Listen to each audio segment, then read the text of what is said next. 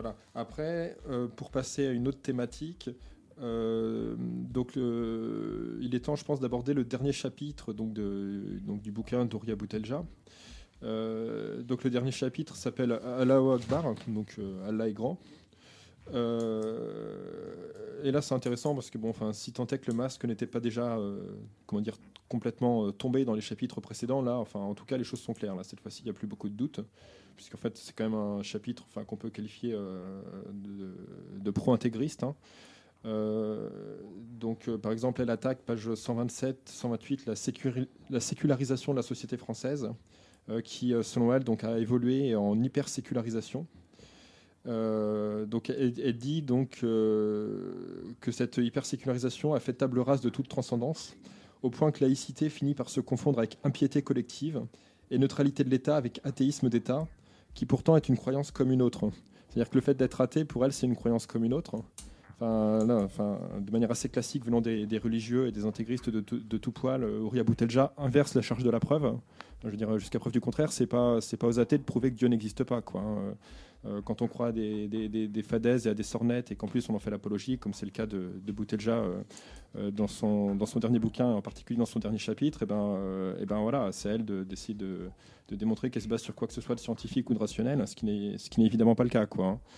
donc page 128, dans, sa lancée, elle fait l'éloge du français musulman, qui sait comme personne la fragilité du moderne et la solidité de l'archaïque. Donc euh, voilà, donc ce qui est archaïque, c'est solide et, euh, donc c'est bien quoi. Euh, on notera au passage que ça, une phrase comme ça, enfin, un, Alain Soral pourrait l'avoir écrit noir sur blanc dans n'importe lequel de ses bouquins aussi. Hein. Oui, il y a même mieux. Il y a dernièrement Bernard Anthony, alias Romain Marie, a clairement dit. Alors, il faut savoir que Bernard Anthony a fait un procès à Yaboutelja pour sa, terminologie de sous-chien. Mais au-delà de ça, il vient de déclarer il y a très peu de temps que euh, c'était du Barès. Euh, c'est assez incroyable. Enfin, en tout cas, entre identitaires, on se reconnaît très bien entre pairs. Donc c'est assez révélateur. Et pour le coup, c'est ça dénote vraiment sous, sous quelle égide elle, elle, fait, elle fait sienne ses, référents euh, politiques et historiques. Quoi. Ouais, tout à fait. Ouais. Euh, donc on, va continuer sur, sur cette lancée, hein, parce que c'est quand même un véritable feu d'artifice, le dernier chapitre. donc elle nous explique donc page 131. 131-132, euh, pardon. Euh, donc, de sa foi, l'indigène tire sa puissance. À celui qui prétend concurrencer Dieu, il répond Allah Akbar et il ajoute il n'y a de Dieu que Dieu. Euh, donc voilà, enfin là, clairement, outre l'apologie d'un sujet mal défini que serait l'indigène ou l'indigène de la République, euh, elle, tresse les lauriers de, la personne qui considère, enfin, qui, se réfugie, enfin, qui, base toute sa, vision du monde manifestement sur l'idéologie religieuse, la croyance en Dieu, le fait Allah est le seul Dieu, etc. Donc bon, c'est une apologie classique, euh, euh, de, voilà, de, l'islam, enfin même de l'islam politique. Euh, voilà, donc page 132, euh, mais là, enfin, c'est en lien immédiat avec ce que je viens de dire. Elle affirme donc euh, seul le Tout-Puissant est éternel, personne ne peut lui disputer le pouvoir. Enfin, alors là, on est dans des, on est dans des considérations absolument, absolument délirantes, quoi. Enfin, je veux dire. Euh, qui, ne sont pas surprenantes euh, venant d'un tenant de l'islam politique, d'un intégriste religieux, mais qui sont surprenantes venant de quelqu'un qui a encore euh, de, solides soutiens à gauche, hein, au NPA, chez les écolos, chez les staliniens, etc. Hein. C'est surtout ça en sens qui est, problématique. Au-delà des propos en, eux-mêmes, il y a aussi le fait que ces propos sont appuyés, soutenus par des forces de gauche, d'extrême gauche même, ou libertaires, hein, enfin, jusqu'au bout du, raisonnement, de la logique. Euh, donc ensuite, page 133, alors euh, décidément, elle fait une certaine fixette sur, euh, sur l'expression Allah est grand. Donc elle nous explique, page 133, ce cri Allah Akbar terrorise les vaniteux qui voient un projet de déchéance. Ils ont bien raison de le redouter, car son potentiel égalitaire est réel. Remettre les hommes, tous les hommes à leur place, sans hiérarchie aucune. Une seule entité est autorisée à dominer, Dieu. Alors là, enfin... Euh, enfin, Rouya Boutelja est en train de, se réclamer d'un espèce d'islam fantasmé qui en réalité n'a jamais existé. Hein. C'est-à-dire que, enfin, essayer de faire croire que, l'islam peut être le pilier d'une société égalitaire partout où l'islam est actuellement au pouvoir, l'islam politique s'entend. Euh, enfin, on, est à, milieu d'une société égalitaire. Hein. Euh, déjà, à partir du moment où les femmes sont considérées comme inférieures aux hommes, alors qu'elles représentent 50% de la population, Enfin, ça, ça en- dit long sur les, prétentions égalitaires de, l'islam politique une fois au pouvoir. Quoi. Sans- compter euh, même l'unification de la communauté euh, musulmane qui, est déjà euh, très problématique parce qu'il y a plutôt des islams et, bon, c'est encore un peu plus compliqué d'ailleurs. Oui, enfin, et on, pourrait, on pourrait continuer la liste des exemples qui montrent qu'une société où l'islam politique euh, au pouvoir est par essence inégalitaire. Enfin, il fait pas bon euh, en Iran être un syndicaliste, euh, un libre penseur, un homosexuel, euh, on peut, enfin, un opposant politique, euh, etc. On peut allonger de, de très long la liste des. Ou pire, exemples, quelqu'un quoi. qui aime la vie, quoi, tout simplement. Ouais, ouais, ouais. ouais, c'est de cet ordre, c'est de cet ordre-là, effectivement, ouais. Euh, donc ensuite, page 134, donc la page suivante.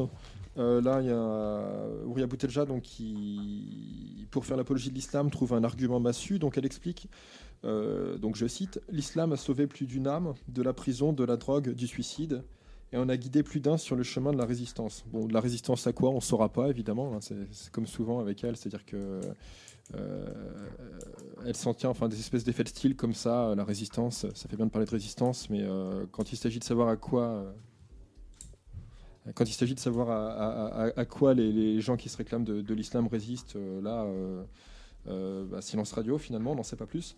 Par contre, l'islam a sauvé plus d'une âme de la prison, de la drogue. Enfin, c'est intéressant parce qu'en fait, c'est une espèce de sous couvert de, d'énoncer des évidences. En réalité, elle, énonce des choses qui n'ont, qui rien d'évident dans le sens où, elle se place clairement sur un terrain moraliste, typiquement religieux, quoi.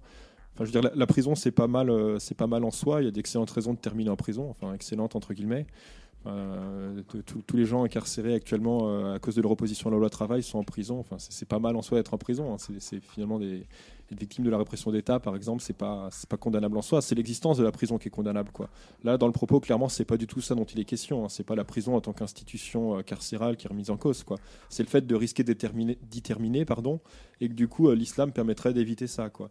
Tout comme dire sauver les gens de la drogue. Euh, euh, c'est bien de sauver de la drogue. Enfin, c'est pareil. condamner la drogue en soi, c'est ni bien ni mal. C'est un peu en tout cas, les drogues douces, c'est un peu de la, responsabilité de chacun finalement quoi hein. et, trouver comme finalement euh, argument ultime aux dernières pages de son bouquin pour défendre l'islam le fait que ça sauve les gens de la, de la drogue et de la prison enfin oui euh, c'est pas des c'est pas des évidences hein. Euh, la drogue on s'en fout on a même tout à fait le droit d'être pour la légalisation des drogues et euh, la prison c'est les prisons qu'il faut détruire hein. c'est pas les, les- les prisonniers qui qui posent problème quoi hein. C'est- Et est-ce que la croyance en Dieu sauve de l'homosexualité aussi? Parce que euh, non. Ah, ça elle précise pas Elle mais, précise pas. peut-être que l'idée est pas loin derrière ouais. A un truc de blanc, quoi. Ouais. Ça sauve pas de la pédophilie, par contre. hein. Dans ça, les cathos s'en C'est chargent. c'est clair Ni du viol? Alors, euh, page euh, 137 maintenant. Euh, donc, elle explique que ce qui manque actuellement à nos sociétés modernes et sèches, c'est de la beauté, de la poésie et de la spiritualité. Donc voilà, il faut, spiritualité. Euh, page 140 sur sa lancée, alors elle, dit Commençons par le commencement, répétons-le autant que nécessaire, Allahu Akbar. Donc euh, voilà, jusqu'au bout, elle en rajoute une, couche en fait euh, dans, l'apologie de, la religion, de la transcendance, de la spiritualité, de la foi en général et de la, foi musulmane en particulier, et dans sa variante islam politique de manière encore plus, euh, encore plus précise.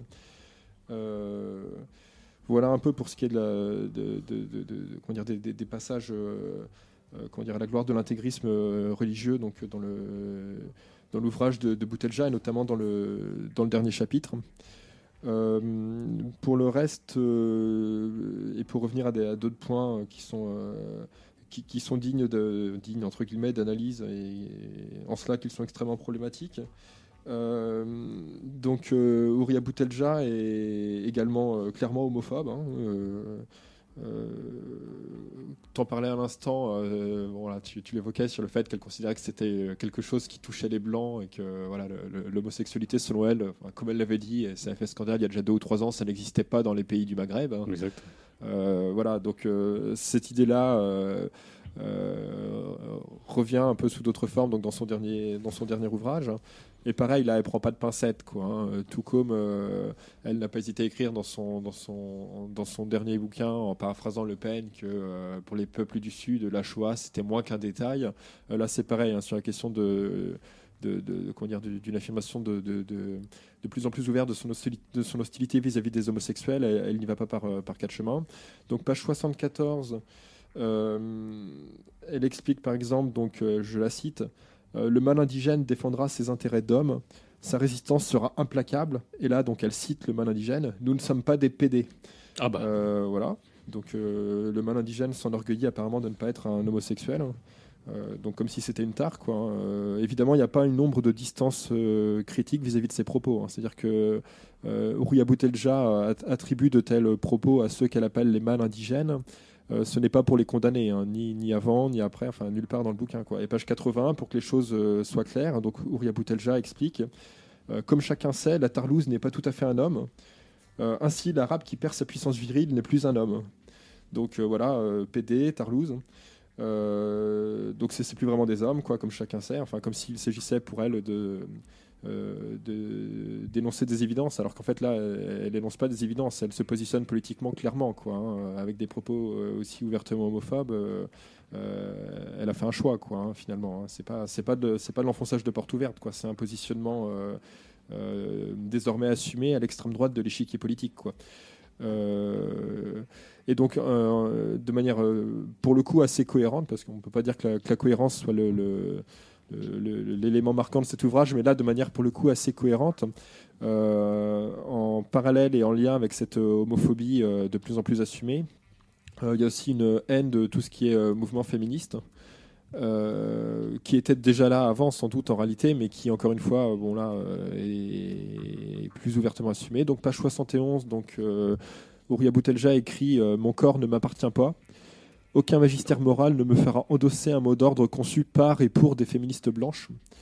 Donc euh, ce mot d'ordre, mon corps m'appartient, donc euh, sous prétexte qu'il aurait été euh, inventé par des femmes blanches du mouvement féministe blanc, selon elle, donc ne, serait pas un mot d'ordre recevable pour les, femmes non blanches. C'est ce qu'il faut, comprendre en creux.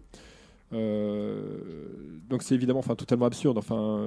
Euh, il il y a eu de, de grandes mobilisations sur, des questions féministes, euh, par exemple en Inde, euh, suite à des faits divers euh, tout à fait sordides, de, viols, de meurtres, etc. Euh, les mots d'ordre euh, qui ont pu être utilisés à l'époque, c'était, enfin à l'époque, c'est dans un passé extrêmement récent, c'était justement mon corps m'appartient. Les femmes mettaient en avant ce mot d'ordre. A priori, les indiennes ne sont pas des blanches, ou alors euh, j'ai loupé un épisode. Euh, tout ça pour dire que ça montre la fatuité euh, de, ce genre de discours, quoi, qui consiste à dire le mot d'ordre en question a été euh, inventé par des femmes blanches, il, ne peut pas être valide pour des non-blanches. Enfin, c'est, presque un regret qu'on est obligé de, rappeler ce genre d'évidence, mais manifestement ça s'impose quand même. Et donc sur la thématique antiféministe, page 84-85, donc euh, euh, Boutelja euh, euh, s'interroge de manière euh, donc faussement naïve. Donc elle dit Sœurs, commençons par un acte de libération, une simple pensée, celle de s'autoriser à poser cette question. Doit-on doit-on nécessairement adhérer au féminisme? Et pourquoi cette question est-elle déjà en soi une intolérable transgression? Donc euh, voilà, c'est-à-dire que elle, est- donc Ouria Boutelja enjoint ses sœurs à, remettre euh, à remettre en question la, validité donc de, de- de- l'adhésion aux théories féministes, ou pour le coup elle ne précise même pas, euh, enfin aux féministes quoi. C'est-à-dire que c'est le féminisme en soi qui euh, euh, qui ne qui ne serait pas euh, comment dire euh, susceptible de, faire sens pour ses pour ce qu'elle appelle ses sœurs, euh, au sens religieux du terme d'ailleurs sans doute. Euh, voilà, donc euh, sur, euh, sur l'antiféminisme, sur l'antiféminisme, pardon, on a, on a ce genre de, de propos également. Mais est-ce que, parce que Ouria Boutelja s'est défendu euh, quelquefois sur les interprétations de son bouquin, est-ce que le style, la manière dont elle écrit, n'est pas, n'est pas ambigu jusqu'au point où euh, ça lui permet justement d'évacuer euh, toutes les critiques euh, littérales de son livre Parce qu'elle se veut, il se veut un petit peu poétique, un petit peu. Est-ce que c'est pas la parade qu'elle a utilisée pour justement éviter que qu'on prenne in extenso les ce qu'elle pouvait dire et, pour enfin qu'on prenne pour argent comptant ce qu'elle était dit, ce qui était dit dans son bouquin? Si, clairement, je pense que l'aspect enfin volontairement, je sais pas, d'ailleurs, faudrait, faudrait se poser la question, mais euh, l'aspect construit bizarrement de son ouvrage, avec les envolées euh, plus ou moins, euh, enfin se voulant plus ou moins lyriques, etc., euh, le- peut, peut- peut lui servir effectivement à dire euh, en gros euh, oui mais ça c'est une interprétation possible il y en a Mm. d'autres mais sauf que enfin jusqu'à preuve du contraire elle se définit elle-même comme une militante politique elle se définit pas comme une poète hein, je pense hein, ça se saurait donc c'est une militante politique qui participe à des manifestations politiques qui est éditée chez un éditeur d'extrême gauche hein. elle n'est pas éditée chez une maison d'édition spécialisée en poésie que je sache donc enfin partant de là euh, euh, toute euh, tentative de se défendre en arguant juste du fait que ses propos ont été mal compris ou que son bouquin c'est pas de la politique c'est de la poésie à mon avis ça, ça- ça- ça ne résiste pas à l'épreuve à l'épreuve des faits quoi hein. et le mouvement qu'elle a fondé il y a déjà dix ans de cela maintenant est bien un mouvement politique Et pas, poli et pas et, poétique. et, pas poétique et euh, enfin politique à tel point comme j'avais dit précédemment qu'est- que, enfin, ils envisageaient même à un moment donné dans la, la transformation donc du MIR en PR hein, du mouvement des indigènes de la République en parti des indigènes de la République de se présenter à des élections donc Mm. voilà bon ils l'ont pas fait parce qu'en fait euh, je pense que ce serait aussi euh, en, en un sens la fin du parti des indigènes de la République euh, s'ils voulaient vérifier leur popularité auprès des indigènes, comme ils disent dans, le- dans, le- dans- enfin, dans, dans le cadre électoral, et voir ce qu'ils pèsent réellement dans les urnes, ça, ça ne pourrait que les desservir. Mais néanmoins, c'est un mouvement politique, hein, totalement politique. Enfin, euh, euh, partant de là, euh, les interprétations, de, de- les différences d'interprétation de, de son, de son, de, de ses propos, en fait, enfin, finalement, un sens, ça fait partie de sa stratégie, comme elle, euh, comme elle le dit elle-même, quoi, dans le sens où euh, elle estime que ce qui compte pour elle, c'est, bah, comme elle l'a dit euh, sur un plateau télé, hein, c'est qu'on on, on parle d'elle, hein, Ouais. finalement, en bien ou en mal. L'essentiel, c'est qu'on en parle, quoi. Euh, voilà. Après, euh, le- le- l'éventuelle part de euh, de- de- d'in- d'interprétation qui peut, qui, peut, qui peut être laissée à ses, à ses propos, en fait, euh, euh, le, enfin, c'est partie du jeu. Quoi, je Voilà, pense. elle est bien rompue aux techniques de, de communication. quoi. Est-ce qu'on peut pas analyser son livre euh, sous, sous un angle particulier qui serait presque psychopathologique Parce que euh, parce qu'il y a quelque chose de- de- de- de- d'incroyable dans tout ce qu'on a entendu là. C'est euh, c'est dingue, non? Oui, bah merci hein, d'être descendu dans la fosse à Purin. Ça a dû être un sacré supplice. fallait, que quel- fallait que quelqu'un s'y colle. Fallait que quelqu'un le fasse. ouais. Ouais. Les écuries Non, d'Augias, c'est hein. vrai. Bah, la question qu'on peut se poser, c'est euh, est-ce que si elle défendait, euh, voilà, ces, ces- ces phrases-là, je peux même pas parler d'arguments, euh, si elle essayait de les défendre de façon logique, est-ce que ça passerait? Est-ce que ce serait tenable? Moi, je crois pas. Ouais. C'est aussi un peu euh, tout le sens, on va dire, de, du du style euh, qu'elle adopte. C'est vrai qu'on peut on peut pas s'empêcher de quand, quand, quand on lit ce- ce- cette espèce de giclée sentimentaliste au service de tous les archaïsmes, de, de la régression la plus infâme. On peut pas s'empêcher, euh, désolé, hein, de faire le rapprochement, euh, de penser euh, au discours franchement d'extrême droite, voire au discours nazi. Et je crois absolument pas être outrancier en disant cela. D'ailleurs, quelqu'un, il y a plusieurs décennies, à des moments où l'histoire était bien noire, s'en était chargé, c'était William Reich. William Reich qui était un, un psychanalyste, euh, un- on peut résumer un, un freudo-marxiste, euh, qui s'était posé des questions euh, de façon extrêmement lucide face au phénomène hitlérien. C'était quelqu'un qui faisait partie du, au départ du, Parti communiste allemand et qui avait vu l'inefficacité des discours et des politiques euh, adoptées par, euh, par le Parti communiste allemand face à la montée en puissance de l'extrême droite et de ses discours. Et justement, ce qui est très intéressant dans ce que nous dit Reich, c'est que les discours d'extrême droite ne jouent absolument pas sur, euh, sur le logos, ne jouent absolument pas sur, sur l'argumentaire en essayant de convaincre A plus B les, les masses. Ils jouaient sur leurs sentiments, ils jouaient sur leurs émotions. Et c'est ce que fait Ouria Boutelja là. Elle joue complètement euh, sur l'émotionnel, euh, elle envoie euh, tout et n'importe quoi pourvu que ça puisse euh, piquer. Piquer quoi? Euh, Piquer des, des- une, forme de, de, refoulement, de frustration sociale, et en creux, essayer de créer une subjectivation. Alors, pour pouvoir un peu étayer mon propos, euh, je me suis replongé dans la psychologie de masse du fascisme. Alors, Reich, c'est euh, quelqu'un qui euh, a pu être décrié à, à mains égards. En effet, il a eu des positions pour lesquelles on peut tout à fait, voilà, qu'on peut tout à fait critiquer.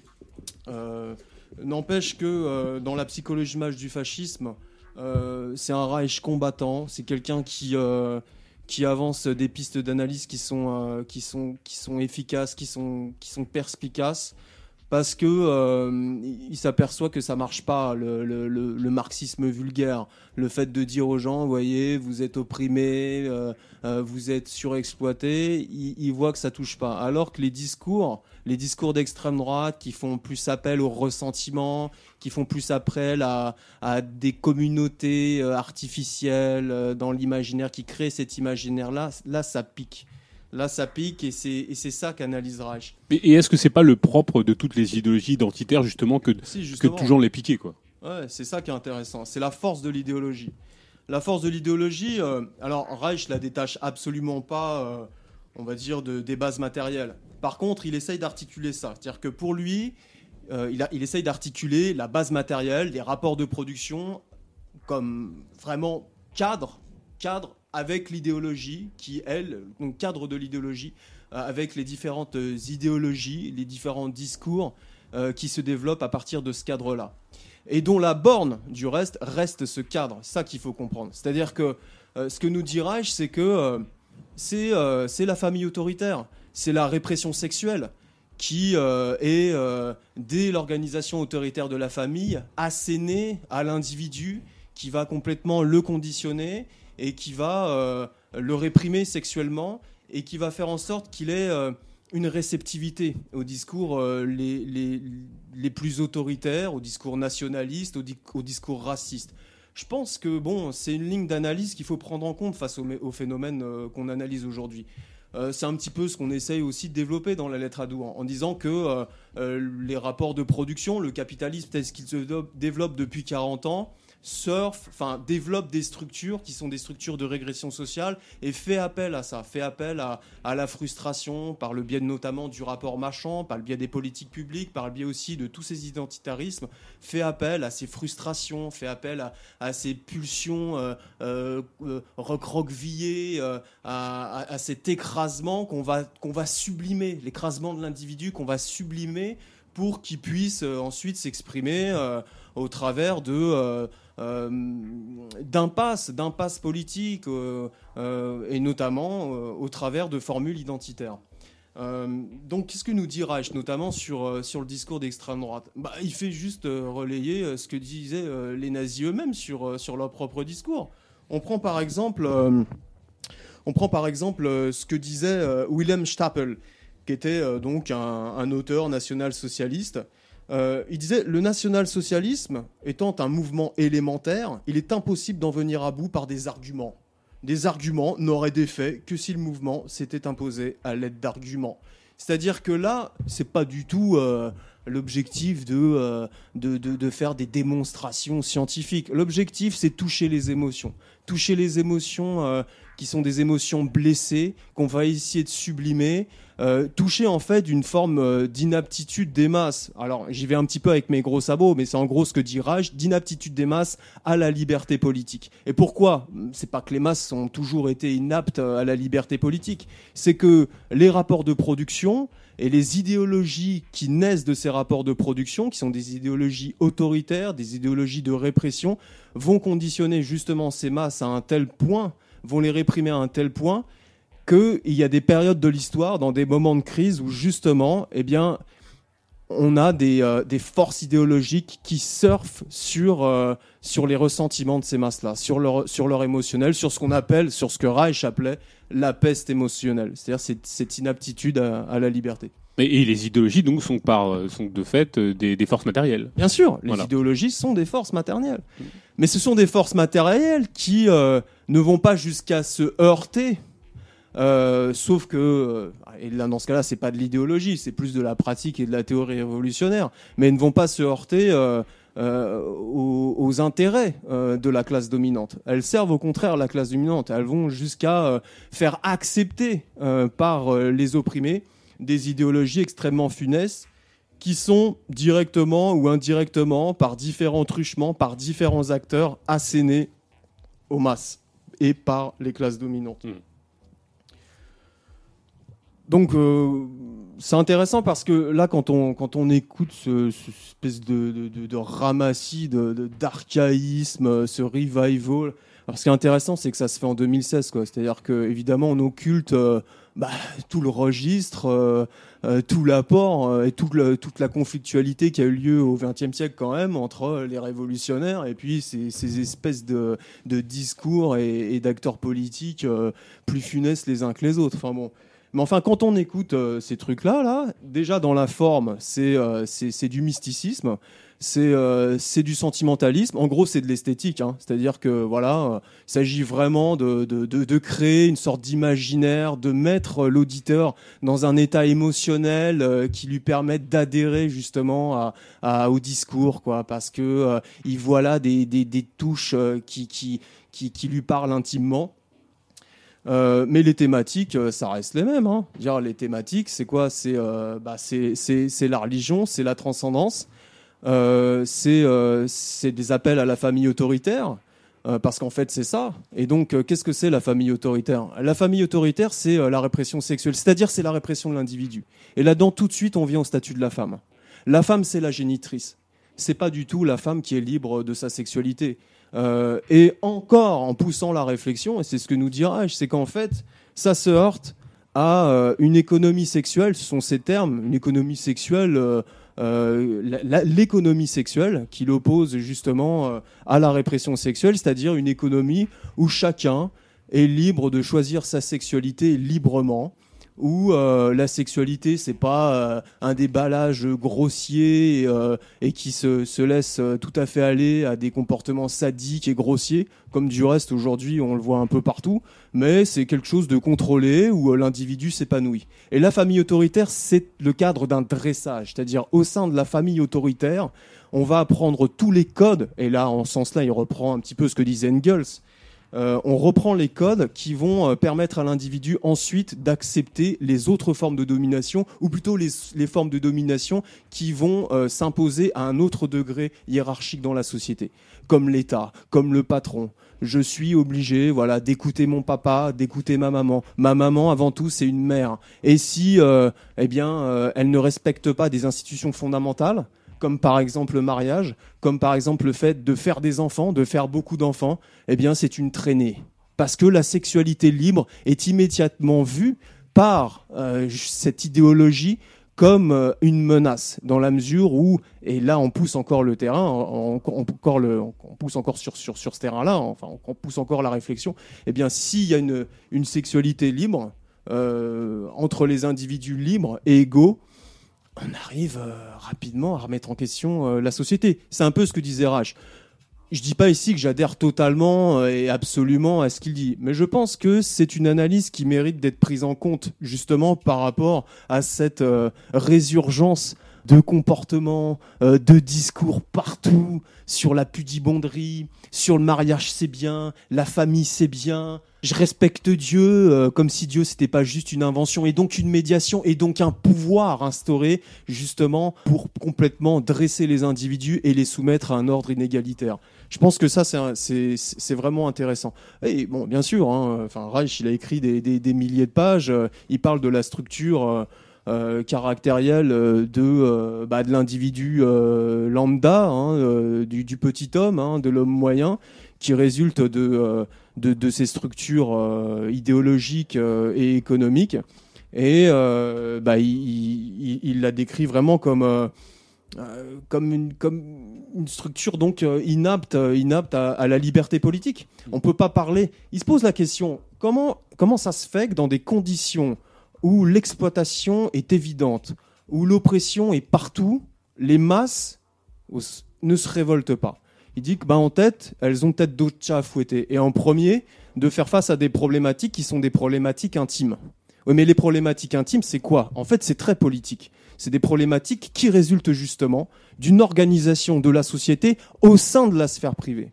Et ça, c'est donc la famille autoritaire, avec ce que ça donc implique comme répression sexuelle, comme euh, comme frustration imposée, euh, euh, voilà, euh, dès l'enfance euh, sur la sexualité infantile, en réprimant la, la, par exemple la masturbation, en réprimant la liberté de choisir ses partenaires. Bon, euh, voilà. Et ça, c'est c'est c'est c'est intéressant. Bah, qui, qui contrôle les corps contrôle les esprits. euh. Complètement, voilà. c'est un dressage. C'est bon, le fait de revoir venir aussi ces discours dans une période de crise où on voit qu'en fait tout se tout se sclérose, tout se braque dans un rapport de classe contre classe. Moi, je pense que ça fait sens. Ça fait sens d'avoir cette, cette analyse en tête, Euh, parce que faut pas oublier que euh, euh, surtout à notre époque, quoi, toutes les sphères, elles ont complètement éclaté. C'est-à-dire la sphère privée, sphère intime, sphère publique, tout ça. Enfin, on a partout Internet chez nous. la, la société, elle est plus que jamais complètement désenclavée.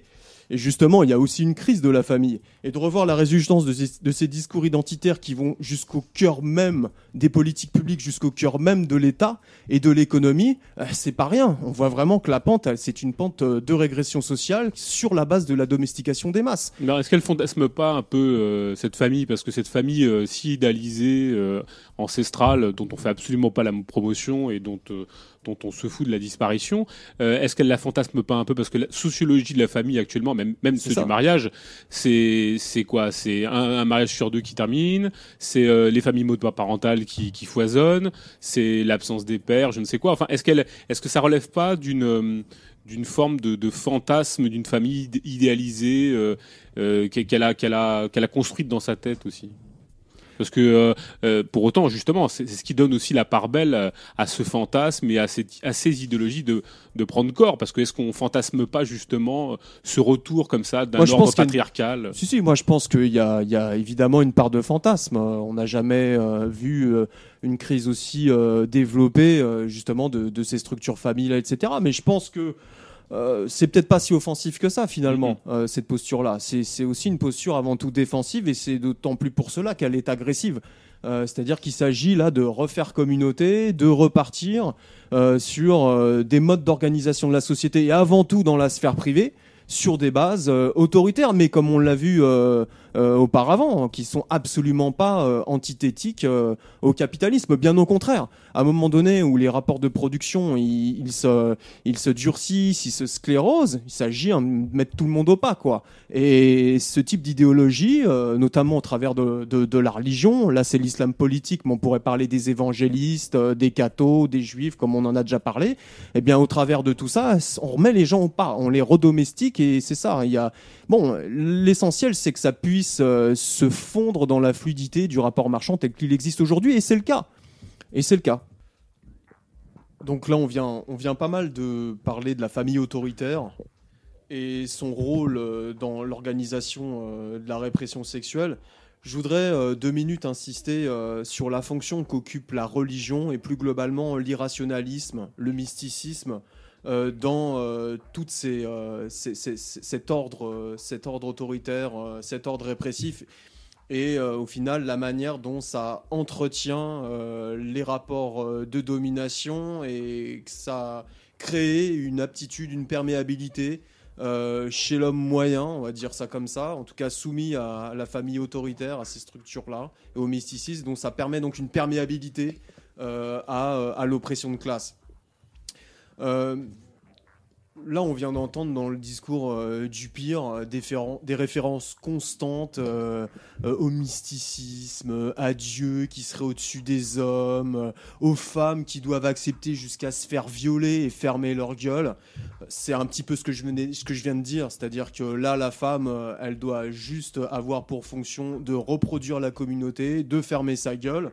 Du reste, euh, les manifestations religieuses euh, ostensibles, ostentatoires, euh, qu'on voit un peu partout se disséminer, ça relève de ça, clairement. Donc quand on nous mélange ça avec de la liberté, t'as juste envie de rigoler. C'est la liberté de revendiquer clairement un symbole, des valeurs, un ordre qui est intrinsèquement répressif.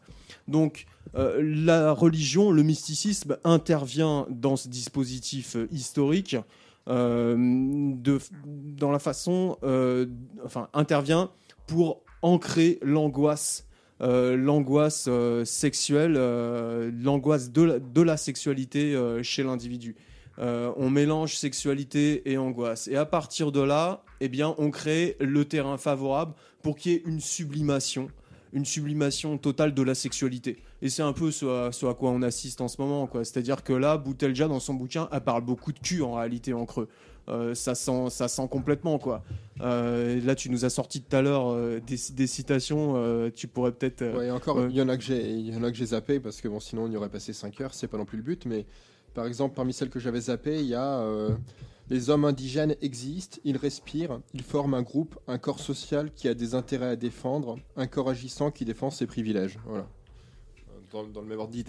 Ok, donc à partir du moment où tu réprimes la sexualité, comment tu la réprimes? Tu la réprimes en fait en, la régissant, c'est-à-dire en lui imposant euh, des codes, des codes de conduite, en lui imposant toujours le regard, le regard d'une transcendance, le regard d'une entité supérieure qui est là même quand tu es en train de baiser par exemple ou que tu es en train de te masturber.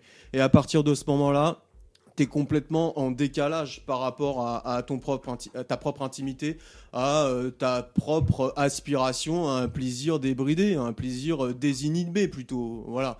Euh, ce qui est intéressant, c'est pour relier ça tout de suite à la structure de classe, et c'est ce que nous dit Reich, c'est-à-dire que il nous dit que euh, au bout de la liberté sexuelle, il y a le danger de la contamination par le rapport sexuel, si jamais les gens étaient libérés, de la contamination de la classe dominante par les classes dominées. Si euh, les gens viennent à se fréquenter, à choisir librement leur partenaire, eh bien la structure de classe, elle est pas mal bousculée, quoi. Et ça, ils en veulent pas. C'est aussi une des formes de, enfin, une, une clé pour comprendre euh, l'ordre, euh, l'ordre répressif sexuel, quoi. Et donc la religion intervient là-dedans pour mettre en place des formes de sublimation de la sexualité.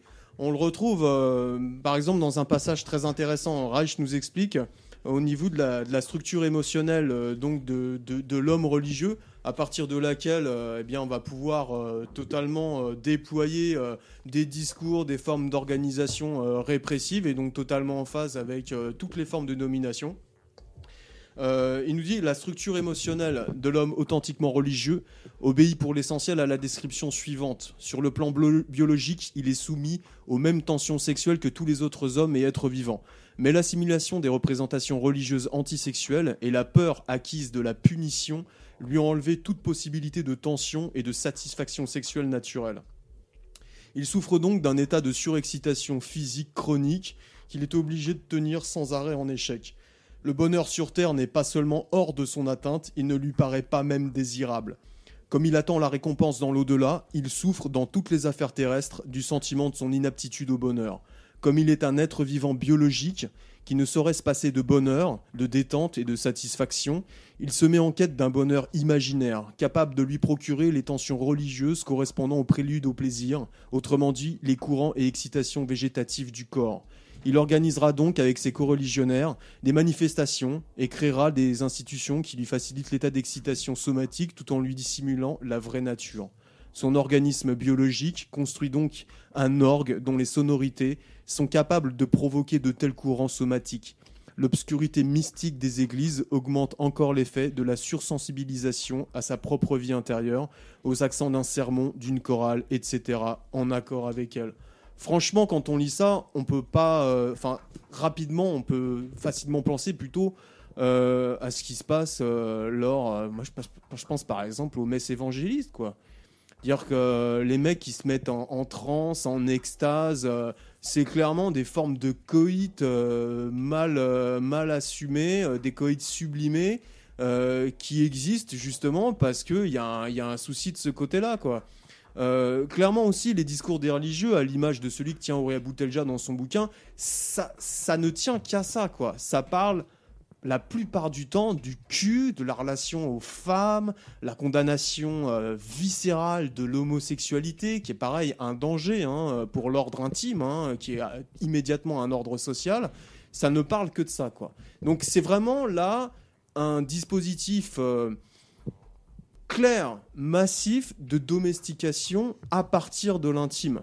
Euh, du reste, euh, les ablations, euh, les, les- les mutilations sexuelles, euh, euh, je pense par exemple euh, À l'excision à Circoncision. à la La circoncision, ça tient de ça, quoi. C'est-à-dire que la société a un regard sur ton sexe avant que toi tu l'aies. Elle s'occupe avant toi de, euh, de, de ton intimité, donc de ton, ton aptitude au plaisir, ou plutôt de ton aptitude à assumer à, librement ton plaisir, à t'épanouir euh, sur, sur le terrain sexuel. Et bon, Reich a énormément appuyé là-dessus. hein. Euh, bon, c'était vraiment. il a énormément travaillé sur cette question-là, dans, dans- le prolongement du concept de libido qui était avancé par Freud. Mais même si ça peut en faire rire certains, euh, euh, on peut évidemment euh, écouter tout de suite là, les, critiques des pro-identitaires, qui d'ailleurs nous diraient tout de suite que Reich est, juif. hein. donc voilà, ça viendrait immédiatement le discréditer. Enfin bon. Mais enfin voilà, ils riraient en disant qu'ils assument tout à fait leur sexualité et tout ça. En réalité, ce qu'il faudrait peut-être leur demander, c'est bah, voir comment est-ce qu'ils pourraient assumer une sexualité en dehors des prescriptions qui leur sont assénées par ceux qui leur mettent, euh, bah, par ceux qui, ont pour, fonction euh, de, leur mettre ces prescriptions dans la tête, c'est-à-dire euh, de vivre sans qu'il y ait un appui, sans qu'il y ait un tuteur pour vivre librement bah, leur intimité, leur sexualité. Ça, c'est un problème. Désolé de revenir à des banalités de base, mais malheureusement, notre époque, elle nous, y, contraint. C'est-à-dire qu'on est obligé de reparler de ça, alors qu'on pensait que c'était euh, résolu, notamment après, euh, après 68. Parce qu'on crache beaucoup sur 68, mais ça a été ça. Alors évidemment, euh, ça, ça a rapidement débouché sur une utilisation marchande de la sexualité. bon, voilà, mais il y a, eu- cette question qui, a été, qui a été mise sur le devant de la scène et pas pour rien. C'est-à-dire que c'était dans le cadre d'une réappropriation euh, de sa vie, de son aptitude au plaisir, de vivre librement sa sexualité en foutant dehors toutes les formes de domination qui se prétendent s'en occuper, quoi. Donc, euh, bon. Euh, je pense que là, Reich, pour pouvoir aborder ce, type de discours dégueulasse, répressif, archaïque, qui nous font prendre en plus des vessies pour des lanternes, nous donne quand même pas mal de, de clés d'analyse efficaces.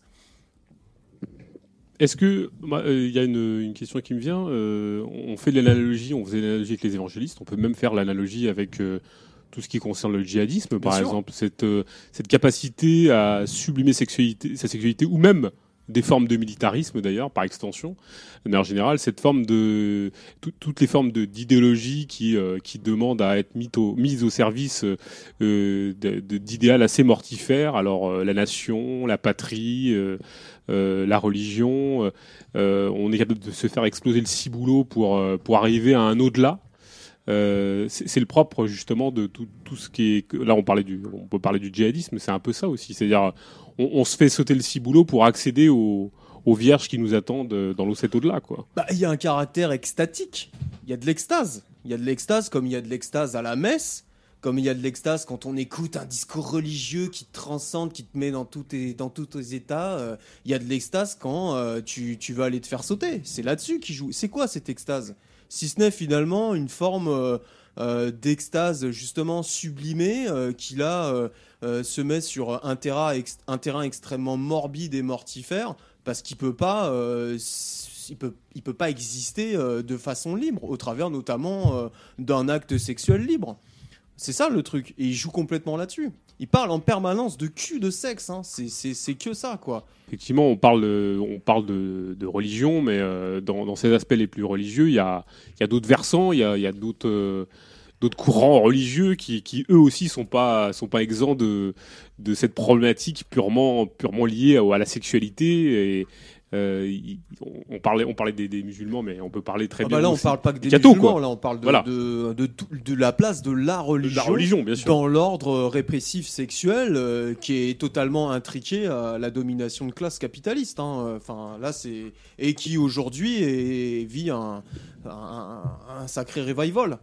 Euh, oui bah avec toutes ces euh, hypocrisies d'ailleurs parce avec que toutes ces hypocrisies, c'est aussi le retour de l'hypocrisie. hein. Mm, mm. C'est aussi euh, le retour de la sexualité cachée, euh, mal assumée. euh, on revoit ça, quoi. Et d'ailleurs, ça fait pas mal de fric, hein, les sites de rencontres. euh, genre, t'es un mec marié, euh, Ouais. mais tu vas aller te pécho ailleurs. Enfin, c'est hallucinant, quoi. Ou les sites Euh, de rencontres sur des bases communautaires aussi qui sont extrêmement en vogue quoi, pour les musulmans. Oui, et d'un autre juifs. c'est côté- des sacrés exemples, ça, parce Ouais. que ça, se- ça se fond bien euh, dans ce, rapport marchand euh, très fluidifié. On voit bien que là, euh, il s'agit plus, euh, même si ça existe encore, mais il s'agit plus d'aller tous les dimanches à la messe ou tous les dimanches à la mosquée ou à la synagogue. On voit que tout est prévu, même si tu as envie de revendiquer ton identité religieuse ou surtout sur des bases qui sont complètement euh, marchandiso-compatibles, on va dire ça comme ça, bah, tu le fais bien sûr, et c'est ce qui est encouragé du reste. Alors Puisque ça devient même Oui. un atout, un cachet. euh, un cachet au niveau de la- de la- de l'attrait sexuel, euh, un argument de vente sexuelle. Et ça, ça devient. On voit aussi euh, en termes de comportement euh, tout ce qui peut se passer là-dessus. quoi. C'est-à-dire que on affiche à la fois des codes qui relèvent de la pudibonderie, c'est-à-dire des codes religieux, mais enfin on se maquille. Euh, on joue, euh, on joue à, à- à être, euh, à être séduisant. C'est quoi ça Euh, Avec euh, des produits qui sont en vente au supermarché, il n'y a pas de problème quoi. Donc on voit bien que là, ces résurgences, elles, sont très, elles se font très très bien au travers des canaux marchands. Oui, d'un autre côté, c'est toujours très ambigu de soulever ces, ces thématiques-là parce que le, le- on peut pas non plus exiger euh, d'une société dans son mode de fonctionnement qui serait à peu près correct. Euh, autant l'hypocrisie, on peut la dénoncer, autant moi j'aurais par exemple du mal à, à vouloir qu'il y ait cette extrême transparence. Autant j'ai du mal avec l'hypocrisie, autant je peux pas me satisfaire d'une société euh, complètement transparente. Ch- Chacun a le droit à son intimité, à ses contradictions. à- C'est vraiment ce que je dis là. Voilà, Il bien sûr, Pas ouais, du tout, euh, exactement. justement, euh, de, de, de se rallier à la, la, la transparence, Ouais. notamment en vogue, par exemple aux États-Unis. Oui, oui. voilà, la société transparence, parce que tout de suite, en plus, ça s'appuie justement sur des critères moralistes. Exactement, c'est le, mora- le moralisme. c'est juste le fait de choisir librement ses partenaires. Oui. Point barre. Euh, et de pas avoir à, à se cacher ou à craindre la punition euh, de quiconque euh, ou de Dieu. Parce qu'en fait, c'est ça le truc. souvent, la critique qui a été faite dans l'histoire par rapport à ces, ces, ces offensives pour mettre en place la libération sexuelle, les critiques qui leur étaient opposées, c'était Mais vous allez faire n'importe quoi, tout le monde va forniquer avec tout le monde. Euh, ça va être euh, une sorte de, chaos sexuel. Mais c'est pas ça le, le contrepoint du moralisme, c'est pas ça le contrepoint de la répression sexuelle. Euh, L'opposé de la répression sexuelle, euh, c'est pas d'en faire toute une histoire, c'est au contraire de s'épanouir sur ce terrain-là, c'est d'être apte au plaisir, c'est-à-dire de pas être complètement saturé euh, de plaisir marchandisé, euh, euh, mais c'est voilà, c'est de vivre librement sur ce terrain-là, l'assumer quoi. Et c'est pas pour rien d'ailleurs que l'extrême droite, jusque dans ses franges les plus à gauche, on va dire ça comme ça, euh, et, soit crispée sur, euh, par exemple, ce fameux euh, débat sur euh, la théorie du genre. Enfin, on voit bien qu'il y a quelque chose qui les met mal à l'aise par rapport justement à, à cette fluidité des sexualités, à cette à, à l'hybridation, au fait que les gens se reconnaissent pas ouvertement euh, ni comme euh, foncièrement hétérosexuels ou qu'homosexuels ou ou qui, qui, qui soient simplement bisexuels ou qu'on ait envie de choisir librement, enfin choisir entre guillemets parce que est-ce qu'on choisit sa sexualité c'est un autre problème, mais est-ce que justement il n'y a pas eu toute cette crispation sur le fait que ça mettait mal à l'aise les gens que le genre se, se, se défasse et euh, on a l'impression que justement toutes ces thématiques identitaires, ces crispations, cette volonté de, de vouloir euh, se réassigner, se, se- s'essentialiser, euh, c'est vraiment le, le- le- pur produit de, de toutes les idéologies en- identitaires qui en ce moment euh, euh, bougent autour de cette volonté de vouloir réassigner chacun à sa place, quoi, et, et ne pas y bouger, hein, et pas bouger de sa- cette place, quoi. Oui, enfin, si je comprends bien ton propos, euh, euh, l'extrême droite la plus intelligente, entre guillemets, qu'est-ce qu'elle nous dit? Elle nous dit, mais vous voyez, vous êtes du côté de, la domination. Vous êtes du côté euh, du capitalisme débridé qui s'occupe aujourd'hui euh, de complètement pulvériser nos vies, de casser la structure familiale pour mieux vendre. C'est ça qu'elle nous dit. Oui, bien sûr, euh, exactement. Cette extrême Ouais, et en réalité, c'est pas que l'extrême droite, puisque c'est de façon euh, très très diffusée euh, dans, dans, dans la société. C'est repris euh, par différents acteurs politiques, par différentes structures économiques. Mais c'est pas ça la, liberté sexuelle. C'est pas, euh, c'est pas de pour pouvoir euh, baiser euh, parce qu'il s'agit de ça là, d'aller sur internet pour se trouver quelqu'un et de payer pour un site. c'est pas ça. C'est c'est c'est pas c'est pas de revendiquer une identité sexuelle comme on revendique un aspect de sa personnalité, voilà, pour habiller des habitus de consommation. Ça n'a rien à voir. Ça appelle à une, transformation totale de la société. Il y a une société où justement la séparation n'existe plus. Ça ne veut pas dire que l'intimité n'existe plus. Parce que tu fais ce que, tu- veux faire. Mais la séparation capitaliste, c'est-à-dire le fait de ne pas avoir recours justement à des formes marchandes ou être soi-même en fait un corps en vente pour pouvoir euh, séduire l'autre. C'est quoi ces conneries? Donc c'est des dynamiques fermées. C'est-à-dire que euh, pour combattre ça, pour combattre la marchandise débridée, ils nous vendent quoi eux? Bah ils nous vendent euh, un retour euh, à l'ordre ancien, à l'ordre moral. Mais ce qui est intéressant, c'est que leur ordre moral, il fait tout autant vendre que celui qui que, l'ordre débridé qu'ils sont censés combattre. C'est le même. Voilà. En fait, ce sont des dynamiques totalement fermées. Il faut pulvériser ça. Voilà. C'est pour ça que euh, une démarche communiste révolutionnaire, elle s'occupe aussi de ça, évidemment. Genre, nous, on n'a rien à foutre, on n'est pas, euh, pas bridé, quoi. On s'occupe de toutes les questions dont il faut s'occuper, parce que de toute façon, on n'a rien à perdre. Euh, on, a est des vies de merde qui sont écrasées justement euh, euh, sous la pression de formes multiples de domination. Il faut tous complètement les balayer. Et justement, là, le- le- l'extrême droite, le discours identitaire, il s'occupe de ça. Parce qu'il y a une grosse partie des révolutionnaires qui s'occupent plus du tout de ça. Mais dans la droite ligne de ce qui s'est fait au XXe siècle, c'est-à-dire le marxisme-léninisme, euh, voilà, enfin, on s'occupait juste des contradictions économiques. Non, il l'idéologie a toujours une force matérialisée, bien sûr. Il faut s'occuper de ça. On leur parle de cul, là, on leur parle d'intimité, on leur parle de mariage, on leur parle de famille, on leur parle d'enfants, on leur parle de Dieu qui contrôle tout ça. Faut balayer tout ça. Parce que ça, c'est de la merde. Parce que ça, ça se base sur un dressage qui se fait dès l'enfance. Et ça, faut, faut, détruire ça. Parce que les enfants, ils ont rien demandé, quoi. Et ça, il reste encore là. Il reste encore des, terrains. Ils sont encore ces terrains-là. On les a jamais gagnés, quoi. Ces, ces, fronts-là. Et il faut se battre là-dessus. Donc quand on parle de féministes là qui veulent euh, porter le voile ou qui font l'éloge de la religion, mais, allez vous faire foutre quoi. C'est une, une plaisanterie. En réalité, ce sont des agents de la domination religieuse qui elle-même, bien sûr, en tant que telle, est déjà complètement réfutable, mais qui en plus, bien sûr, s'insère totalement dans le dispositif de domination capitaliste qu'il faut balayer. Donc oui, pas de problème, on peut parler de bite de cul, on peut parler d'intimité, on peut parler même d'amour, parce qu'en fait c'est ça le truc, c'est que ça parle jamais vraiment d'amour, hormis au travers de, de formes totalement domestiquées, dressées, au travers de, de, formes qui, euh, qui s'insèrent dans des dispositifs de reproduction de domination sociale. Et ça, on n'en veut pas de cet amour-là, c'est de la merde. Nous, on veut l'amour libre, celui qui laisse re- libre cours à la création individuelle, la création personnelle.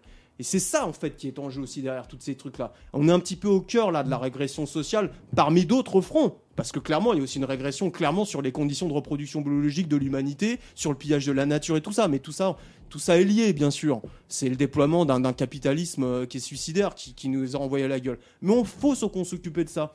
Ils sont arrogants parce qu'ils quoi, ils jouent sur quoi des tabous, ils croient qu'on va pas parler de ça. Il n'y a pas de problème. Au contraire. Euh, bon, voilà. Il n'y a, pas des exemples d'ailleurs plus précis sur justement sur cette hypocrisie, euh, Vic? Oui, bah si, on en parlait tout à l'heure euh, en off. Pardon. Oui, effectivement. euh, euh, bon, parmi les exemples euh, connus, bon, j'avoue, j'étais, je traînais en même temps sur, sur Internet et je, je suis tombé sur une vidéo euh, de, de l'émission Striptease pour, pour les gens qui, euh, qui, qui connaissent et qui apprécient. euh, je, je vous la conseille, c'est Jésus, c'est ouf. Euh, voilà, qui montre tout un programme pour ceux, pour ceux qui connaissent. Donc c'est un, bon exemple de, donc de, de, de, l'hypocrisie euh, des, des, religieux. Donc en l'occurrence, euh, bon, l'émission Striptease en question suit des jeunes catholiques lors d'un pèlerinage à Rome et au Vatican. Et lors de leur retour en France, on les voit notamment faire du prosélytisme dans les RER et les intercités. Ouais, tout ça pour dire que on les voit effectivement à la fin dans, dans un état de, en participant à une espèce de, de cérémonie d'auto, euh, d'auto-flagellation euh, collective sur fond de musique religieuse, euh, où on les voit reconnaître les uns et les autres euh, avoir euh, commis tel ou tel péché, notamment le fait d'avoir traîné sur des sites porno. Oh mon dieu Enfin bon, je, vous- je vous la conseille vivement. Alors certains se mettent à pleurer, d'autres s'évanouissent. Enfin là, il y a clairement une dimension sexuelle. Voilà, c'est assez fantastique. Euh, dans, dans le genre exemple connu, effectivement, bon, c'est c'est un classique, mais il y a les fameuses euh, JMJ. euh, euh, tous les deux ans ou quatre ans, je sais plus, euh, où en fait, euh, enfin, chacun sait euh, chez les cathos que ça sert avant tout à rencontrer euh, des, des, des- des amours d'un soir ou, ou quoi. Euh, voilà, derrière. Ah, d'un un- soir, c'est pas possible. hein. C'est Ah, pour toujours si. ou pour rien du Ah tout non, non, mais c'est possible en réalité. Si, si, pour- Ah d'accord, ok. Pour, pour eux aussi, c'est possible. C'est ado- adopte un mec euh, version cato. Voilà, voilà, il y a ça. Et euh, de- dernier exemple, donc, euh, mais on pourra continuer, mais bon, euh, encore une fois, enfin, l'émission peut pas non plus durer 20 heures. Ce qu'on critiquait, ce qu'on voyait dans le, bouquin de, d'Ouria Boutelja, donc on va dire chez la, la tendance dite de gauche de, des identitaires, on le retrouve aussi bien à l'extrême droite la plus classique, hein, dans les mouvements type bloc identitaire, génération identitaire, etc., qui sont des mouvements très jeunes, en gros de jeunes hommes célibataires. Il n'y a quasiment aucune femme dans ces mouvements. Euh, ça ne parle principalement, enfin il suffit de, de regarder un peu ce qu'ils ce qui, ce qu'ils racontent entre eux, hein. ça parle que, enfin principalement de baston et de cul, et une fois qu'ils ont trouvé une gonzesse, généralement euh, la, la politique, enfin la politique entre guillemets, c'est fini quoi. hein. Donc il y a vraiment ce côté-là quoi. hein. Ils font On- des affaires après. voilà, on, voilà, on, fait ça avant de trouver autre chose, quoi. Type un boulot de petit patron, de petit commerçant, et puis une femme, on se marie, et puis euh, le- enfin, la vie classique, quoi. hein. Donc derrière tout le vernis, euh, parce qu'en apparence c'est comme des mouvements qui se veulent euh, subversifs, derrière tout le vernis euh, en opposition à la société, on est dans les marges, etc. En réalité, euh, euh, ce qui les attend à, généralement ensuite, c'est une vie extrêmement conformiste. hein. Voilà. Un Et, joyeux ordinaire. Voilà, ouais, c'est ça. ouais. Et alors, dernier petit point, on en avait déjà parlé, mais effectivement, tout à l'heure, quand tu disais que les, les- les enfants n'étaient n'étaient coupables de, euh, de rien, c'est un, rappel important parce que euh, dans le bouquin de Douria Boutelja, là, dans le passage où elle dit que. Euh, qu'elle euh, qu'elle s'arrête à chaque fois qu'elle croise un enfant qui porte une kippa dans la rue, euh, voilà, enfin pour faire le lien avec ce que tu disais, enfin je veux dire, le, le gamin, enfin, la kippa, on n'a rien à secouer. hein. On est euh, contre toutes les religions, le judaïsme y compris. Mais enfin, le gamin qui a 5 ans porte la kippa, jusqu'à preuve du contraire, il n'a pas choisi de la porter. Quoi. Donc, euh, enfin, euh, l'âge du mioche peut pas servir d'excuse aux, aux préjugés antisémites de Rouya Boutelja. Quoi. Qui emploie néanmoins le mot amour dans son livre. Ouais, parce que le sous-titre, effectivement, est pour, euh, vers une politique de l'amour révolutionnaire. Ouais, ouais, tout à fait. Alors pour conclure peut-être sur le, le- le bouquin de Boutelja, moi il y a une Un question. vieux fantasme, sûrement. Ah oui, c'est peut-être ça. Moi, il y a une question qui me taraude, euh, que j'ai envie de conclure là-dessus sur le bouquin de Boutelja. Euh, tu tu l'énonçais là, et je trouve que ça sonne quand même un peu comme une contradiction dans, dans ce que tu disais. Comment on peut assimiler euh, Aurélie Boutelja comme une femme de gauche? Enfin, une identitaire de gauche. Alors, pour nous, ça n'a pas beaucoup de sens. Enfin, gauche, droite, à vrai dire, bon, euh, après, à vrai on dire, n'a c'est- rien à foutre. hein, après voilà, on n'a rien à foutre, Ouais. mais euh, co- comment se fait-il qu'elle soit quand même assimilée à quelqu'un de gauche? Bah, de À gauche, quand même, dans le sens où l'intégralité de ses soutiens Vient de la gauche. vient de ce qu'on appelle la gauche, quoi, Ouais, hein, que ce soit euh, les écolos, les staliniens, les trotskistes, quelques libertaires. Ouais. La gauche au sens large, mais toute la gauche. Quoi, hein. Aucun de ses soutiens, enfin, si ses soutiens religieux viennent de l'extrême droite musulmane, en réalité, euh, sont proches de la confrérie des frères musulmans, etc. Mais en tout cas, ses soutiens dans ce qu'elle, dans ce qu'elle elle, elle appelle le champ politique blanc, sont exclusivement des soutiens de gauche. gauche, quoi, ouais, hein, ouais. Voilà. Dans ce sens-là, elle est de gauche, quoi. Elle est rattachée à l'histoire de la gauche, quoi. hein. Et ce qui montre bien que du coup, effectivement, c'est une étiquette, euh, enfin, dont on n'a clairement pas, en aucune façon, à se réclamer, quoi. Tout à fait. Voilà. Je crois oui qu'on en, a déjà un petit peu parlé. hein. Euh, on, on a parlé des passerelles euh, qui, qui permettent aujourd'hui euh, à Rouya Boutelja euh, de se présenter comme une femme de gauche. hein. Donc euh, bon, bah, l'anti-impérialisme, euh, la bureaucratie, le clientélisme politique. on a un petit peu parlé de ça. Mm, mm. Mais aussi, bon, puisqu'on parle de, de psychanalyste, j'aurais pu, à l'introduction du propos que, que, que j'ai tenu là sur, sur William Reich, parler de, de Franz Fanon. Euh, parce que ce Franz Fanon, donc qui c'était euh, Franz Fanon, c'est un peu euh, une idole hein, qu'on retrouve dans le discours euh, des, euh, des gauches islamistes, des différents indigènes, voilà. euh. Franz Fanon, c'était un, psychanalyste, enfin il était psychiatre plutôt. C'était un psychiatre qui, venait des Antilles et qui a pris fait et cause pour le FLN. Il est devenu militant au FLN en Algérie. Donc il a commis un bouquin, qui, un célèbre bouquin, enfin qui redevient célèbre euh, à l'époque, euh, qui avait euh, reçu la promotion de Jean-Paul Sartre. Il faut lire la préface de Jean-Paul Sartre. Ah oui, elle est- elle est Putain, coton. C'est quoi? C'est les damnés de la Terre. Les damnés de la Terre, donc c'est un bouquin anticolonialiste, mais enfin dans lequel on, on retrouve euh, pas mal de thématiques, euh, pas mal d'angles d'attaque euh, qui sont aujourd'hui repris euh, par, par les indigènes. Le premier, c'est que euh, on peut pas les comprendre. On peut pas comprendre euh, le colonisé, euh, l'homme blanc. Quand je dis on, c'est l'homme blanc, l'Occident. Voilà. Il- il- déjà, Franz Fanon euh, pensait selon ses catégories de pensée. L'Occident ne peut pas ne peut pas comprendre. Donc voilà. À partir de ce moment-là, il peut développer tout et n'importe quoi. et c'est ce qu'il fait dans son livre. C'est-à-dire que, en gros, pour résumer, il présente l'homme en voie de décolonisation par la violence légitime euh, qu'il oppose euh, aux, colons. Il le présente un peu comme euh, le, celui qui met en place les bases d'une humanité affranchie. On retrouve ça. Donc le problème, c'est qu'évidemment, il y a une analyse sociologique qui est assez, assez pauvre hein, sur, par exemple, la structure euh, économique, sociologique des pays, euh, des pays colonisés, où en gros c'est la paysannerie euh, qui serait le moteur du processus de décolonisation, et que cette paysannerie, ça c'est un point important du bouquin, serait la gardienne d'une force, de, valeurs, et des valeurs qui sont immédiatement rattachées à au passé, à, quelque chose qui a été conservé et, qui, et qui vient du passé, qui vient de la tradition, qui vient des racines. Euh, évidemment, là, c'est la porte ouverte à la religion. Franz Fanon ouvre cette porte sans véritablement l'assumer. Euh, donc, vous voyez quand même toutes les, bases, les passerelles, le, terrain que ça peut euh, proposer pour que s'y déploie, s'y développe plutôt des, de drôles de plantes identitaires et, archaïques et régressives. hein. Et dans la dernière partie de son bouquin, bah, il se refait, il, remet les habits euh, du psychiatre. Et là, il y a plus un propos universel en fait en creux qui est développé, c'est-à-dire que la dernière partie du bouquin est consacrée à des analyses de cas cliniques euh, de victimes euh, de la guerre d'Algérie. Donc pourquoi est-ce que je dis que j'aurais pu en parler dans l'introduction à, cette petite parenthèse sur, sur William Reich, sur l'analyse de William Reich, c'est que donc Franz Fanon se fait psychiatre. Euh, en tant que psychiatre, bon, euh, bah, il déploie euh, des catégories qui relèvent plus du freudisme.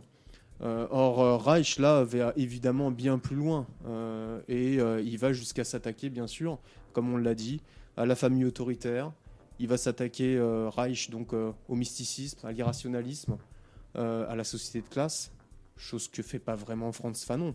Parce que quand on regarde même dans, les propos euh, euh, qui sont développés euh, un peu plus en amont dans le bouquin, donc dans les damnés de la Terre, on retrouve de drôles de propos où en fait on appelle à une sorte de solidarité des prolétariats occidentaux pour que les capitalistes veuillent bien investir, continuer à investir, euh, ou plutôt faire des marchés, enfin contracter des marchés avec euh, les pays euh, qui auraient réussi à, se décoloniser. Voilà, donc bon, c'est de l'anti-impérialisme, quoi. hein, ça sort pas vraiment du cadre capitaliste. Bon, voilà, c'était juste une précision. Est-ce qu'il n'y a pas une, une notion qui, donne vachement de moulin, à vachement de, de grain à moudre à tout ça? C'est pas la, notion de responsabilité collective Parce que tous les blancs sont des colonialistes. Euh, on serait assimilés à toutes les politiques qui nous sont précédées. On serait tous susceptibles d'accompagner les gouvernements euh, dans lesquels, dans les pays dans lesquels on vit. Est-ce que c'est pas profondément dégueulasse Moi, je trouve que- que, ce qui est- moi, je voilà. trouve que c'est vraiment dégueulasse. Je vais te dire pourquoi. Parce qu'on est en 2016. On est en 2016, on continue de nous parler de colonialisme. Mais le colonialisme à la papa, qui n'existe plus. Aujourd'hui, il reste en- bien sûr des pays riches et des pays pauvres. Mais enfin, comme on l'a déjà un petit peu esquissé, comme on va le voir, il y a une transnationalisation du capital. Par contre, s'il y a bien une colonisation qui s'est développée, qui s'est déployée, c'est la colonisation marchande. Et comme par hasard, ça, ils la remettent absolument pas en cause. Et la colonisation marchande, ça, c'est vraiment un fléau. S'il y a une déshumanisation, elle se fait aujourd'hui sous le coup C'est plus consensuel de parler de néolibéralisme Mais que de parler de complètement. ça, voilà. de la, de la colonisation marchande, de la colonisation capitaliste qui détruit complètement nos vies. Ça, ils en parlent pas. Donc là, il y a un brouillage. On peut reprendre leur concept. Des, tu veux décoloniser la marchandise? Toutes nos vies aujourd'hui, on a des vies uniformes.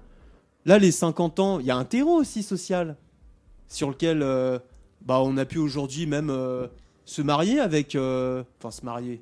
Pardon, ça c'est un, lapsus parce que c'est. Bon, en tout cas, voilà. Il y a pu y avoir du métissage. C'est pas un hasard aussi, c'est par exemple le Parti indigène de la République est contre le métissage. Parce que c'est une forme de réfutation de ce qui, du, du, ter- du terreau social, de, de cette réalité sociale qui, qui existe, qui n'a cessé de travailler sous nos latitudes et même dans le monde entier, les sociétés. Le fait que euh, bah, il y a un brassage des populations. Et que euh, oui, le colonialisme, c'est une ancienne forme de domination. Mais la domination, euh, elle continue. Et il y a une colonisation marchande aujourd'hui. Je pense que faire le parallèle aujourd'hui, c'est tout sauf outrancier. Au contraire, ils s'occupent pas de ça. Ils n'en veulent pas, ils l'acceptent. Ils travaillent à ça. Au contraire, ils travaillent à ce qu'on ferme notre gueule par rapport à ça. Alors, donc, donc si on comprend, si on essaye de conjecturer euh, momentanément, on, peut se dire quand même que la matrice, euh, peut-être, euh, de toutes les formes identitaires sont liées aussi à des, rapports fantasmés et à des, moments de décomposition particuliers et du capitalisme et des structures, euh, je dirais, historiques qui, l'ont traversé. C'est-à-dire que là, on voit bien quand même que l'interpénétration de tous ces faits donne justement la possibilité à, à des discours de, de réémerger comme ça et dont on pensait d'ailleurs qu'ils avaient un petit peu disparu. Mais enfin, euh, est-ce que, est-ce que justement on peut pas essayer d'arriver sur la compréhension de, ce qui se met en place au niveau euh, presque plus global? C'est-à-dire que on voit bien que euh, tout, tout ce qui faisait les rapports de ces 40 dernières années d'une certaine forme de stabilité entre guillemets euh, euh, politico-économique euh, qu'on peut fantasmer, hein, ces fameuses 30 glorieuses, euh, de ce capitalisme qui se développait sans contradiction, tout le monde allait avoir un frigo, je ne sais quoi. Au-delà de ce- cette imagerie comme ça propre au CNR et à tout ce fantasme, est-ce qu'on peut pas essayer de tisser ce qui s'est passé ces dernières années, qui est qui est le, le, le- je dirais la matrice de toute cette décomposition, qui fait que justement euh, le capitalisme qui se qui se développe euh, dans ses formes actuelles donne naissance et donne la possibilité à toutes ces résurgences identitaires de, de, se mettre en place. On a un peu un cas d'école, ça va peut-être être une porte d'entrée euh, sur cette thématique qui, qui peut s'annoncer longue, mais qu'on va essayer de rendre synthétique. Donc là, on va, on va un peu s'intéresser à, la façon dont, dont l'économie prend le, le pli identitaire au niveau transnational, par Mhm. exemple. hein. Oui, oui. Et puis bah là, oui, on va aborder un, un petit cas d'école euh, qui est une, une belle illustration. Alors effectivement, donc c'est c'est un cas d'école, donc on l'a choisi de manière un peu arbitraire finalement parce que ce n'est qu'un exemple parmi euh, beaucoup d'autres euh, potentiels exemples. Euh, on va parler, de- on va partir du cas d'un mec, euh, d'un bourge, s'il faut le qualifier en termes de classe sociale aussi, et puis partant de là, on, va voir un certain nombre de ramifications. Et on va voir aussi que l'identité et la manipulation des, comment dire, des pulsions identitaires des gens, c'est aussi en fait en réalité un moyen de faire du fric hein, pour certains euh, bons gros bourges quoi. Euh, donc on va parler d'un mec qui s'appelle Guy-Antoine Castex, euh, qui était un des cadres euh, d'égalité et réconciliation, quelqu'un qui avait des responsabilités au sein d'égalité et réconciliation, donc le petit groupuscule euh, antisémite du, dénommé Alain Soral qui se définit lui-même donc comme national-socialiste à 16 heures perdues. C'est quelqu'un qui a animé une section d'égalité et réconciliation en Bretagne, plus précisément à Rennes.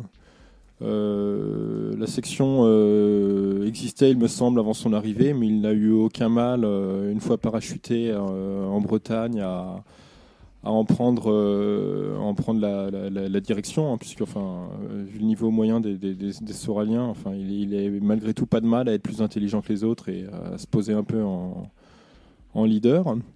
Donc, ce Guy-Antoine Castex, euh, qui n'est pas franchement issu du prolétariat, il étale sa vie sur les réseaux sociaux euh, professionnels type LinkedIn, etc.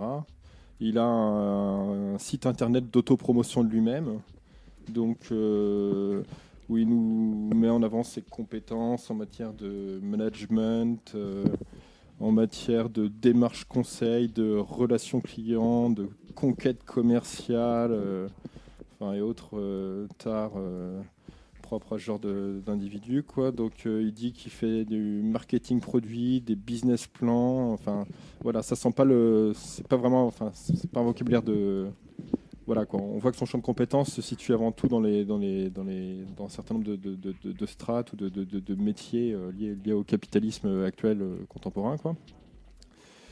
Et donc ce mec,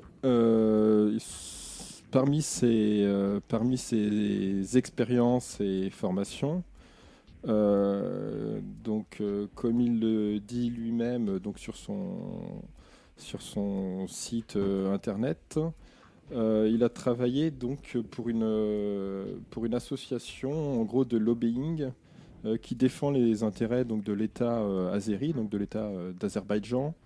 Euh, à l'international, donc en France, mais pas que en France, puisque la structure en question a aussi des, euh, euh, ramifications. donc, si on va voir sur son site internet, il me semble donc la structure a des ramifications en Grande-Bretagne, en Allemagne, a des locaux en Turquie également.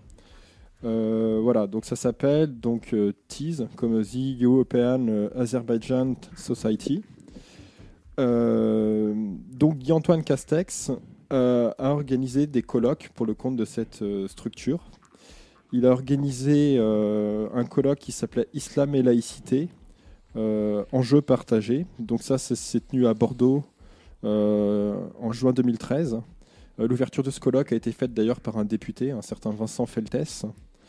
Euh, il a organisé aussi un colloque, rien moins qu'à l'Assemblée nationale, hein, sur le thème pèlerinage laïque, euh, France-Azerbaïdjan, modèle universel ou exemple singulier.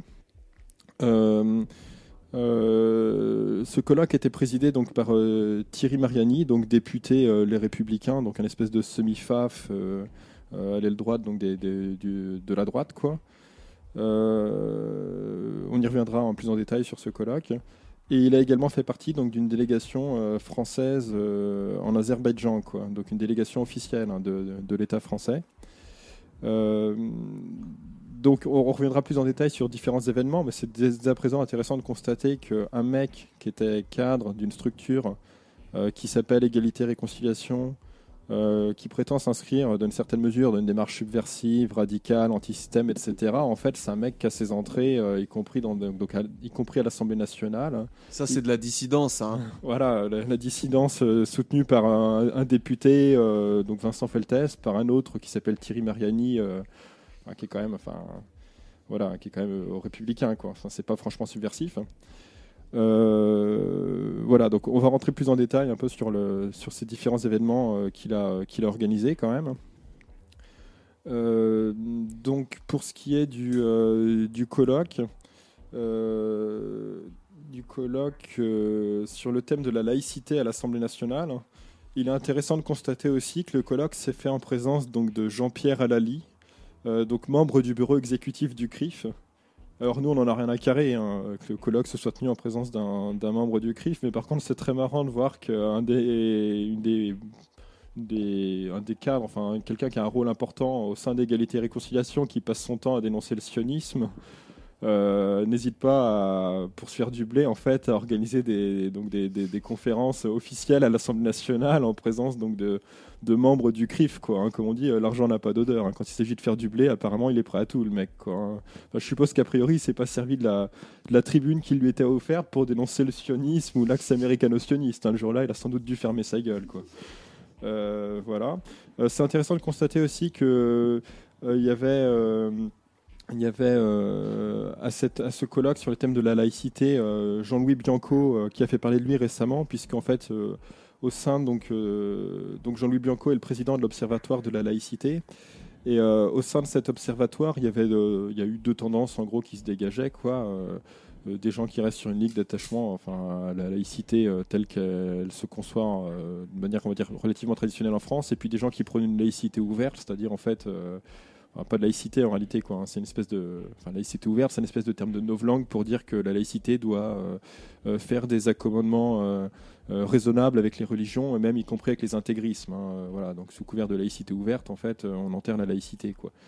Voilà. Et donc à ce colloque, il y avait également euh, Tarek Oubrou, donc qui est euh, l'imam de, euh, de la mosquée, enfin un des imams euh, qui officie à Bordeaux, qui, se présente comme recteur de la grande mosquée de Bordeaux, ou un titre pompeux du jour-là. On reviendra sur Tarek Oubrou dans l'instant parce que c'est un personnage tout à fait intéressant. Voilà, donc, donc Guy-Antoine Castex, donc ce, soralien militant, euh, faisait également partie, comme il dit lui-même sur son CV, euh, sur son site internet, donc partie de la délégation française euh, qui allait en visite en, Azerbaïdjan, donc en avril 2013. Euh, donc il y avait également à cette délégation donc Tarek Oubrou une fois de plus. Donc il y avait également a priori Khadija qui devait être la femme de Tarek Euh, il y avait Sharafeddin Mouslim qui est le secrétaire général de la Fédération des musulmans de Gironde. Euh, il y avait un représentant de la communauté juive euh, du sud-ouest de la France. Voilà. Et donc, il y avait aussi le, donc Pierre Coneza, vice-président de l'Association française des victimes du terrorisme. Voilà, pourquoi pas. Euh, c'est juste, enfin, euh, je sais pas si le sujet prête à rire, mais enfin, quand on voit euh, à, la, façon dont les Soraliens font l'apologie notamment de Carlos, du Hamas ou du Hezbollah, c'est quand même assez curieux que, pour encore une fois, à mon avis, de basse raison pécuniaire, Guy- Guy-Antoine Castex se retrouve côte-côte avec le vice-président de l'Association française des victimes du terrorisme. Enfin, a priori, euh, c'est pas son combat principal, quoi, hein, la, la lutte contre, contre ce genre de, de trucs, quoi.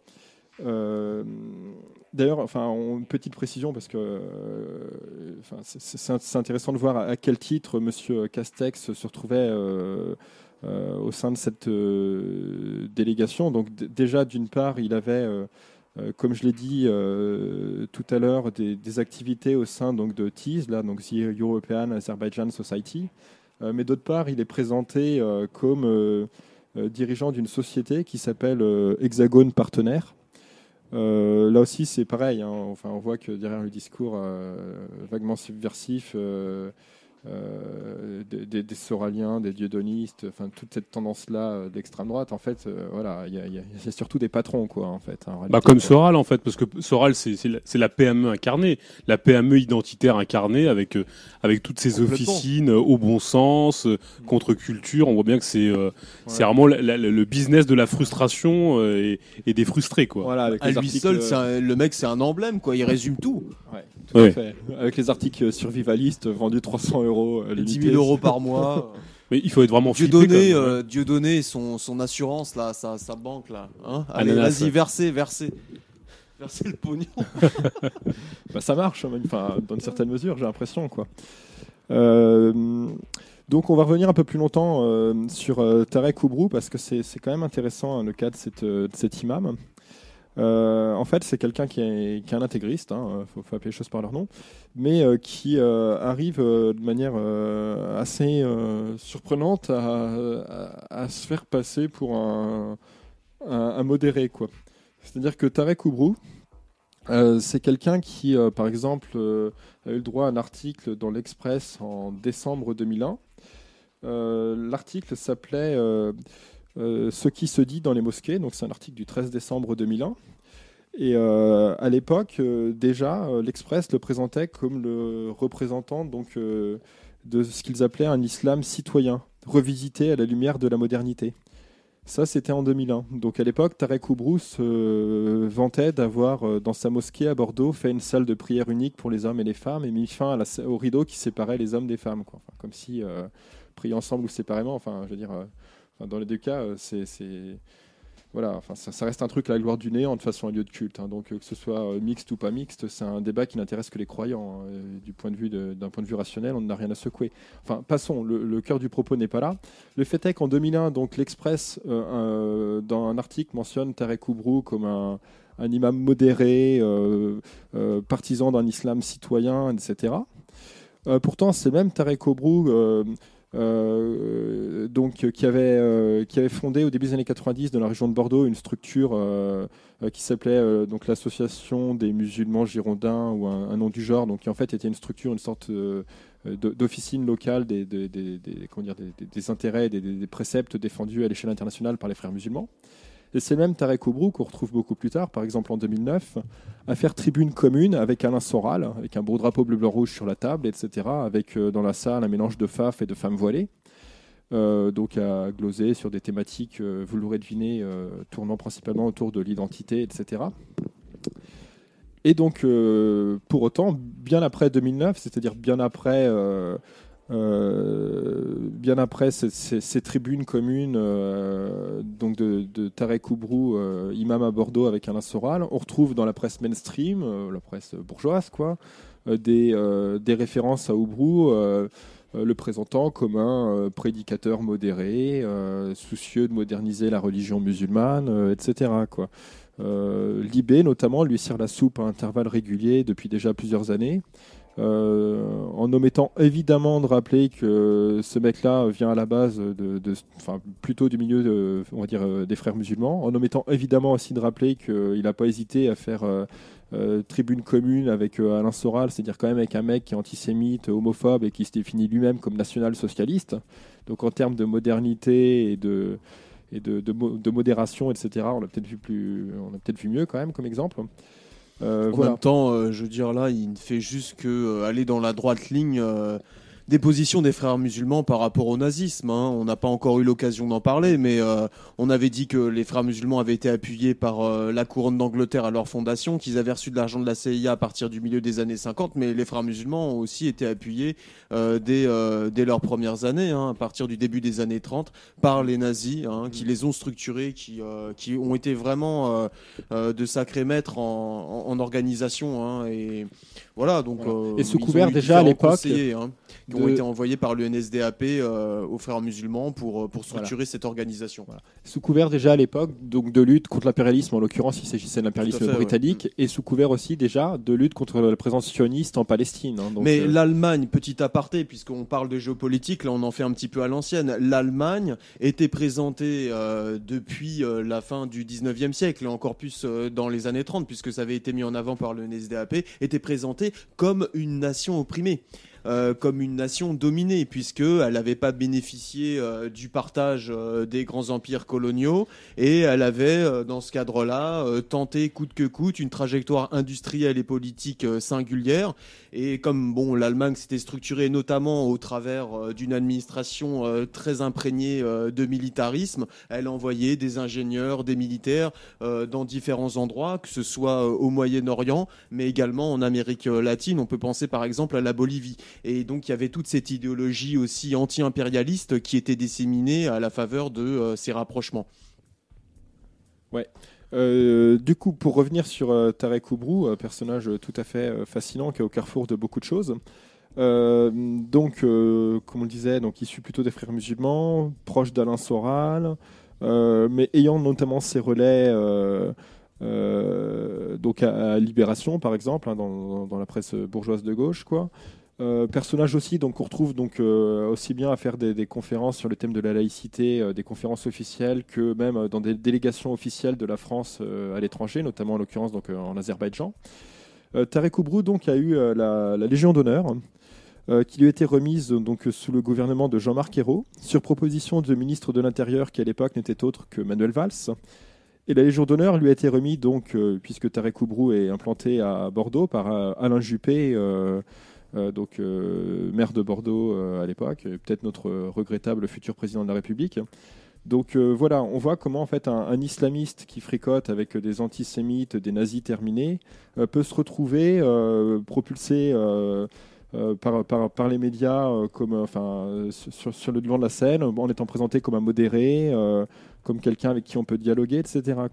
Et alors la- consécration pour Tarek Oubrou, elle est survenue il y a quelques semaines maintenant, euh, quand il a été dit qu'il euh, faisait l'objet d'une fatwa donc de l'État islamique et que du coup en fait sa tête était, euh, était mise à prix où il était reproché en gros euh, ses, po- ses positions pas suffisamment réactionnaires on va dire. Euh, voilà quoi. Et donc du coup en fait euh, le, euh, les médias se sont un peu engouffrés dans le truc là encore une fois pour le présenter comme un mec euh, modéré par le simple fait qu'il aurait qu'il se sera tiré les foudres de l'État islamique euh, que qu'il serait menacé de mort etc quoi enfin alors encore une fois euh, euh, au risque d'enfoncer des portes ouvertes. Enfin, euh, je veux dire, les, ennemis de nos ennemis ne deviennent pas de manière systématique nos, amis. Et au sein même de ce qu'on appelle l'islamisme ou l'islam politique, mais le constat serait pareil avec d'autres types d'intégrisme religieux. Il peut y avoir des clivages, des tensions, voire des affrontements ouverts. C'est pas pour autant qu'il y a un camp à choisir. hein. Enfin, je veux dire, euh, actuellement en Syrie, par exemple, euh, euh, le- les islamistes iraniens de la République islamique d'Iran sont rangés du côté de Bachar el-Assad pour affronter les, islamistes sunnites de l'État islamique. Enfin, Il n'y a, pas un- camp qui, du point de vue du prolétariat, est à choisir. Enfin, ils sont aussi bien massacrés par les uns que par les autres, hein, jusqu'à preuve du contraire. Donc tout ça pour dire que Tarek Oubrou ne- ne devient pas euh, défendable parce que euh, il est visé par une fatwa de l'État islamique. hein. À la rigueur, qui se bute, euh, qui se bute entre intégristes, ça fera toujours des cons en moins. Quoi. Voilà donc pour Tarek Oubrou. Mais c'est intéressant encore une fois vraiment d'insister sur le, sur le côté d'aller voir ce qui se cache derrière le discours euh, subversif, donc en, l'oc- en l'occurrence donc de, de- l'extrême droite type égalité et réconciliation, parce qu'en fait on voit que euh, dans ces structures il y a des types comme euh, Guy-Antoine Castex là qui sont avant tout des patrons, qui sont là avant tout pour faire du fric, et c'est pour ça d'ailleurs qu'ils ont des sites d'aut- d'autopromotion d'eux-mêmes euh, sur, sur- internet quoi, avec leur CV en français, en anglais, euh, leurs expériences professionnelles, leurs loisirs. Euh, on sait qu'il aime les, sports de combat, euh, les films de telle époque, etc. Et en fait, donc il y a quand même un côté, on veut faire du fric, et euh, pour ça, on est prêt euh, finalement à, manipuler les, ressentiments des uns et des autres, les, pulsions euh, identitaires, etc. Et il- s'il le faut, donc lui, enfin en l'occurrence, euh, euh, il est prêt à se faire le relais des intérêts de la diplomatie française et à aller euh, dans une délégation officielle de la France, euh, donc dans l'État, en l'occurrence l'Azerbaïdjan, euh, pour euh, voilà, euh, sans doute une histoire de, de, de marché à signer ou à trouver avec le, le pays, le pays en question. Voilà. Qui d'ailleurs est membre de, de comment ça s'appelle l'OCI, c'est ça? L'or- L'organisation. L'organisation de la conférence islamique, ouais, on va, Je on cherchais va le en terme. parler. ouais, Merci. ouais. Euh, c'est marrant parce que ton, enfin, il y a rien de marrant, mais ton exemple me fait penser à un autre mec, euh, pareil, euh, qui, qui, qui, qui se développe, euh, qui s'épanouit sur le créneau identitaire. C'est le type qui a fondé, qui a fondé le fameux collectif contre l'islamophobie en France. Vous en avez peut-être déjà entendu parler.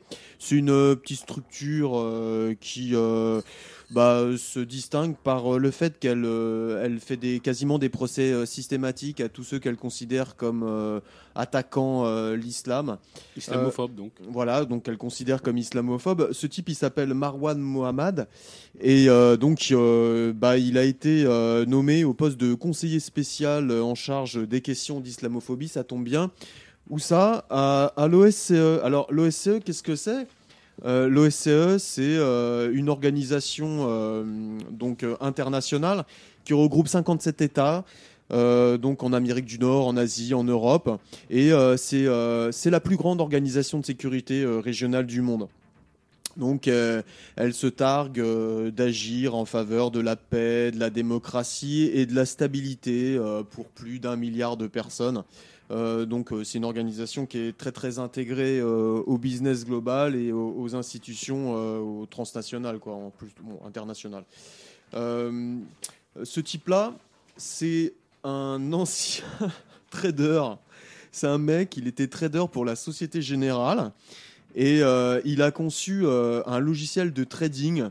Euh, vous savez, le type de logiciel euh, basé sur, euh, sur des algorithmes génétiques. En gros, c'est c'est vraiment des, des, des, moyens techniques quoi, numériques qui ont permis à ce qu'il y ait l'explosion du, bah, du, du- de la spéculation en mode euh, casino euh, financier qui a, euh, qui a déclenché bah, la crise, enfin, le, oui, le- les- l'explosion de 2008. Quoi, hein, voilà, là, c'est- bon, intéressant. C'est vraiment du, du casino nihiliste. hein.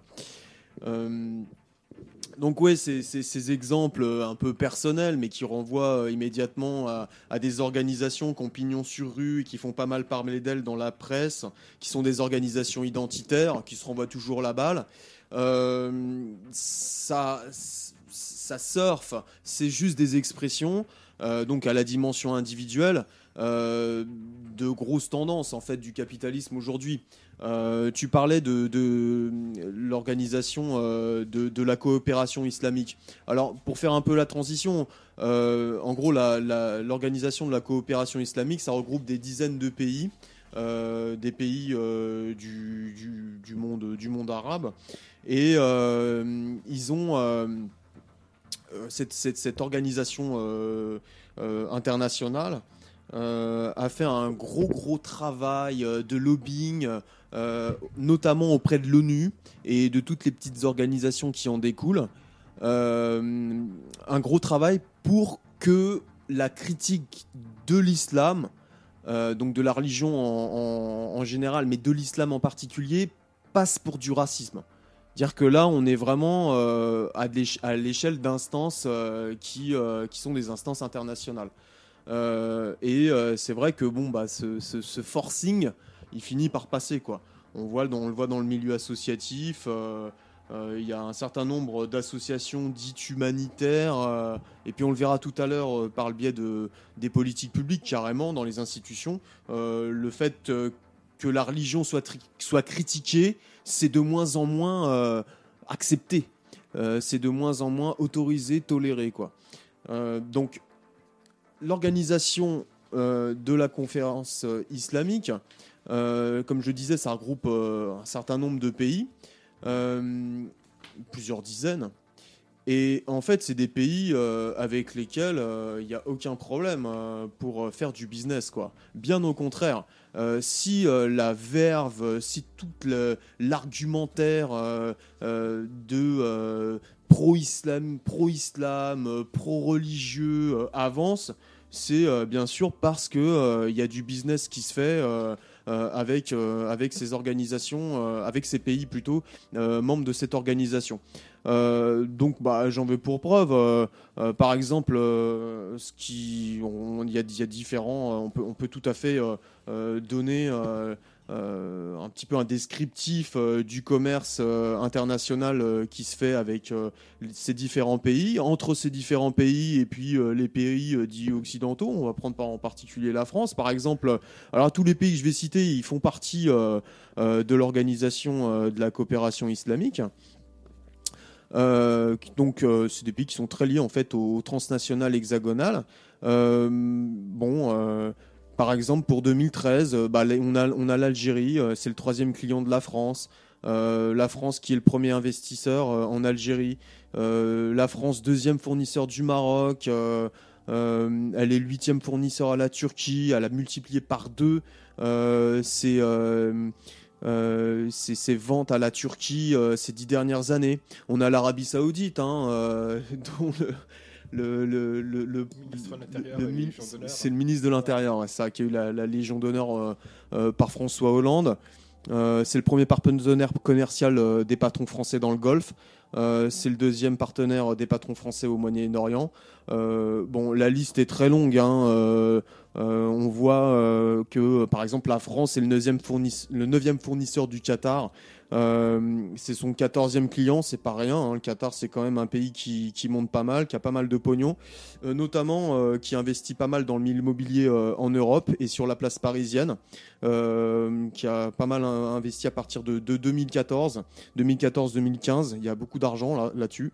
Euh, donc on voit qu'il y a quand même une perméabilité, il y a une ouverture euh, euh, aux businessmen en provenance voilà, là, du, Moyen-Orient, de, ces pays, la coopération islamique, qui sont aussi porteurs de d'idéologie, quoi, d'une vision de la société qui repose pas mal sur l'encadrement religieux.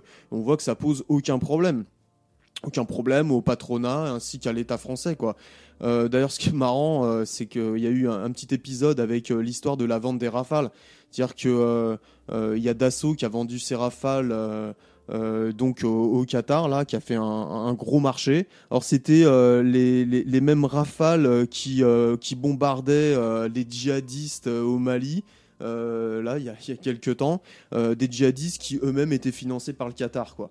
Donc on voit que euh, derrière tout ce, ce, business identitaire, là on parle du Moyen-Orient, mais on peut parler, et de l'islam, mais on peut parler évidemment de ce qui se passe avec les euh, avec les cathos, avec les feuges, et- etc. Enfin, il y, a- bien sûr tout ça, en gros, l'identitarisme, il, est, il est global, quoi. Il va dans tous les sens, il, a, il- avance derrière euh, euh, différents, euh, différentes marques confessionnelles, parce qu'il s'agit en réalité de marques. Donc voilà, donc intéressant aussi dans la lancée, on peut se pencher un petit peu sur, sur ce qui se passe au niveau de la, de la finance islamique. Alors ça a été une critique qui, était, qui a été un petit peu monopolisée par l'extrême droite pour dire qu'il y a eu une montée de l'islam en France, toutes ces conneries. euh, évidemment pour pouvoir euh, souscrire à des visées euh, identitaires qui étaient des, visées catho, nationalistes, etc. Le propos n'est évidemment pas du tout celui-ci ici. Enfin, ceci étant, ce qui est intéressant, c'est de voir que la finance islamique, elle, est, développée depuis le, début des, années 2000. Euh, donc, depuis le début des années 2000, en fait, euh, dans les pays euh, européens et, aux États-Unis, euh, on, ouvre complètement les bras à, cette finance islamique. Alors, qu'est-ce que c'est? C'est une illustration là de, du, mélange entre les visées identitaires, religieuses et puis le business. La finance islamique, c'est un truc qui est en vogue, qui est diffusé euh, pas mal à partir du, Moyen-Orient. Euh, ça consiste euh, à reprendre l'interdiction canonique de l'usure en islam. Euh, D'ailleurs, c'est dans la plupart des religions. hein. Vous voyez, les, les cathos ont, ont pendant des, des siècles condamné l'usure. Ça les a pas empêchés de devenir une véritable euh, transnationale, un État euh, transnational et un véritable clair. État euh, depuis, depuis très longtemps. Enfin bon, donc ça reprend l'interdiction canonique de l'usure en islam.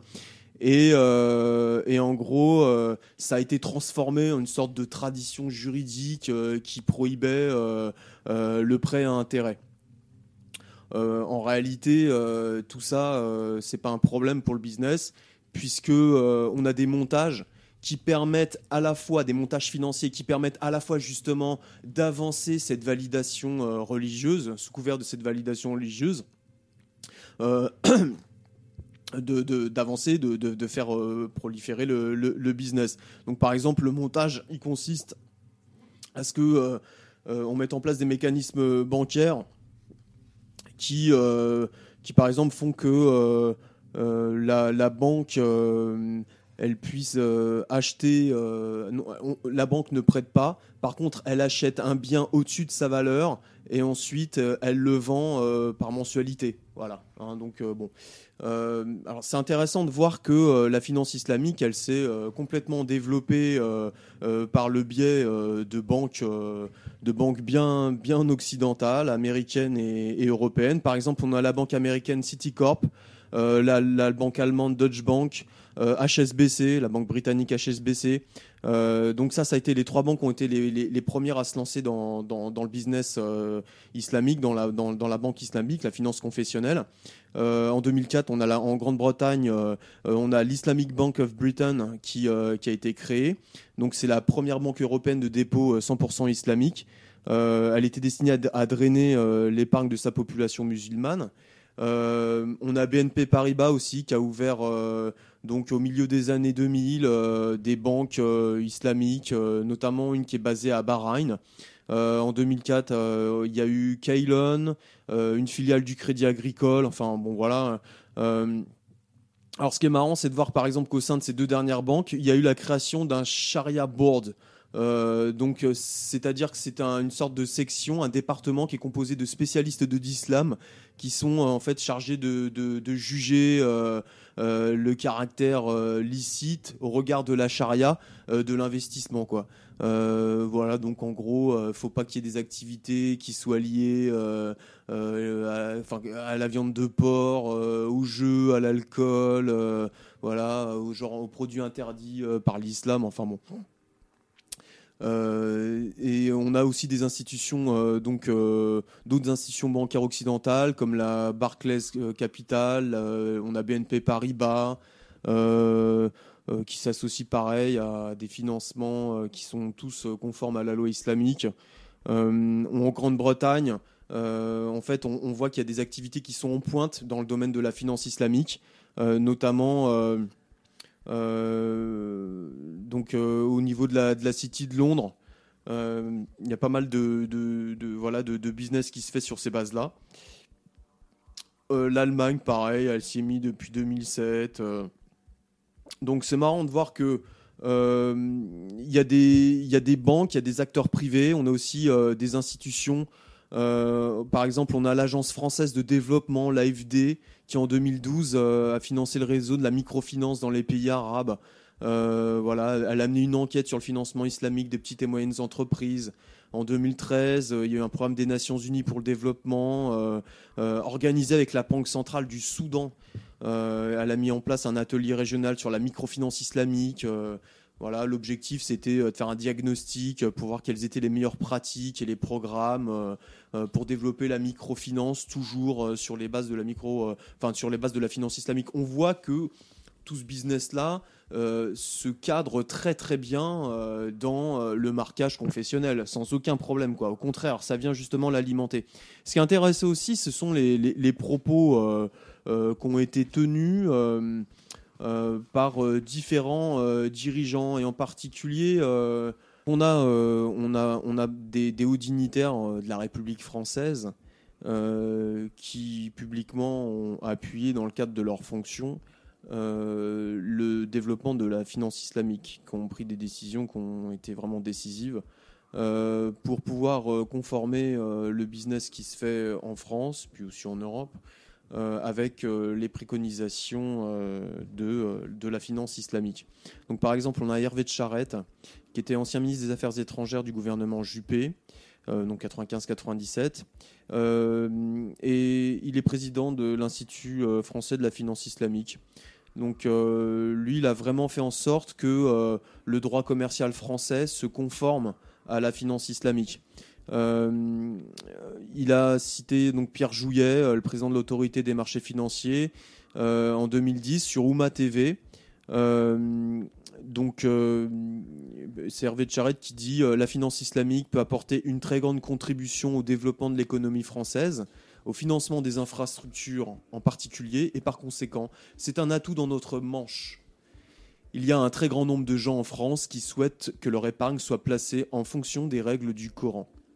Alors ce qui est marrant, c'est euh, de voir comment est-ce que cette finance islamique, elle vient apporter quelques clés pour euh, pouvoir euh, réguler des marchés qui, avec la crise de 2008, ont plutôt fait assez peur quoi, hein, au niveau de la dérégulation.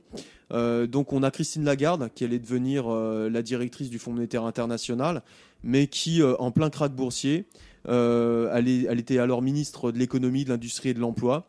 elle se faisait donc sans aucun problème porte-parole du grand capital, évidemment, à ce poste-là. Et donc, elle a tenu un discours au deuxième forum français de la finance islamique, donc le 26 novembre 2008. Et qu'est-ce qu'elle disait? Bah, C'était en fait un véritable éloge euh, des avantages des règles coraniques pour pouvoir réguler euh, la finance, euh, la finance internationale. Quoi. Elle disait en face de cette crise de tous les excès, le président de la République a souhaité faire des propositions. À cet égard, la finance islamique présente bien des avantages en ce qu'elle condamne la spéculation et en ce qu'elle condamne le hasard.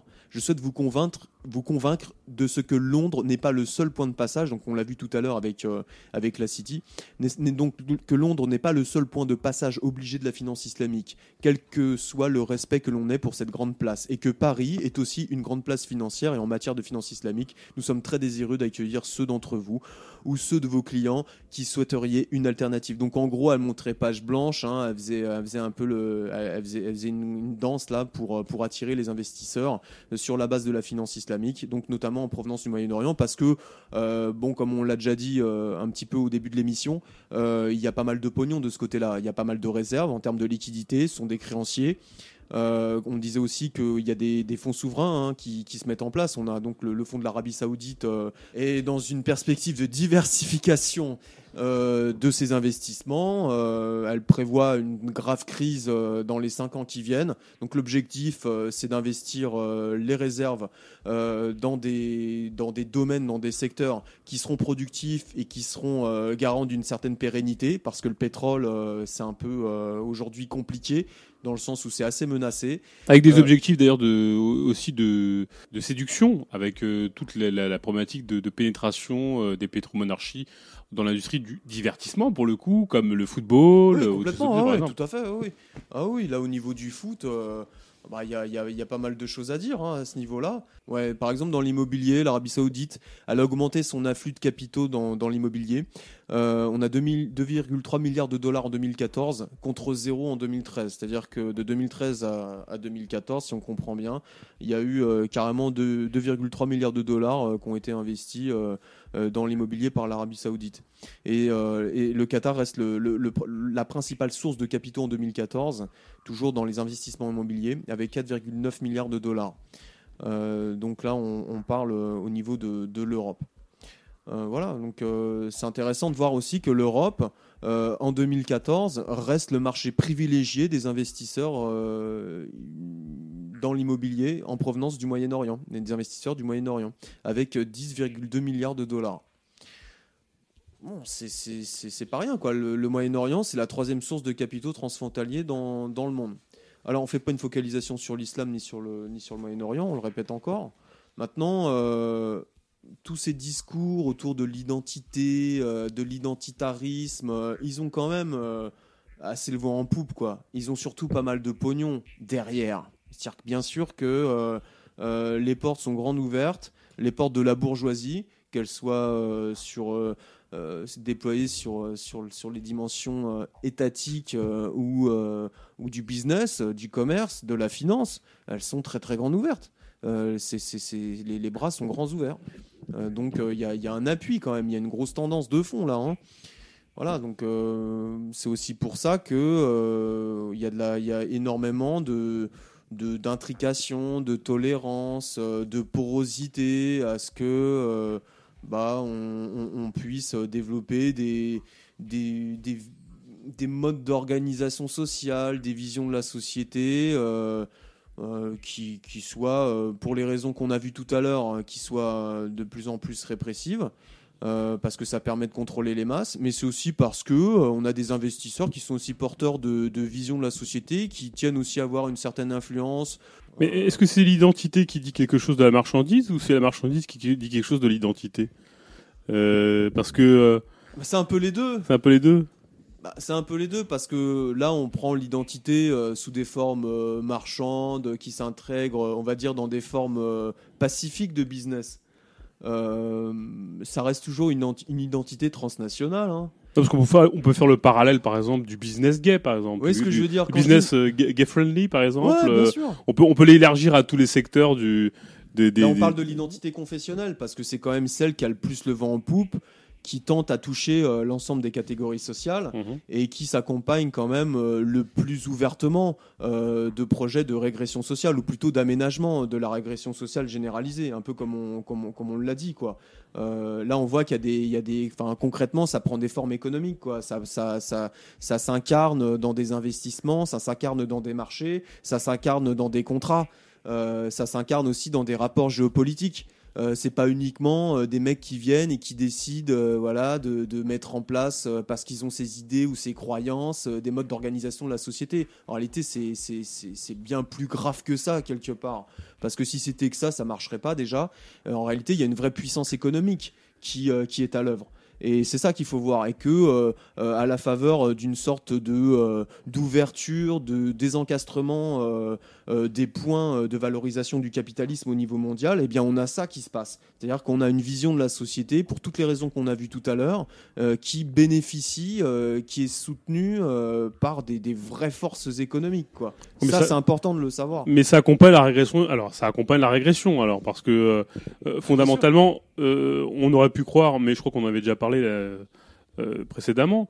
euh, on a pu croire que, le capitalisme accompagnait une forme de développement euh, linéaire, presque progressiste des- choses. Et euh, c'est un un peu, par exemple, cette vision que j'utilisais euh, par rapport à, à, un capitalisme qui se fait gay friendly, par exemple, tout simplement dans une conquête de marché euh, de type progressiste, d'ouverture, euh, qui se veut, euh, euh, je dirais, en, en rupture avec tout ce qui était, euh, tout ce qui était traditionnel ou, ou considéré comme Là, et, et, qu'il a, et, et pour autant, on a l'impression que l'avenir du capitalisme, finalement, dans cette vision-là, c'est euh, c'est de plus en plus le contrôle, et que l'avenir, c'est la répression, la, la, la répression La, la tolérance répressive ou, ou peut-être même quasiment on nous tapera sur, euh, sur la gueule euh, pour nous faire on- consommer. On, on casse en fait les, les- les- les vraies bases sociales de la tradition. Ça qu'il faut bien comprendre. Mais c'est en faveur d'une recomposition identitaire. C'est-à-dire Mhm. que l'identitarisme, c'est une marchandise. euh, qui est souvent une marchandise transnationalisée, il faut pas se mentir, mais qui euh, a pour euh, euh, qui, joue sur euh, sur euh, justement le, qui, qui, vante là qui vante les traditions à partir du moment où elle les a complètement vidées de, leur existence, elle les a désubstantialisées. On, en parlait en, évoquant cet islam qui venait de l'extérieur et qui s'imposait dans, dans pas mal de pays. Là, on parle des marchés au sens stricto sensu. Euh, maintenant, par exemple, quand on voit euh, euh, la façon dont la confrérie des frères musulmans a, vendu son programme politique et dans un deuxième temps, la façon dont elle a essayé de l'appliquer. Qu'est-ce qu'on on s'aperçoit de quoi? On s'aperçoit que euh, elle a vendu son programme politique en Tunisie, en Égypte et en Turquie. Elle a vendu sur la base de euh, perspectives entre guillemets. euh, de redistribution un petit peu des richesses, etc. Mais toujours euh, en vantant justement l'égalitarisme dont, dont nous la rabat les oreilles Ouria Boutelja, qui serait intrinsèque à la religion, etc. Voilà, la justice. Plus la justice que l'égalitarisme, mais c'est un petit peu en creux quand même dans le discours. Quand elle est au pouvoir, elle, fait quoi? Elle applique euh, les préconisations du Fonds monétaire international. Elle casse les droits de la classe ouvrière. Euh, on nous euh, a fait la, distinction dans les médias pendant des années. Là, là c'est un petit peu moins le cas, mais enfin bon, ça continue quand même. Entre les islamistes modérés, ça veut rien dire, et ceux qui ne le seraient pas. Et on prenait pour exemple l'AKP. L'AKP, euh, on voit bien que euh, qu'est-ce qui se passe? L'AKP, elle écrase les salaires, elle détruit les droits, elle fait, elle fait développer, elle fait fleurir le business. Le business notamment avec l'Europe. C'est-à-dire que ça c'est- la Turquie est devenue une des, des, bases arrières, un des ateliers industriels euh, de, des transnationales européennes. Bon, donc qu'est-ce qu'ils font? Ils écrasent les salaires, ils maintiennent complètement sous verrou le prolétariat en Turquie. Euh, ils ont en plus des velléités impérialistes euh, qui négocient euh, avec le reste des acteurs dans la région, mais aussi avec les pays qui sont en position de force dans leurs organisations internationales. Suivez mon regard, la Syrie notamment. Bon voilà, donc on voit bien que là, l'identitarisme qui est défendu par les frères musulmans qui sont à l'AKP, il se, il, se mêle avec euh, une régression sociale et avec un développement du business. Ça a été la même chose avec Morsi en Égypte. Morsi en Égypte, il est venu, qu'est-ce qu'il a fait? Il a été contracté des prêts auprès de la Chine, il a accepté les prêts du Fonds monétaire international qui, eux, étaient conditionnés par la mise en place de politiques d'austérité. Donc la, la- la- la population en Égypte, dont la classe ouvrière, a très rapidement, euh, euh, s'est très rapidement aperçu que les petites promesses basées sur la religion euh, qui étaient vendues par les frères musulmans lorsqu'il y a eu la, révolution, voilà, eh bien toutes ces promesses n'étaient absolument pas tenues. quand ils étaient au pouvoir. Et avant d'être au pouvoir, ils avaient sous-traité la, la redistribution sociale, on va dire l'aide sociale, euh, que, que leur avaient laissé en pâture euh, les politiques néolibérales euh, euh, qui étaient euh, appliquées par. euh, C'était Moubarak Mhm. en Égypte. Oui. Ouais. Donc euh, voilà, c'est un- en gros, euh, pour, dire- pour dire que c'est un identitarisme qui, qui ne fait qu'appel qu'à la tradition, mais qui, qui est là pour mettre en place des marchandises enveloppées dans, dans de l'identité. Mais à partir du moment où l'identité elle prend une forme marchande, c'est que dans le concret, euh, la société elle a déjà été complètement désubstantialisée des formes de rapports sociaux qui font vivre la tradition. Est-ce que, est-ce que vous voyez ce que voilà, Ouais. Enfin, c'est ça en fait. On, est, on, on prenait le- l'exemple euh, tout à l'heure des euh, de, de, de, de ce qui se passait euh, euh, en Somalie avec les shebabs euh, qui viennent et qui mettent en place des, des, des, des, des formes d'islam qui sont complètement contraires à l'islamisme, enfin pardon, à la religion musulmane qui est pratiquée depuis des lustres dans ce pays-là. Idem au Maroc. Idem, euh, idem en Tunisie. C'est un islamisme qui vient plutôt euh, de l'Arabie Saoudite. C'est un islamisme wahhabiste. Voilà. C'est du wahhabisme. Euh, L'Égypte a envoyé euh, des milliers d'ouvriers travailler euh, sur les chantiers en Arabie Saoudite. Et les mecs, quand ils sont revenus, bah, il y avait de l'argent aussi qui les poussait derrière. Ils, ont, ils ont commencé à, développer, à déployer des, idéologies qui étaient des idéologies wahhabites. Pareil en Tunisie, sur les campus universitaires, les nanas pour mettre la, burqa, elles, étaient, elles, sont, elles sont payées des centaines d'euros. Ça, c'est connu, ça, par les étudiants en Tunisie. Euh, pour pouvoir euh, complètement casser euh, les formes euh, laïques euh, d'enseignement euh, en Tunisie.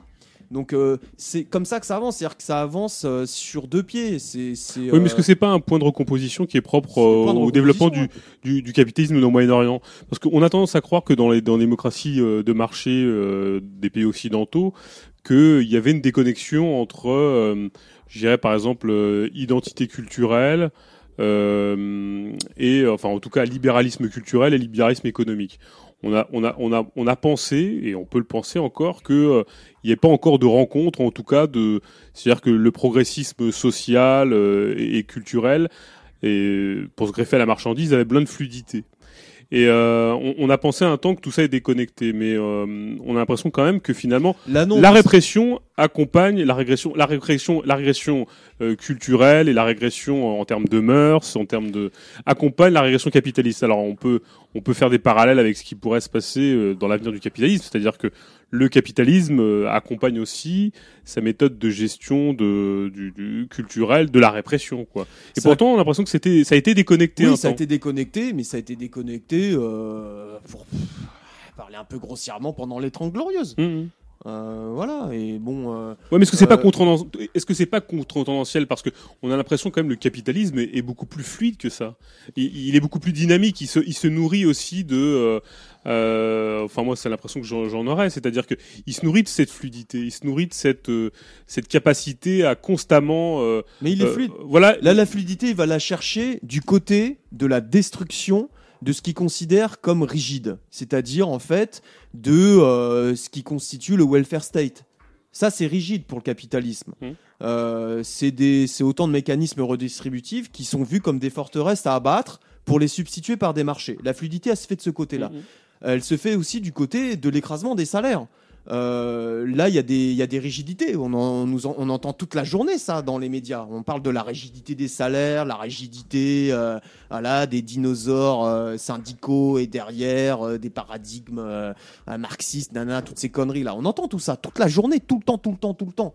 Je suis en train de faire une forme de description en fait de ce qu'on peut appeler euh, le capitalisme complètement euh, débridé. Alors évidemment que c'est qu'une tendance. Bien sûr que euh, ça se fait à la fois dans le cadre d'attaque, mais aussi de négociation. Faut pas se mentir parce que du jour, ils vont pas abattre tout du jour au lendemain.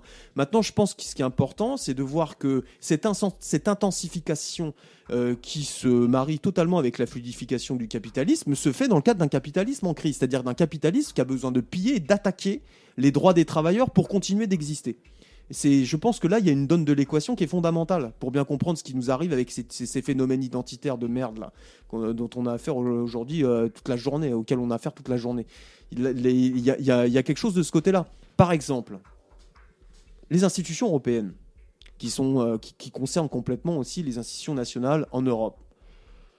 Bah, C'est des institutions euh, qui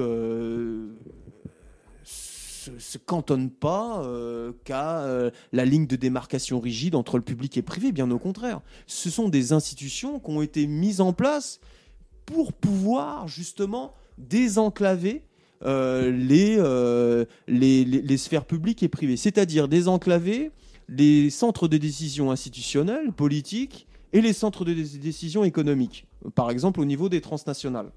Alors ça, c'est des discours qui sont portés euh, par les altermondialistes, nanana, etc., mais ils vont jamais jusqu'au bout des choses. Parce que eux, ce qu'ils veulent, c'est le retour à l'État-providence, euh, ou alors ça part dans des discours conspi, et machin, etc. Mais en réalité, ça se vit au quotidien, ça. C'est-à-dire que euh, il y, a, vraiment là une sorte de imbrication, un enchevêtrement, une intrication entre le capitalisme porté par des acteurs privés et puis des mecs qui sont censés être euh, des euh, fonctionnaires, euh, des technocrates, des administrateurs. En réalité, les gars, ils font d'ailleurs souvent l'aller-retour entre la sphère économique et puis la sphère institutionnelle. Donc on voit que là, les portes, elles sont ouvertes. Et au niveau des institutions européennes, il y a ça. Alors l'identité là-dedans, bah, l'identité, elle, elle- elle- elle- elle sert. Elle est intéressante parce que il s'agit de faire du business, il s'agit aussi de domestiquer les masses, il s'agit d'abattre les droits. Il s'agit de casser l'État, l'État au sens de welfare state, pas l'État euh, au sens euh, que nous on voudra le briser, quoi. C'est-à-dire l'État dans sa totalité. L'État évidemment il reste, c'est simplement un processus là de restructuration de l'État pour qu'il soit complètement à la remorque, complètement serviteur d'intérêts capitalistes privés. Euh, et là-dedans, donc, l'idéologie identitaire et ses représentants, ils ont tout à fait une, une place. Et euh, donc, on parlait tout à l'heure de l'islam, euh, voilà, etc. Mais on peut tout à fait voir qu'au niveau des institutions européennes, l'Église, l'Église, l'Église catholique, elle a une longueur d'avance. Elle a une longueur d'avance parce que euh, pas mal de mecs ont fondé les institutions européennes, c'était des, types qui, viennent de la qui venaient de la démocratie chrétienne. Et aujourd'hui, on s'aperçoit que dans les différents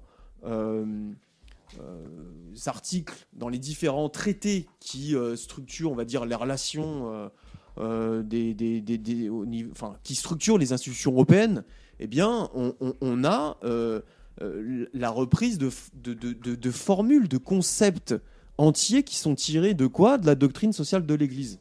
La doctrine sociale de l'Église, c'est vraiment euh, une doctrine qui a été pensée par le Vatican pour euh, continuer, pour appuyer un capitalisme en crise. Et la crise à l'époque, puisqu'elle a été pensée, elle a été théorisée à la fin du 19e siècle et développée, déployée dans les différentes organisations du Vatican, y compris des organisations ouvrières, elle a été pensée pour contrer la poussée ouvrière, pour contrer le mouvement ouvrier et pour contrer surtout ses pointes révolutionnaires.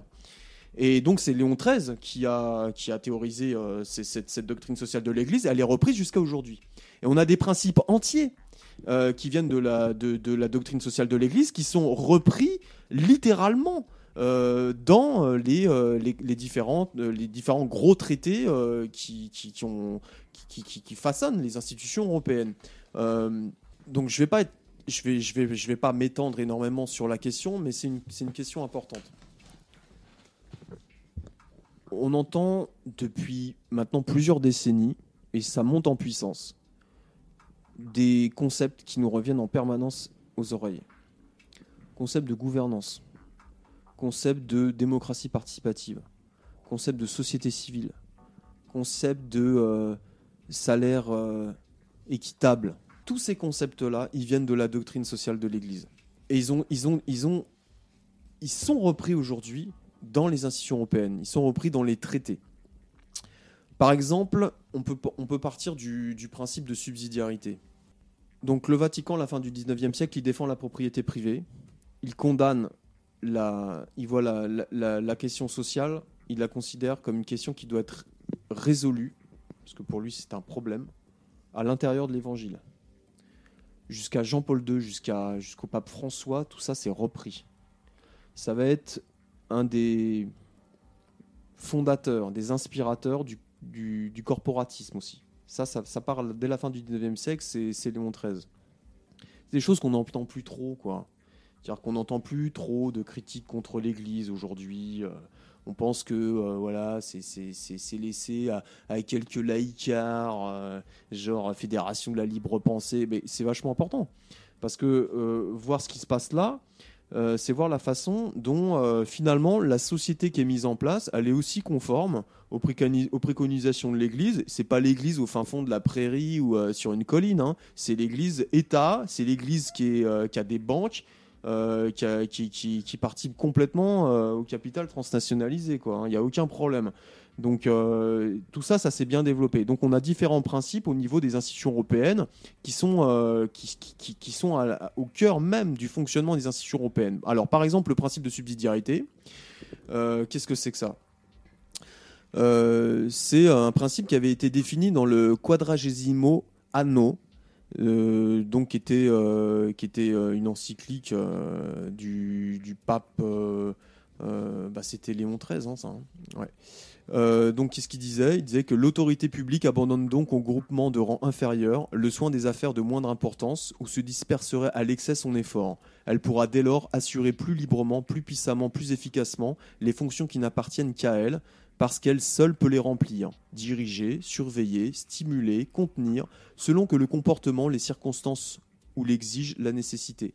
Que les gouvernants en soit donc bien persuadé, plus parfaitement sera réalisé l'ordre hiérarchique des divers groupements selon ce principe de la fonction de subsidiarité de toute collectivité, plus grandes seront l'autorité et la puissance sociale, plus heureux et plus prospère l'état des affaires publiques.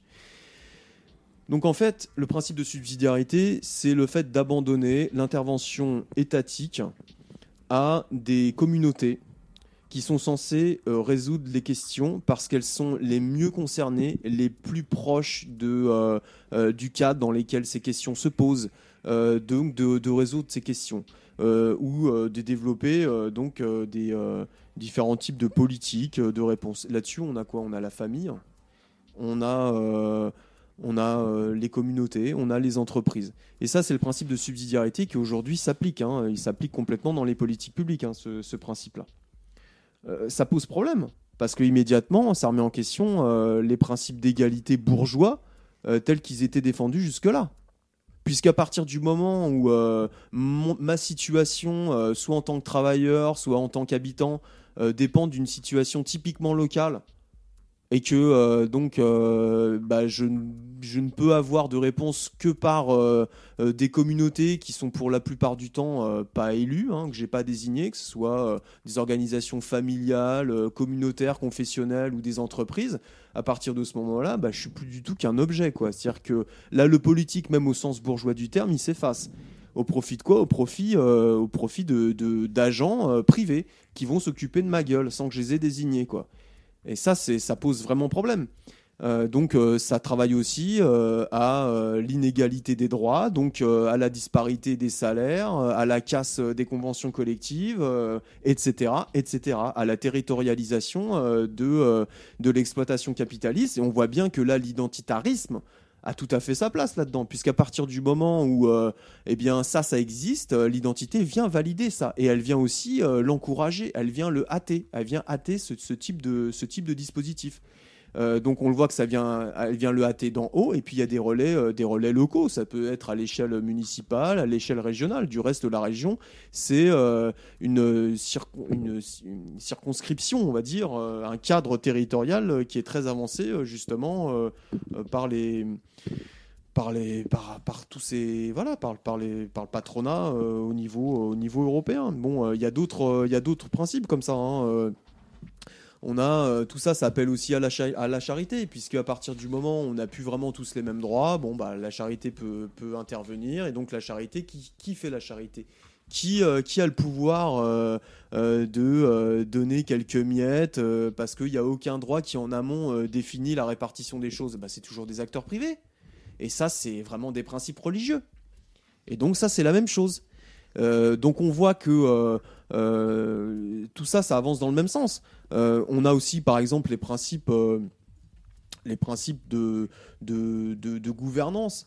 Euh, le principe de gouvernance, comme on l'a dit déjà en début d'émission, le gouvernement, ça se base sur un contrat politique en gros. hein. Là, je parle toujours au sens bourgeois du terme. La gouvernance, en fait, on gouverne des choses, on gouverne des objets. Euh, donc c'est un terme qui est d'ailleurs euh, complètement excavé euh, du, Moyen Âge, hein, ce truc-là. hein. C'était avant qu'il y ait l'avènement, en gros, des démocraties bourgeoises à partir du XVIIe siècle. Donc on a voilà différents différents principes. par exemple, on a la notion de démocratie participative, la notion de dialogue civil. Euh, on a dans l'article 11 de, euh, du traité sur l'Union européenne, euh, les institutions de l'Union donnent par des voies appropriées aux citoyennes et aux citoyens et aux associations représentatives la possibilité de faire connaître et d'échanger publiquement leur opinion dans tous les domaines d'action de l'Union. Les institutions de l'Union entretiennent un dialogue ouvert, transparent et régulier avec les associations représentatives et la société civile en vue d'assurer la cohérence et la transparence des actions de l'Union la Commission procède à de larges consultations des parties concernées. Donc euh, voilà, hein, ça c'est euh, c'est pareil, c'est euh, vraiment reconnaître des entités qui sont absolument pas des, des entités démocratiques au sens bourgeois du terme. On reconnaît, on reconnaît juste des, acteurs euh, particuliers, quoi. Et on les prend en compte, et on les prend en compte donc pour, euh, façonner euh, les politiques publiques. Et c'est au cœur même des institutions européennes. On a l'article 17 du traité de Lisbonne, c'est pareil, l'Union européenne reconnaît leur identité leur la contribution spécifique donc aux religieux. Euh, elle maintient un dialogue ouvert, transparent et régulier avec d'une part les églises, les associations et les communautés religieuses et d'autre part avec les organisations philosophiques et non confessionnelles. Donc ça rentre complètement dans les rouages de la gouvernance. Donc de là découle le dialogue civil, donc la notion de dialogue civil, voilà, euh, de laquelle découle la notion de partenaires sociaux, c'est-à-dire que les syndicats deviennent des partenaires sociaux. On n'est plus face à des acteurs qui euh, sont là pour euh, représenter ou défendre des intérêts qui sont opposés. On est dans une vision qui est complètement contraire de l'organisation sociale. Où en fait, on est tous partenaires dans, dans- dans un même but. Et ce but, c'est quoi? C'est ce qu'on appelle le bien commun, quoi. Donc le bien commun, c'est un bien. Euh, voilà, la notion de bien commun, c'est pareil, c'est une, c'est, une notion, euh, une notion cléricale. Euh, c'est une personne à part entière qui est dotée d'une âme propre. Et voilà, si si l'État est une âme propre, c'est pas du tout la résultante, en gros, de, de la volonté populaire. En creux, je défends absolument pas justement la réhabilitation de la volonté populaire, parce qu'on voit qu'en réalité, si ça, ça existe, c'est parce que tous les projets qui étaient assis sur la démocratie bourgeoise, la volonté populaire, ont complètement donné euh, carte blanche euh, à, toute cette merde là, cette merde privatiste euh, qui le, qui donne complètement le flanc à toutes les doxas confessionnelles. Bon. Donc euh, le bien commun, euh, c'est euh, c'est ça, le, système de l'État, c'est ce que dit Jean-Paul II. Le système de l'État possède en un sens une âme dans la mesure où il répond à, sa nature de communauté politique juridiquement ordonnée au bien commun. Voilà, donc le bien commun, ça serait une espèce de fourre-tout dans lequel toutes les classes de la société se reconnaîtraient et qui serait basé sur une sorte de concorde sociale auquel il faudrait tous travailler, quel que soit euh, son, euh, son statut dans la société, quelle que soit sa condition sociale, quelle que soit l'appartenance à sa propre classe sociale. En creux, ça travaille pour évidemment l'interclassisme, la collaboration de classe. Et c'est d'ailleurs ce qui est avancé en fait par l'Église depuis la fin du 19e siècle, ouvertement au travers de la doctrine sociale de l'Église jusqu'à aujourd'hui. quoi. Bon, tout ça s'est repris, hein. tout ça s'est repris euh, de long en large et en travers euh, en long, en large et en travers, plutôt par, euh, par, par tout le monde, que ce soit par la droite, par la gauche, par des associations. Donc c'est l'explosion de l'humanitarisme aussi qui est complètement dans cette, dans cette lignée-là, euh, par les syndicats, euh, voilà. Et ça, ça procède quand même de la doctrine sociale de l'Église. Il ne faut pas oublier que le- la version initiale du, du traité de Rome, enfin celui de 2004, donc ce qu'on appelle le traité constitutionnel européen, mentionnait justement les racines chrétiennes euh, Ouais, bien sûr, de, l'Europe. Il y a eu un débat parce qu'il y a quand même quelques États membres donc, de, de- de l'Union européenne qui étaient contre. Au final, ça a été retiré, mais enfin la version initiale, elle, elle- elle mentionnait ça explicitement, quoi. Voilà. Il faut pas oublier aussi, euh, c'est un peu annexe, mais euh, ça me fait penser puisque tu, tu- tu parlais de la doctrine sociale de l'Église, etc. euh, que, que, il y a aussi un côté. Euh, on nous présente d'un point de vue spectaculaire les, tensions, les, les guerres entre religions pour un peu attiser les, enfin, les, communautarismes au sein du prolétariat, etc. En réalité, il y a surtout quand même une coopération entre religions, en tout cas sur un certain nombre de sujets fondamentaux, et notamment enfin, la, lutte contre tout ce qui est euh, laïcité, euh, rationalisme, enfin, séparation du, politique et du religieux, etc. Quand je parlais de Tarek Oubrou tout à l'heure, un, un truc quasi amusant que j'ai oublié de mentionner, euh, ce mec-là, dont je disais qu'il avait ses entrées tellement partout, enfin partout, il les a tellement partout effectivement qu'il a même été au, Vatican. Il a été reçu par le pape euh, en personne, donc en 2015.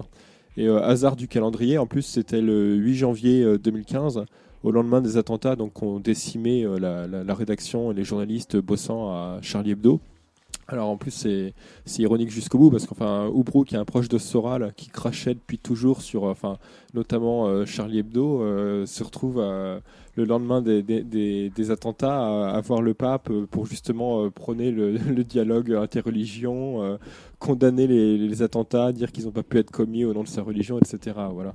Donc là, je pense qu'on, avec, avec ces différents exemples euh, qui ont été assez concis, mais qui sont euh, assez, euh, assez révélateurs, on voit bien que au niveau des institutions européennes, qui ne peuvent pas être dissociées de des institutions nationales, et puis on peut redescendre jusqu'au degré local, pour la simple et bonne raison que ce- ceux qui sont à la base des institutions européennes, ce sont ceux qui ont été élus dans les cadres nationaux. On peut par exemple penser au Conseil européen, qui regroupe les différents ministres euh, de l'Union européenne.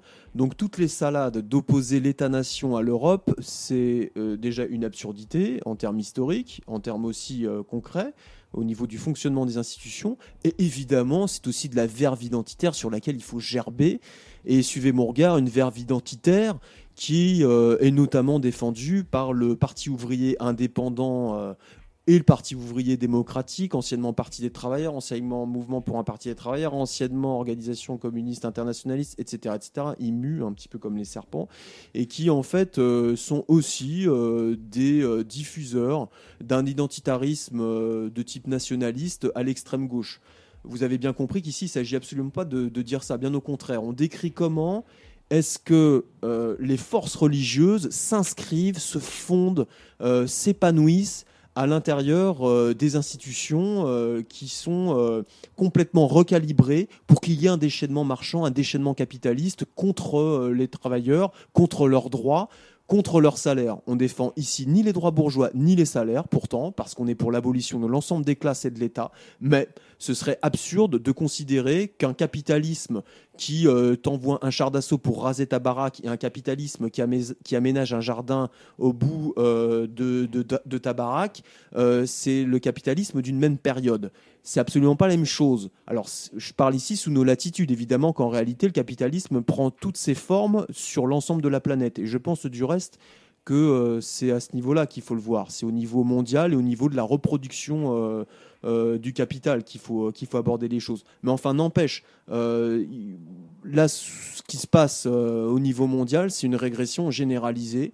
Il y a à la fois la guerre, sous d'autres latitudes. Il y a à la fois le, le pillage effrayé, effréné des matières premières et il y a à la fois la destruction des droits ouvriers et l'écrasement des salaires et la répression de plus en plus ouverte et brutale du prolétariat dans les pays avancés.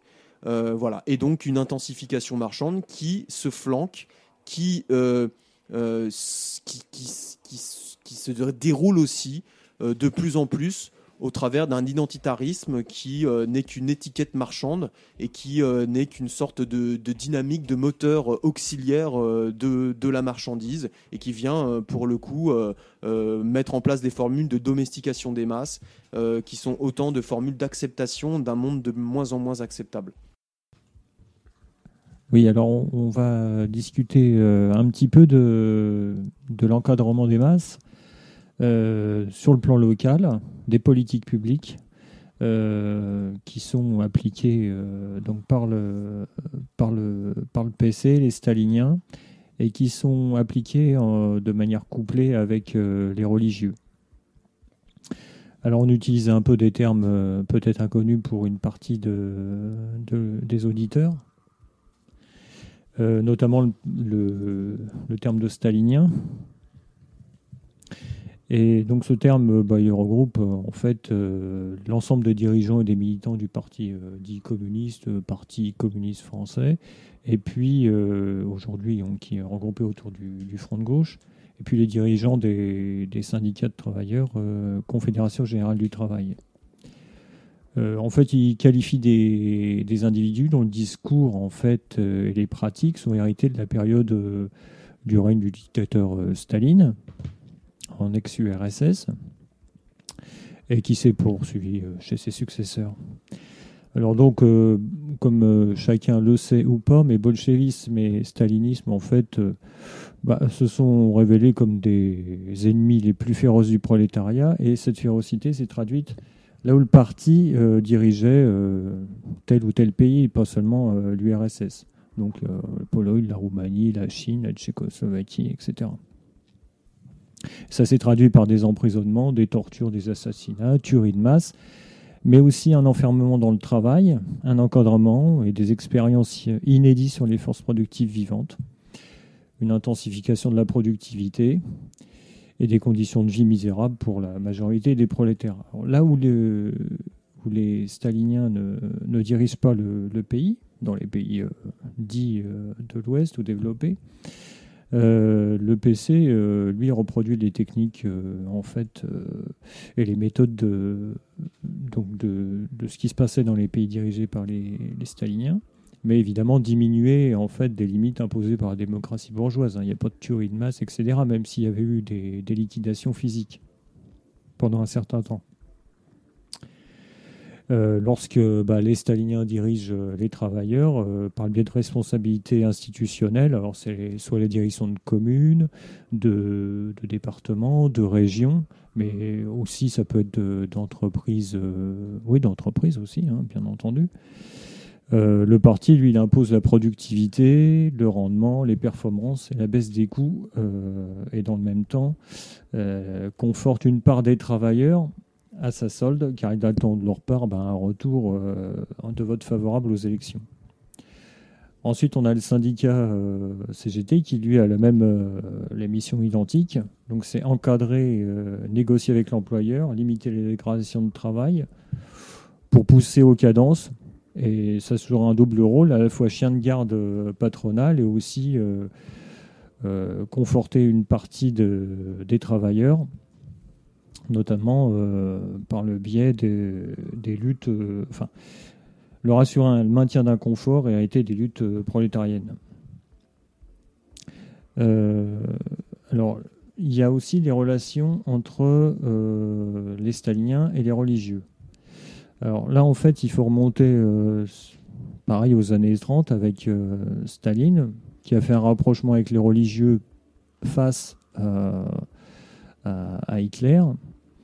Et donc, c'est la technique de la main tendue. Bon, il s'agit de, négocier avec les, croyants euh, bah, leur soutien pour faire face euh, à l'envahisseur euh, nazi.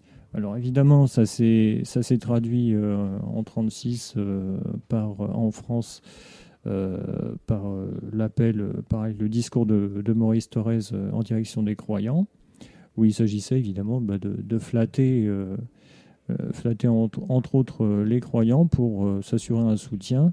Alors un soutien, mais qui était dans un cadre électoral, hein, puisque évidemment le Parti communiste avait abandonné toute idée d'émancipation du prolétariat par la révolution et l'abolition des classes.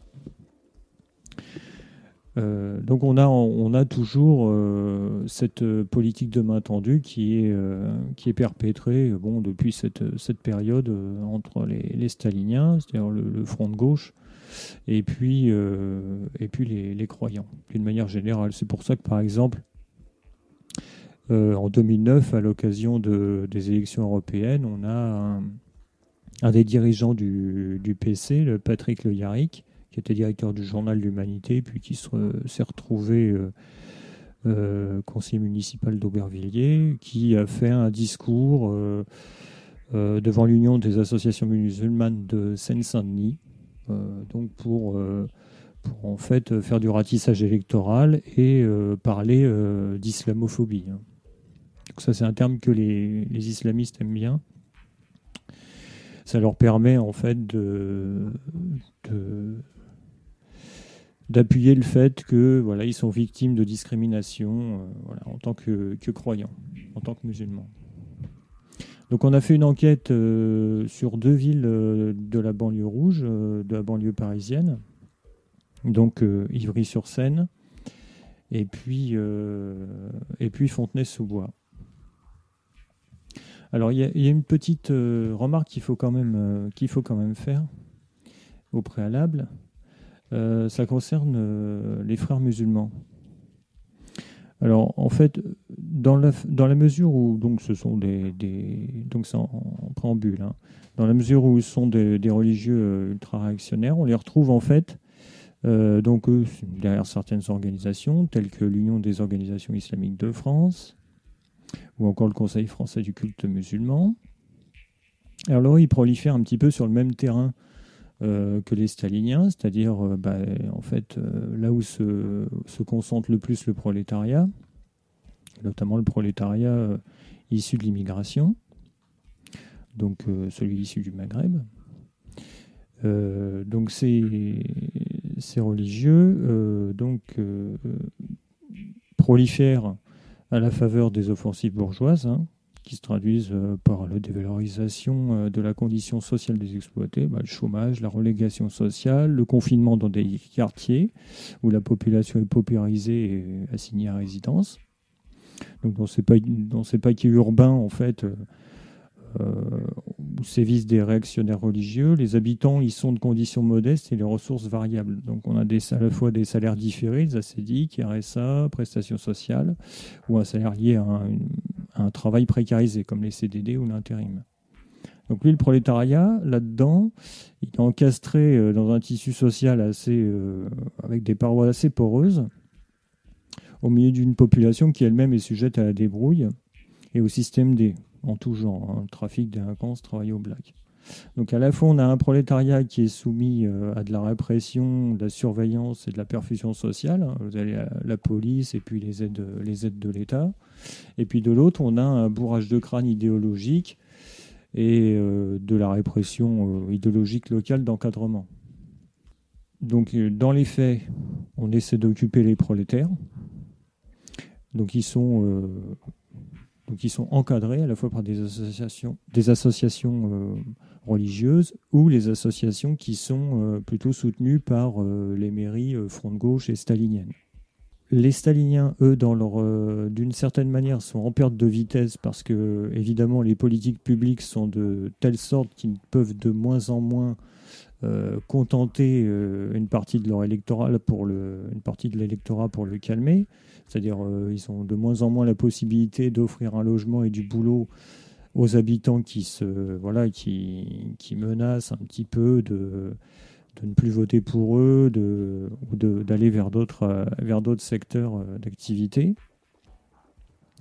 Et par-dessus ce, phénomène, on a les religieux qui, eux, bah, eux arrivent un petit peu sur un terrain sur lequel ils peuvent un peu proliférer à la faveur du communautarisme. D'ailleurs, ce communautarisme, il est un petit peu l'identitarisme, il est un petit peu favorisé dans la mesure où les staliniens, eux, dans leur discours, comme de toute façon, ils ne, préconisent pas la révolution sociale, l'abolition des classes et de l'État, euh, il se cantonne à des discours euh, sur l'antifascisme, l'antiracisme. Ça vient un petit peu se superposer et, se, et compléter le discours, euh, le discours religieux réactionnaire qui sévit déjà dans les quartiers et qui parle lui aussi de discrimination, de racisme anti-musulman, etc.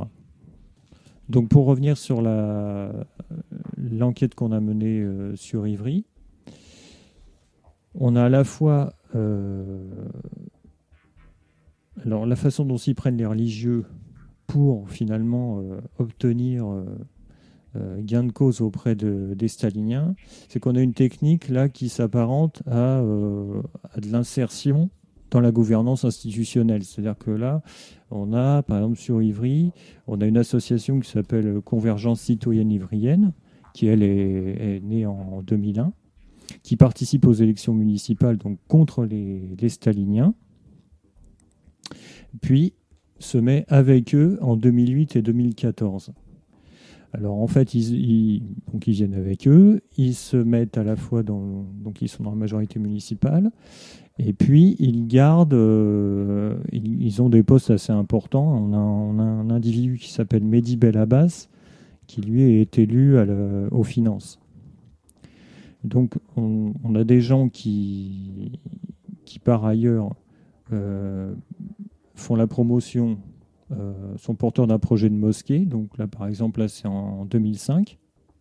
Donc, euh, lui, Mehdi Belabas, lui, il appuie tous les plans d'austérité, les budgets, budgets municipaux réduits. D'ailleurs, il, dit lui-même J'ai déjà eu l'occasion de le dire, je préfère que nous fassions nos propres choix, si douloureux soit-il, plutôt qu'il nous soit imposé par un tiers, fût-il le, préfet. Parce qu'en fait, euh, il s'agit d'appliquer finalement la baisse des, budgets sur les populations et les agents euh, municipaux. Euh, leur technique aussi sur Ivry, c'est pas seulement donc de participer aux élections et à la gestion des masses dans la ville, c'est aussi de, de, faire de l'essaimage et de, constituer une espèce de, réseau. Alors par exemple, en 2005, ils organisaient euh, euh, un débat concernant l'appel du Parti des indigènes de la République avec Ouria Bouteja, il y avait Youssef Boussouma. En 2015, avec le que je reprenne mes sigles, le, Front uni des immigrations des quartiers populaires, euh, Saïd Bouamama, et l'imam de la mosquée euh, dont on a parlé précédemment, ils organisaient un débat sur l'islamophobie, c'est-à-dire qu'en fait, ils, créent les conditions de pouvoir toujours plus peser pour obtenir euh, soit des tribunes, euh, soit des salles, soit des bon, soit pour l'occasion de la une mosquée, enfin des lieux qui permettent de répandre le discours religieux, le discours réactionnaire, hein, tout simplement, et de soumission des masses au capital et justement de peser de plus en plus sur, sur, le, sur le conseil municipal, la gestion de la ville. Pour le cas d'Ivry, euh, concernant euh, l'élu en question dont on a parlé, Mehdi Belabas, là, donc, euh, maire adjoint aux, finances, donc lui, évidemment, il accompagne avec le reste du conseil municipal d'Ivry toute la politique de transformation urbaine qui a lieu à Ivry, et notamment à travers le, le secteur et le périmètre d'Ivry Confluence, qui, qui voue en fait tout un pan du territoire à la gentrification, à la modification urbaine, c'est-à-dire à, l'apport de, bâtiments nouveaux, euh, de bâtiments d'habitation de standing, de bureaux, enfin tout un équipement, toute une refonte de la ville. Alors je ne sais pas pour ceux qui ont eu l'occasion d'aller voir la rue de France, je crois, à Paris, euh, qui, est derrière, euh, qui est derrière la bibliothèque François Mitterrand. C'est assez impressionnant, hein. ça fait un peu Blade Runner. Hein. Donc, comme ambiance, c'est assez, assez déshumanisant.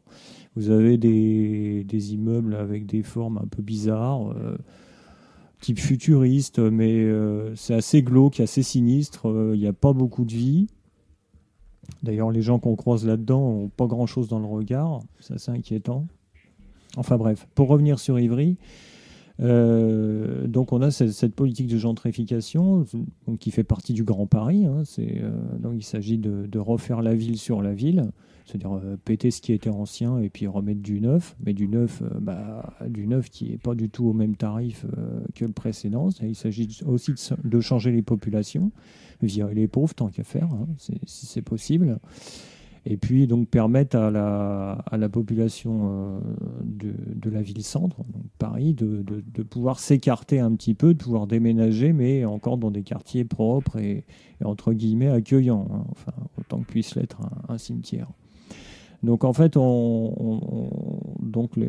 l'objet donc de, ce qu'on disait, c'est bien que à la fois les, religieux, les, staliniens, mais les religieux, leur objectif n'est pas seulement d'apporter des mosquées ou, d'un discours, il s'agit par là même d'accompagner la soumission finalement aux transformations qui, ont lieu, puisqu'en fait, ils valident bah, toutes, les, toutes les transformations urbaines qui visent justement à, à, virer les prolétaires, à virer les pauvres, y compris les musulmans hein, d'ailleurs, hein, soit dit en passant. Donc voilà, ce sont des artisans euh, zélés euh, de, la, soumission, euh, de la soumission des masses au capital. Il n'y a pas de problème. ensuite, on a fait une enquête sur la ville de Fontenay-sous-Bois. Donc, qu'est-ce que ça donne? Là, par contre, l'insertion des islamistes, euh, les réactionnaires religieux en général. Donc là, c'est l'associatif qui va se présenter de manière euh, concurrentielle à la mairie. C'est-à-dire que euh, le front de gauche, lui, est toujours très attaché au discours avec les religieux, les catholiques, les juifs, même les musulmans, une partie, hein, les, modérés. vous avez une, une réunion de ces, de, ces trois religions euh, par le biais de Fontenay Laïcité, euh, qui, voilà, qui regroupe le dialogue. Hein, c'est toujours le, les mots sympas, c'est le dialogue. Le dialogue entre toutes les religions. Et donc, on, les staliniens sont déjà depuis, euh, depuis, bah, depuis leur avènement dans la ville, hein, depuis euh, la fin des années 60, sont toujours très préoccupés du discours avec les religieux et euh, contentent régulièrement telle ou telle, telle, ou telle secte. Ceci dit, là, pour ce qui concerne les Fontenay, là, on a surtout, alors là, c'est assez visible, c'est surtout les, frères musulmans hein, qui, a, derrière cet associatif qui fait une approche concurrentielle. C'est-à-dire qu'en fait, bon là on s'appuie sur un document qui a été euh, produit par euh, une personne qui s'appelle Mamar Bachi et qui parle de, justement de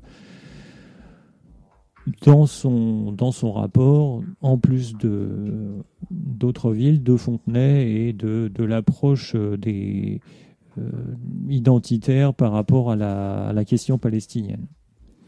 Bon, a un intérêt parce que en fait, au début des années, enfin au milieu des années 80, les, euh, les frères musulmans, euh, enfin les, jeunes proches de Tariq Ramadan, montent une association euh, qui s'appelle l'Association socio-éducative des Laris, hein, du nom d'un des, quartiers de la ville. Et puis, en fait, très vite, ils essaient d'infiltrer le comité Palestine. C'est un comité, le comité Palestine lui, il est, il est membre de l'association euh, France-Palestine Solidarité et ces comités Palestine sont euh, la plupart du temps composés de, de personnes euh, de la génération 68, des militants de gauche, voilà, syndicalistes, etc. Et qui prônent la création d'un État palestinien. Bon, cette espèce de, fourre-tout passoire, euh, c'est propice à laisser rentrer en fait un petit peu tout le monde et n'importe qui.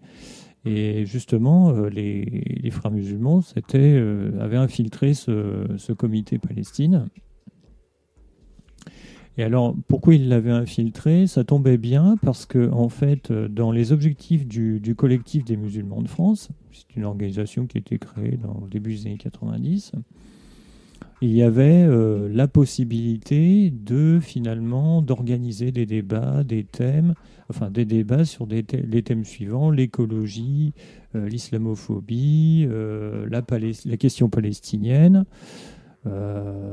les questions urbaines, etc. Donc ça, rentre, ça rentre bien un petit peu dans le cadre préconisé par le collectif des musulmans de France. Donc on a ce, comité palestine qui est infiltré, puis en fait, euh, voilà, ça, finit par clasher en 2005. Et en 2005, on a euh, les frères musulmans créent euh, le centre Malcolm X à Fontenay. Alors, le centre Malcolm X, derrière le centre Malcolm X, on a l'European Muslim Network. Alors, derrière ce nom anglais, c'est Tariq Ramadan. Et Tariq Ramadan, donc, il a une partie de, son équipe qui agit euh, bah, sur Fontenay, dont un prédicateur islamiste, euh. Donc le centre Malcolm X, c'est euh, un lieu qui va être un petit peu le, on va dire, le, comment dire, un point d'arrimage.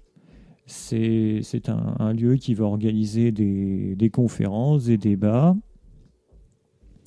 Euh, ils vont accueillir euh, le Forum social des quartiers populaires, ils vont faire venir euh,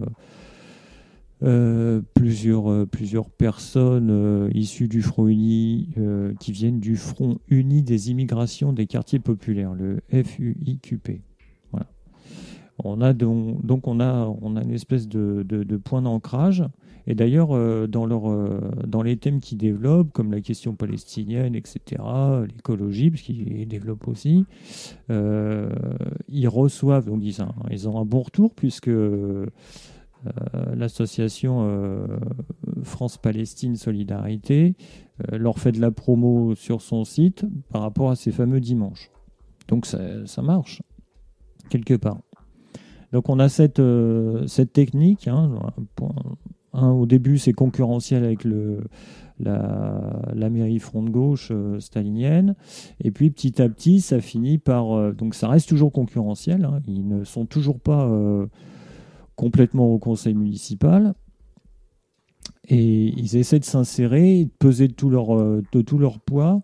Pourquoi? Bon, bah pour obtenir, pour obtenir une mosquée, pour obtenir euh, des salles, etc. Donc ils ont un prêt de salle en 2005. euh, la salle Jacques Brel, dans laquelle il y a Tariq Ramadan qui vient, il y a donc Fouadi Marraine, euh, voilà, donc, sur lequel ils peuvent faire des conférences. Ils, ont, ils finissent par obtenir euh, euh, la location d'un terrain pour la construction d'une mosquée en 2007. Donc cette location, c'est 1500 euros par an.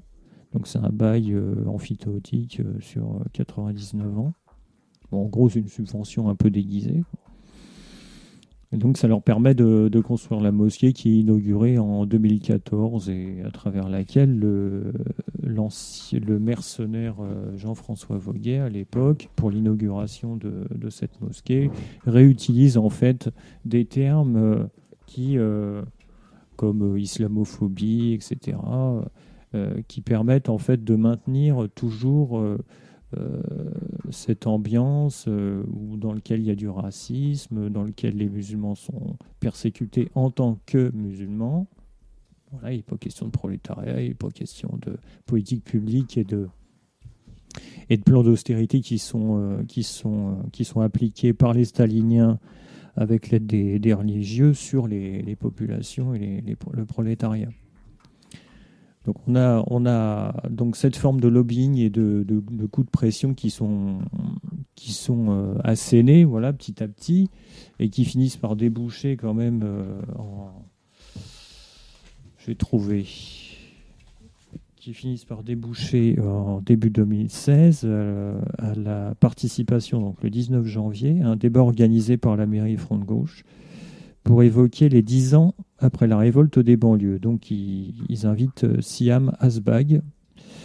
Alors elle, est présentée comme euh, initiatrice de la marche de la dignité qui s'était déroulée le 31 octobre 2015. Elle se présente comme euh, spécialiste alors là, il faut, bien s'accrocher, hein, parce que là, spécialiste du terrorisme blanc et de l'athéisme radical. Tout un programme. Alors, elle est porte-parole du collectif Stop le contrôle au faciès, euh, auquel ont collaboré donc des projets islamistes, hein, comme le rappeur Medine, ou le collectif contre l'islamophobie en France. Qui est aussi un proche de Dieudonné en plus euh, pour Médine, hein, un mec qui faisait des quenelles, etc. quoi. Ah oui, bah, tant qu'à faire, ils sont Ouais. complets. Généralement, ils- là, on, on leur dépeint une partie de la tiraille, mais euh, généralement, ils sont assez euh, équipés. hein. Oui, qui a accompagné la marche pour la, pour la dignité d'ailleurs en, en octobre, hein, c'est ça, le, en fin octobre 2015. Oui, complètement, il en faisait partie. Un truc juste que tu as oublié euh, de, de préciser, enfin deux choses, c'est que la salle Jacques Brel, c'est la principale salle culturelle dans cette ville. C'est-à-dire c'est une salle qui peut accueillir, euh, je crois, 1000 personnes. Oui, c'est C'est ça. la grosse salle euh, pour, des, pour les conférences, hein. c'est la principale salle. Euh, dans une ville qui met toujours en avant euh, ses qualités euh, d'amis de la culture, euh, d'activités culturelles. Et la deuxième chose, c'est que la mosquée, elle est construite juste à côté d'un des plus vieux centres commerciaux de la banlieue parisienne. Donc c'est Auchan, c'est juste à côté. Donc tu vas faire tes courses, tu vas à la mosquée. On voit que le dispositif comprend des, des composantes très complémentaires. Oui, et puis en plus, euh, bon, pour le clin d'œil euh, sinistre, euh, c'est vrai que cette mosquée, est construite à côté du centre, enfin de l'équipement sportif dont le nom est Allende. Bon, dont on sait que les religieux n'ont pas été complètement innocents à son exécution. enfin vraiment les stalles sont descendus bien bas. Voilà. Le franc-maçon Allende, si ça fait ce qu'on disait sur les francs-maçons aujourd'hui. C'est pas pour prendre leur défense, hein, parce qu'on a aussi rien à carrer des francs-maçons. Oui, tout fait. précision. Euh, oui, alors je, je vais continuer juste un peu sur euh, Siam Asbag. Puis après, je reviendrai sur un autre, euh, une autre petite chose que j'ai oubliée concernant, concernant les, les ramifications et puis les, les, ouais, les points d'arrimage. Donc Siam Asbag, elle, elle est euh, au collectif euh, qu'on peut qualifier de sexiste et raciste, la marche des femmes pour la dignité. Alors, elle se considère euh, intersectionnelle, donc, euh, donc euh, on explique peut-être en deux mots, peut-être euh, intersectionnelle. Non, c'est bon. Si, on peut, on peut dire que c'est simplement euh, regrouper euh, l- l- ce qu'on a caractérisé à une époque par triple oppression, c'est-à-dire euh, race, sexe, genre, euh, voilà. Mais bon, pour euh, plus anonymiser particulièrement, euh, globalement, euh, la classe, parce que globalement, ce qui se passe, c'est que ce qui ressort, c'est très souvent euh, le cache-sexe de plein, de, plein d'autres choses, quoi. Oui, tout à fait. C'est de la segmentation identitaire, euh, voilà, pour aboutir uniquement à des revendications réformistes, hein, parce qu'en fait c'est ça l'histoire. hein. Tout à fait. Alors, elle veut devenir, euh, par Enfin, ailleurs... réformiste, amène- enfin, excuse-moi, petite précision, on ne Oui. croit pas du tout au réformisme Ouais, ici, hein, le sens de réforme dans le Oui, sens de progrès, ça n'existe plus hein, depuis très très longtemps. Mais là, c'est réformiste au sens où on, aménage un petit peu le rapport marchand. oui, hein, tout voilà, à fait, on se fait une petite place sur des, des plates-bandes identitaires. Oui, tout à fait. Alors, elle veut devenir euh, manager du social, euh, donc euh, en embrigadant les pauvres dans ce qu'on appelle l'empowerment et le community organizing. Euh, en fait, ce- ces termes regroupent des pratiques communautaristes euh, assez en vogue dans les pays anglo-saxons aux États-Unis. Bon, bah, surtout parce que en fait, ça présente absolument aucun danger pour la société de classe. Hein, c'est surtout ça. Et puis, ça, ça permet aussi à- de montrer des points de recomposition du capital et d'écoulement de la, de la camelote. Donc il s'agit en fait de se regrouper un petit peu à la marge des institutions pour faire pression. En gros, c'est du lobbying. hein. Oui, et puis ça se place aussi dans ces espaces euh, dont on a parlé tout à l'heure, qui euh, sont totalement conformes euh, au principe de subsidiarité, donc le principe religieux qu'on a décrit tout à l'heure. Euh, C'est-à-dire, euh, c'est de la démocratie participative. hein. On, laisse euh, complètement l'action publique à des degrés locaux où elle est censée être la plus performante. Donc ça rentre totalement en, concordance, en résonance avec cela. Oui, tout à fait. D'autant que ça, c'est aussi avec pour objectif au final d'aller, de pousser les, les pauvres à aller voter. Enfin les prolos à aller voter, parce que ce qu'il faut savoir, c'est que dans les, on le sait, mais dans la plupart des mairies, euh, dites, euh, dirigées par les stalles, des mairies où- surtout peuplées de, prolétaires, bah, le, taux d'abstention euh, dépasse euh, largement les 50% aux élections municipales.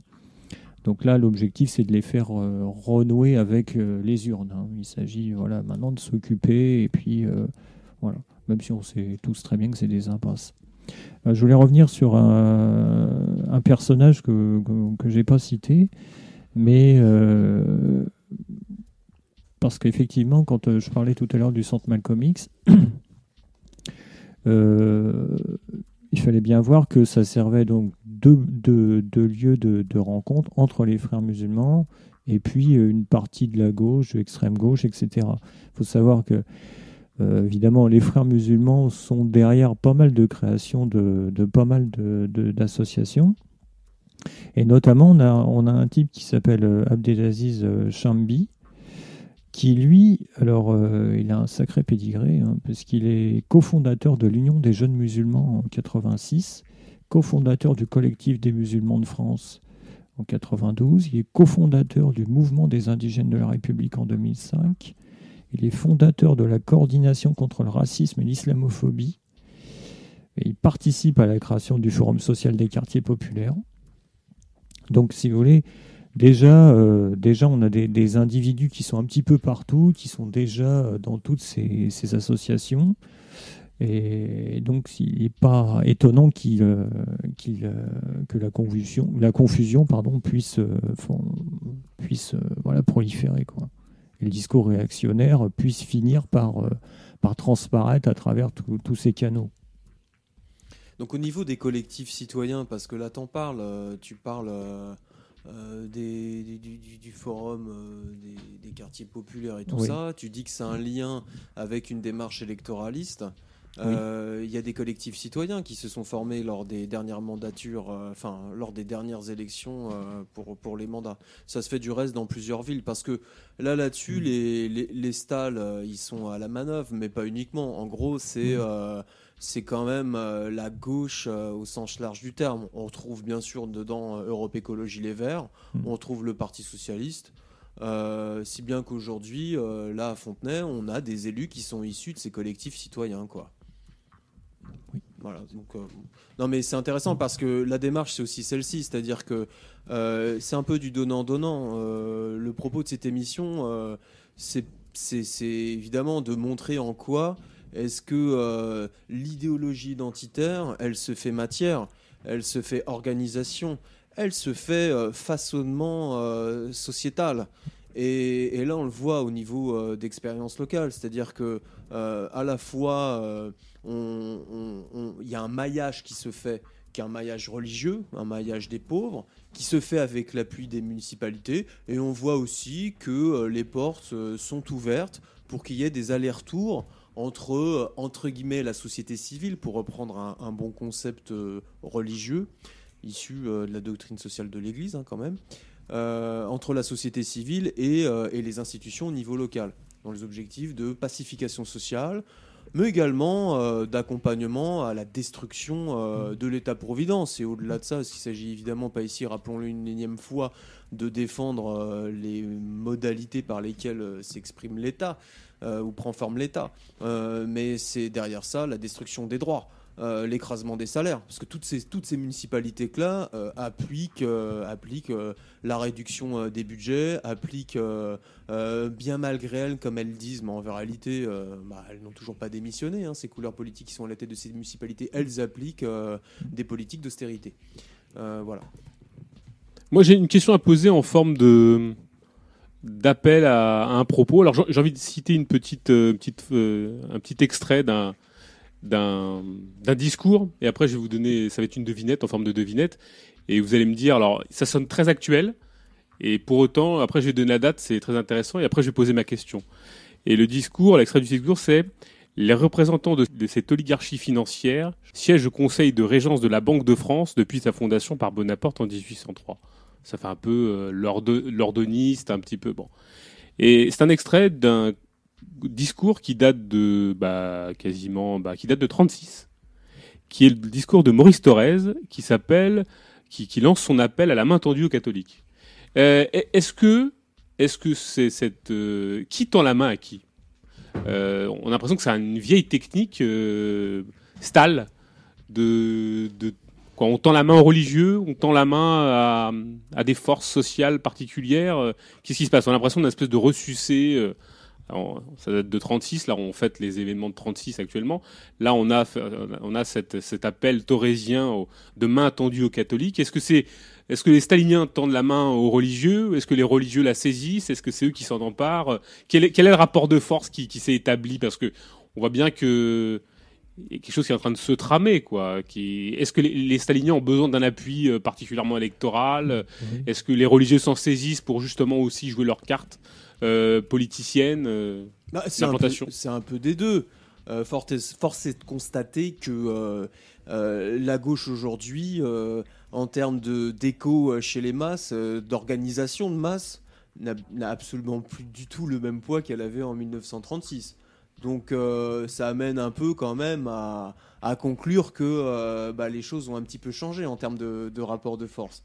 Euh, du reste, ça nous renvoie un petit peu ce qu'on disait sur euh, les rapports entre euh, des, chapelles trotskistes et, la confrérie des frères musulmans. Depuis au moins les années 90, qui joue avec qui? Très franchement, à ce petit jeu, quand tu es, tu le disais très justement, Vic, lorsque tu es une, petite organisation trotskiste et que tu prétends jouer avec une organisation qui a plusieurs décennies derrière elle, qui a beaucoup de pognon et qui est très Ouais, voilà. qui à la tête de différents gouvernements euh, dans différents pays. Qui pèse euh, sur qui euh, C'est c'est la deuxième, très franchement, évidemment. Euh, donc voilà.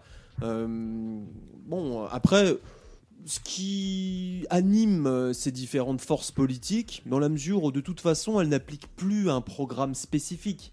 Elles appliquent le même programme qui doit être appliqué partout. Donc ce qui les anime, c'est du clientélisme.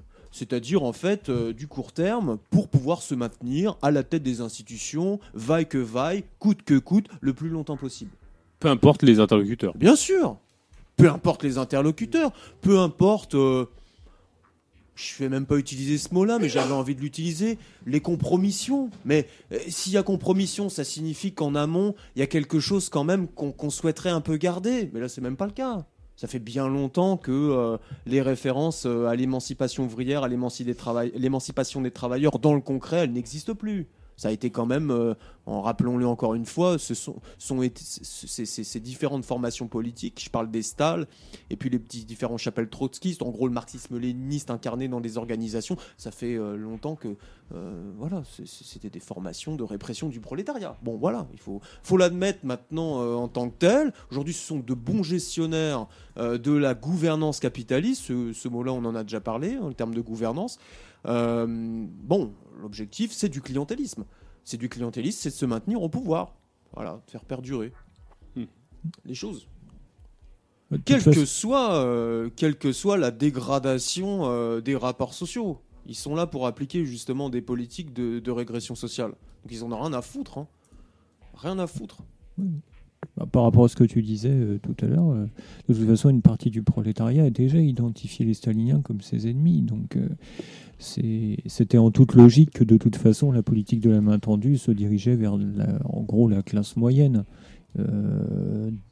qui subit des, une forme de déclassement, de- enfin voilà, qui peut être voilà en- en- perturbé par le, le- le capitalisme en général. Et, mais donc forcément, oui, il s'agit de, de s'attirer les, les voix, euh, les voix de, de la classe moyenne. Ah Oui, c'est clairement dit dans le discours de Thorez. hein. Les petites gens des classes moyennes, le fonctionnaire licencié, le commerçant en faillite, l'épargnant ruiné, l'ingénieur sans emploi, l'avocat sans Voilà. cause, le médecin sans client, l'étudiant sans avenir, toute une jeunesse inquié- euh, inquiétée et déprimée. Voilà, Voilà. En, en gros, c'est c'est le fond de l'électorat. Sauf, du- sauf qu'à l'époque de, enfin, à l'époque de ce discours, le rapport de force était quand même plus Bien en sûr. faveur du Parti communiste, qui était quand même une puissance montante malgré tout, euh, que, enfin, voilà, à l'heure actuelle où euh, les partis communistes localement, là où ils détiennent encore des collectivités locales, des mairies notamment, enfin, euh, doivent bien euh, racler les fonds de tiroir pour récupérer quelques voix pour espérer se maintenir encore euh, l'histoire de. Mhm. D'un mandat ou deux avant de disparaître définitivement quoi. Mhm. Euh, en 36 bon euh, voilà c'est quand même un parti qui, qui gagne des voix là on, on, on- on était plus à l'époque dans l'application bête et méchante des directives de la troisième internationale, euh, d'appliquer l'unité nationale sous couvert d'antifascisme pour surtout ne pas parler de, enfin, de révolution au, au prolétariat. Quoi, voilà. Mm, Exactement. Oui, à partir de 1932, le Parti communiste euh, s'est s'est mis derrière euh, la bannière nationale en France. Faut, ça, faut le rappeler. Et puis 1936, c'est quand même les débuts des procès de Moscou. hein. Donc, euh, si tu mets le discours euh, en parallèle avec ce- celui-là, euh, enfin, avec, avec les procès de Moscou, c'est, c'est- je pense que ça, ça donne quand même un, un certain éclaircissement, quoi. Même moi, j'invite d'ailleurs tous les gens à le lire. On a l'impression d'écouter tout, tout ce qu'on a pu entendre de, d'entendre sur À Nuit debout. C'est, c'est incroyable. hein. Franchement, lisons-le. C'est, c'est, c'est du Nuit debout. Enfin bon.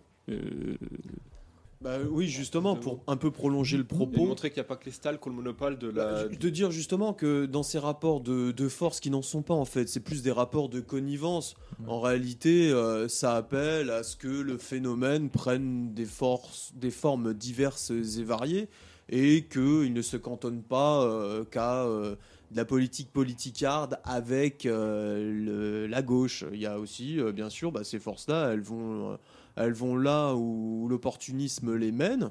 Euh, et donc, euh, il y, a des- il y, a, il y a eu des, des- des accords électoraux euh, avec, euh, avec la droite, pas uniquement avec la gauche.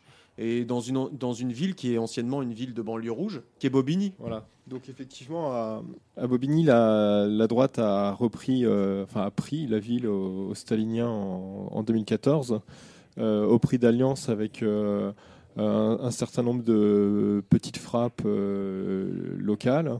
Euh, sur fond donc de, clientélisme et d'appui aux revendications euh, religieuses, notamment musulmanes. Euh, voilà, donc c'est des faits qui ont été évoqués dans la presse nationale, y compris Marianne. Donc y compris des histoires extrêmement sordides hein, quand même, parce qu'il faut, en parler, il faut voir ce qu'il y a concrètement derrière.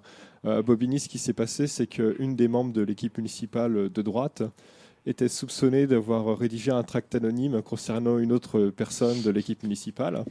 Donc cette autre personne, une certaine Linda Benakouche, euh, était dénoncée dans le tract comme étant en couple avec un des, euh, avec un des accusés et désormais condamné dans l'affaire donc euh, du gang des barbares.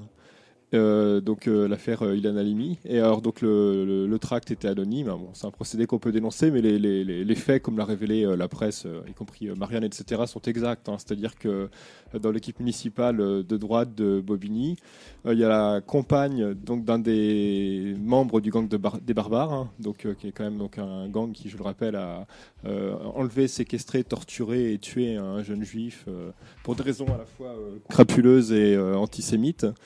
Et, euh, et du coup, elle-même a été condamnée euh, quand elle était jeune pour des faits de séquestration, euh, violence en réunion, etc. Voilà. Alors c'est juste pour montrer donc qu'effectivement les staliniens n'ont pas le monopole de, la, de, la, des connivences communautaristes et, et, et, de, l'appui aux, religieux et éventuellement même aux petites mafias locales pour, tout simplement pour de, purs calculs politiciens. Là, en l'occurrence, il s'agissait de reprendre une, une ville qui était euh, tenue par les staliniens depuis 90 ans, quoi. Et ça, a marché, quoi. Mais bon, à quel prix, quoi? Et euh, enfin, on pourrait, citer d'autres exemples. Euh, par exemple, lors des dernières élections municipales à, à Rennes, la, gauche, enfin les socialos, ont reproché à la droite d'avoir intégré sur leur, liste pour l'élection municipale un musulman membre de la Manif pour tous, plus ou moins proche aussi des Soraliens, euh, qu'on l'avait vu euh, dans les rues, et y compris dans, enfin, dans des rues, dans des manifestations sur des thématiques euh, anti-mariage gay, donc sur des thématiques homophobes, et qu'on l'avait vu y compris dans des prises de parole, etc. Quoi. Effectivement, enfin, donc, bon, c'est de la, politique politicienne, mais enfin, c'est le, le- constat est exact. hein. Il y avait effectivement sur la liste UMP, UDI, euh, quelqu'un comme ça, la Manif pour tous. Euh, qui avait ce, profil-là.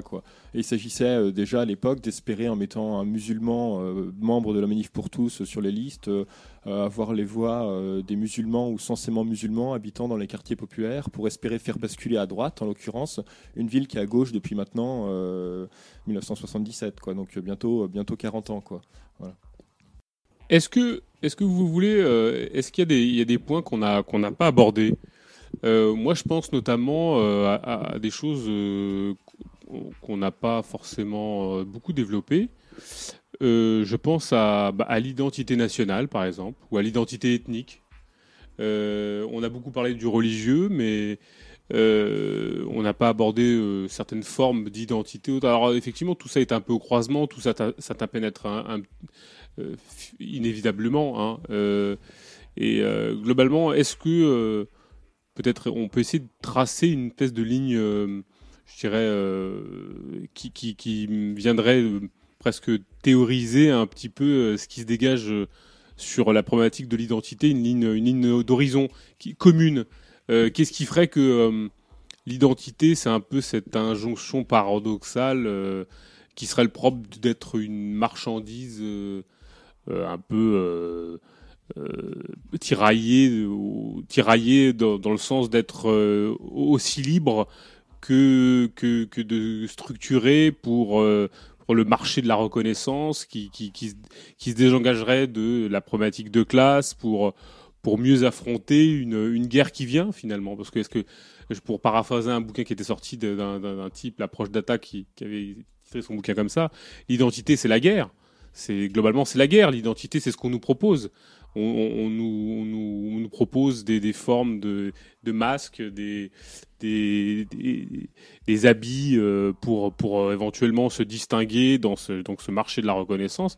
Mais globalement, ce qui nous est proposé dans, ces habits, c'est euh, des habits guerriers, des habits de, de, l'affrontement, des habits de la guerre de tous contre tous. Globalement, c'est ça, non? Tout à fait. Je pense que là, tu as, tout à fait résumé le, le- processus auquel on a affaire, le phénomène global auquel on a affaire au niveau de l'identité. C'est vraiment un appel. Euh, ce sont des modalités au travers desquelles euh, l'individu, euh, on va dire, dépossédé, dénudé par l'emprise marchande, rentre dans la guerre que se livre la marchandise à elle-même dans le cadre concurrentiel et la marchandise à l'ensemble de l'humanité en fait et de ses conditions de reproduction à court ou à moyen terme. C'est ça, c'est-à-dire que c'est que ça. Euh, sont des regroupements sur la base de l'exclusion et euh, qui viennent aménager euh, la séparation capitaliste, qui elle-même est une séparation en crise puisque le système l'est et qui euh, ne lâchera jamais l'affaire à, moins qu'on lui balance une révolution dans la tronche. C'est ça l'identité, bien sûr, tout à fait que c'est ça. Il y a des points qu'on n'a qu'on n'a pas vus, euh, des, angles qu'on n'a pas attaqués, des, choses qu'on aura envie de dire, de préciser, parce que euh, justement, dans, dans tout ce qu'on a pu dire, euh, peut-être qu'on a oublié des choses. Vic? Oui, bah, certainement des, des, angles qu'on n'a pas vus, parce que c'est un sujet quasi inépuisable peut-être. hein. Euh, je ne sais pas s'il est encore temps de, de, rebondir là-dessus, mais parmi les exemples qu'on prenait euh, pour bien expliquer que l'identité c'est aussi un, aussi, euh, aussi un business. On, a, abordé le cas de la, Turquie, etc. Ce, qui, n'a pas été dit tout à l'heure quand on parlait de la Turquie, c'est que c'est aussi un, régime qui en interne prône quand même un ordre moral. C'est du business évidemment, mais c'est aussi des trucs tout à fait traditionnels pour des, pour des religieux euh, fanatiques. C'est-à-dire que euh, c'est aussi un régime dont les, dont les dirigeants, euh, certes pourtant élus, prônent un ordre moral. Euh, quoi. Enfin, les jours récents étaient marqués par des attaques ouvertes du Premier ministre contre l'avortement ou par une injonction faite aux femmes turques de faire au moins, euh, au moins, au moins trois enfants. Ça, c'est pour la politique en interne.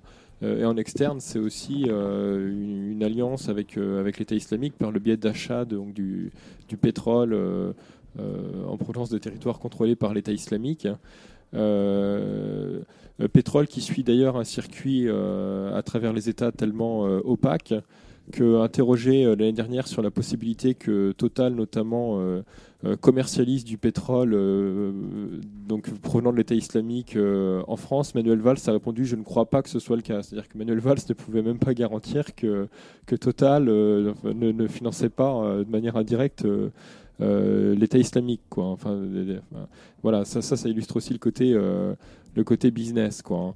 Et euh, au, passage, sur, euh, sur, ces, sur ces pays, là, puisqu'on a abordé le cas de la Turquie, euh, de l'Égypte aussi, il ne faut pas oublier que la Turquie est membre de l'OTAN quand même. Donc c'est pas c'est pas un pays qui mène sa, politique dans son coin sans, soutien d'autres puissances ou des grandes puissances en l'occurrence, notamment les États-Unis, notamment la France, etc. hein, puisque l'OTAN c'est quand même avant tout un des accords de coopération militaire entre États, quoi. hein.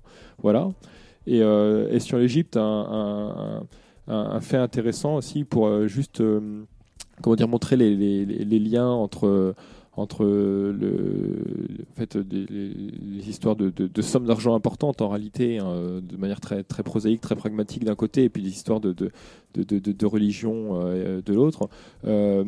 On a beaucoup parlé en France pour, pour s'en glorifier d'ailleurs de manière totalement dégueulasse de la vente de- de- des avions Rafale à l'Égypte euh, pourquoi euh, Morsi, euh, pardon, pourquoi euh, Sisi a choisi d'acheter les Rafales à la France plutôt que des- les avions que les Américains proposaient finalement de lui, de lui refourguer? Parce qu'en réalité, l'actuel dictateur militaire égyptien voulait faire payer euh, au, département d'État américain, à la diplomatie américaine, le fait que jusqu'au dernier moment, ils avaient soutenu euh, euh, le, gouvernement des frères musulmans, pourtant quasi totalement discrédité dans, la- population égyptienne, en particulier dans ses, dans ses couches populaires. Quoi. Donc le, choix égyptien des, des, rafales, des rafales français, il était motivé, motivé par ce genre de, de considération, quoi. hein.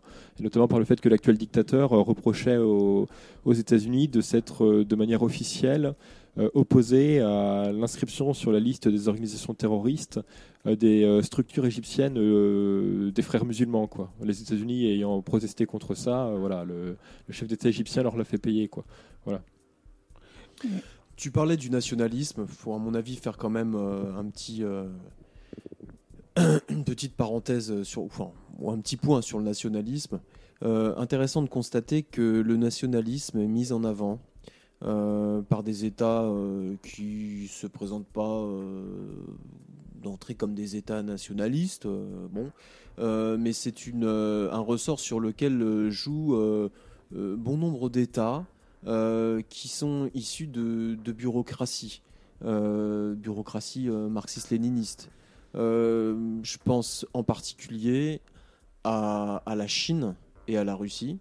Euh, la Chine utilise euh, en ce moment, depuis quelques années, euh, pas mal le nationalisme au service de velléités impérialistes, en particulier dans le conflit larvé qui existe avec le Japon au niveau de la mer de Chine, où là les États-Unis sont aussi immédiatement impliqués.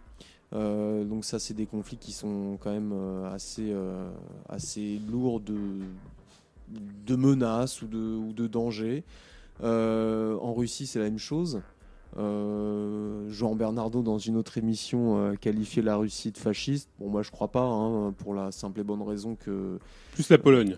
Ouais, plus la Pologne, parce que euh, là, il est en contradiction avec ce qu'il disait au niveau du rôle du fascisme. On va pas revenir là-dessus, mais euh, le rôle que le fascisme euh, prend euh, dans le cadre euh, d'une transition entre la domination formelle et la domination réelle du capital, c'est-à-dire du passage de la, plus-value absolue à la plus-value relative, dans des pays où ce passage-là ne peut pas se faire parce que soit ils sont complètement, sont très très en retard, ou parce que bah, il y, a y a un mouvement ouvrier euh, voilà, qui, qui, s'y oppose. Bon, la, Russie et la Chine, ils y sont passés. Ils sont passés euh, depuis pas mal de temps à cette transition. La chute, justement, la chute du mur de Berlin, ça a été le passage euh, à, la, transition vers vraiment l'intégration de la Russie dans le marché mondial. La Chine, c'est la même chose. À partir de 89, on a eu euh, des dizaines de banques européennes qui se sont pointées en Chine, comme par hasard. C'est le printemps de Tiananmen. Du reste, c'est marrant parce qu'elles étaient représentées par euh, un drôle de mec. Mais enfin, ça, on reviendra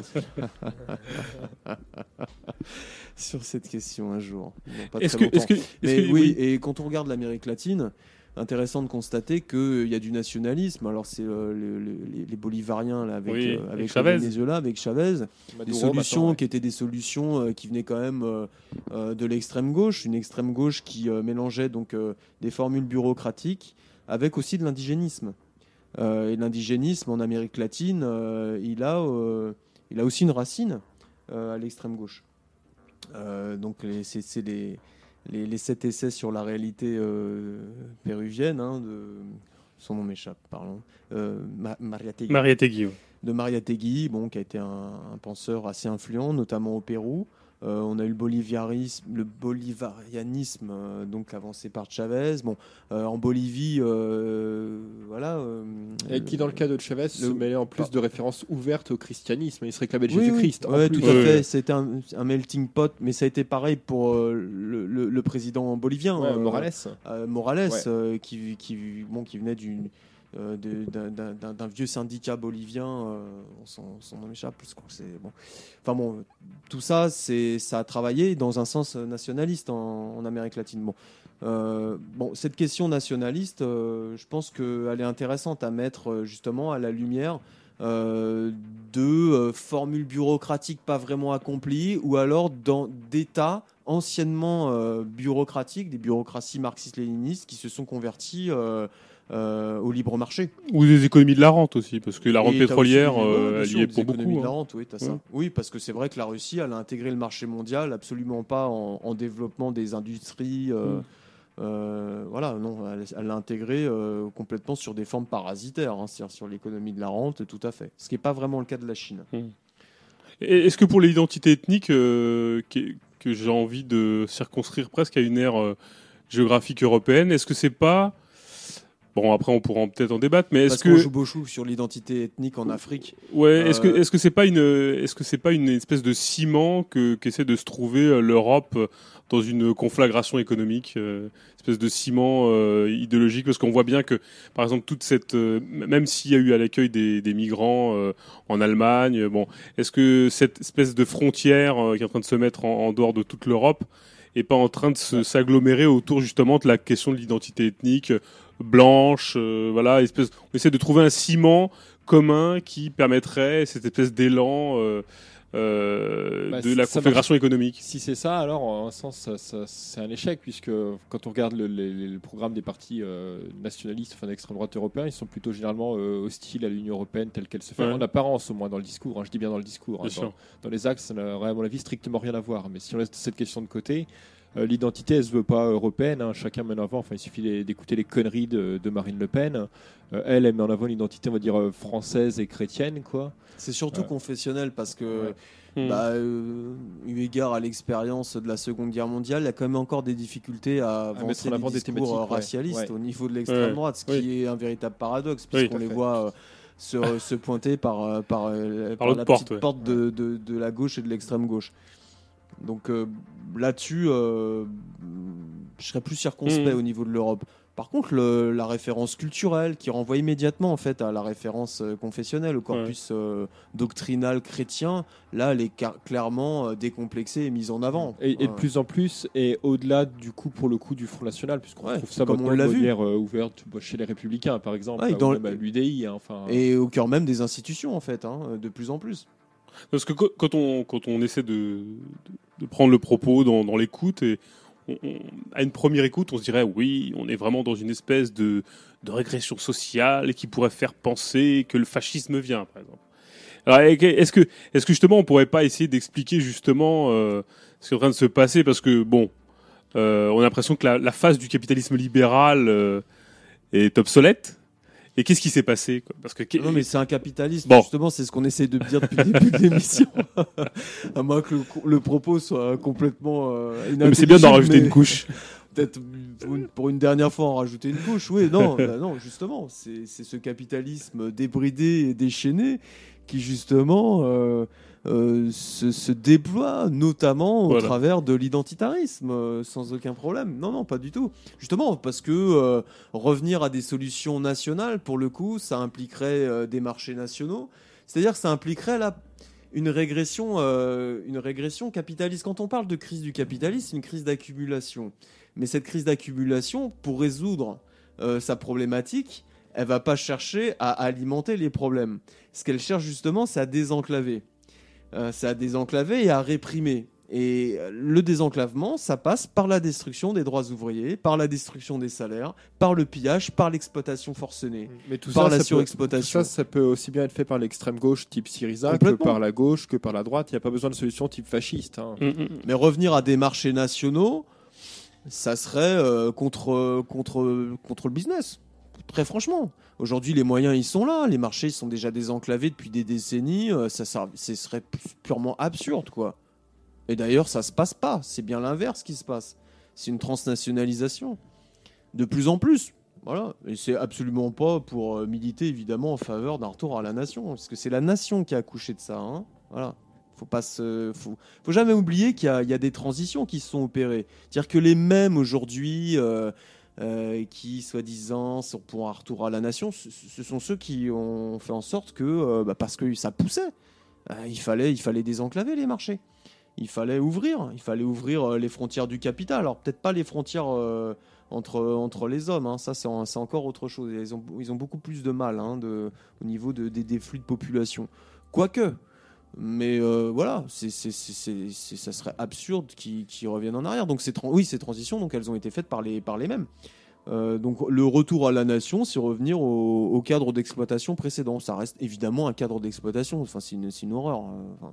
Ça, ça veut rien dire. hein. Et de toute façon, la nation n'a pas disparu. Elle se, elle se cadre très bien, elle s'ancre très bien, elle s'inscrit très bien dans, euh, dans ce qui se passe aujourd'hui. Euh, ce n'est qu'un degré euh, parmi d'autres euh, de, de la gouvernance et, et- et du business qui se fait. Donc le, le- Il y a des tensions qui se font. C'est ça l'identitarisme. Des tensions sur différents domaines.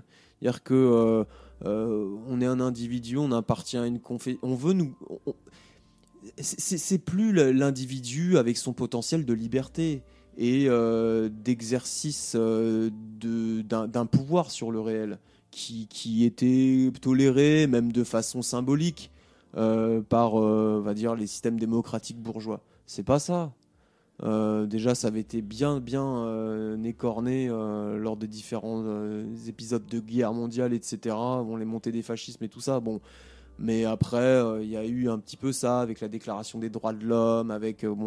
Mais là, c'est plus, du tout ça. Là, c'est l'individu qui, qui. C'est en cela aussi que ça rejoint un petit peu l'intersectionnalité quelque part. C'est l'individu qui est segmenté. C'est à la fois euh, l'individu avec. euh, c'est toute la panoplie identitaire. L'individu n'est plus une unité quelque part. Euh, c'est un, un ensemble de segments qui s'inscrivent euh, dans genre autant de de- canaux, euh, autant de ressorts euh, de l'accumulation capitaliste, de la valorisation du capitalisme. Il y a des ressorts confessionnels, des ressorts qui parfois peuvent être nationalistes, euh, qui sont des, des- voilà, mais c'est aussi des, des, des identités de, de circonstances qui peuvent tout à fait faire fructifier faire fructifier le pognon. Là, on voit qu'il y a quand même des grosses tendances qui sont à l'œuvre parce que voilà, pour les raisons qu'on a expliquées, en particulier de crise et de domestication des masses. Enfin, ça reste ça. Donc en cela, c'est euh, oui, pour le coup, euh, le libéralisme au sens économique établi, réalisé, affirmé. Donc on peut, on peut quand même conclure que le. C'est l'homo economicus, mais jusque dans l'intime, c'est ça. Oui. Euh, et, et qui, et qui n'a qu'une chose à faire, c'est fermer sa gueule, produire dans la souffrance, et quand il peut consommer, consommer en la fermant. Point barre. Et en allant, en, en partant s'exalter pour de la religion ou de la coupe de foot, de- du monde de foot ou l'euro mes, mes couilles, quoi. Enfin, Alors ça, ça dit quoi sur les, les- les formes- nouvelles formes d'autoritarisme? Parce que justement, on s'attendrait à ce que une espèce de les bruits de brotte arrivent, euh, les petites moustaches fleurissent. Ah, mais je pense que, Voilà. en France en tout cas, parce que ça- le constat mériterait peut-être d'être nuancé à l'échelle d'autres, enfin, dans d'autres pays, mais Mhm. en France, le, le- le bruit de botte, etc., c'est juste, euh, euh, comment dire, un, un- un argument dont, dont va se servir l'autre candidat au deuxième tour de la prochaine présidentielle pour se faire euh, élire. En l'occurrence, a priori, ce sera pas le PS.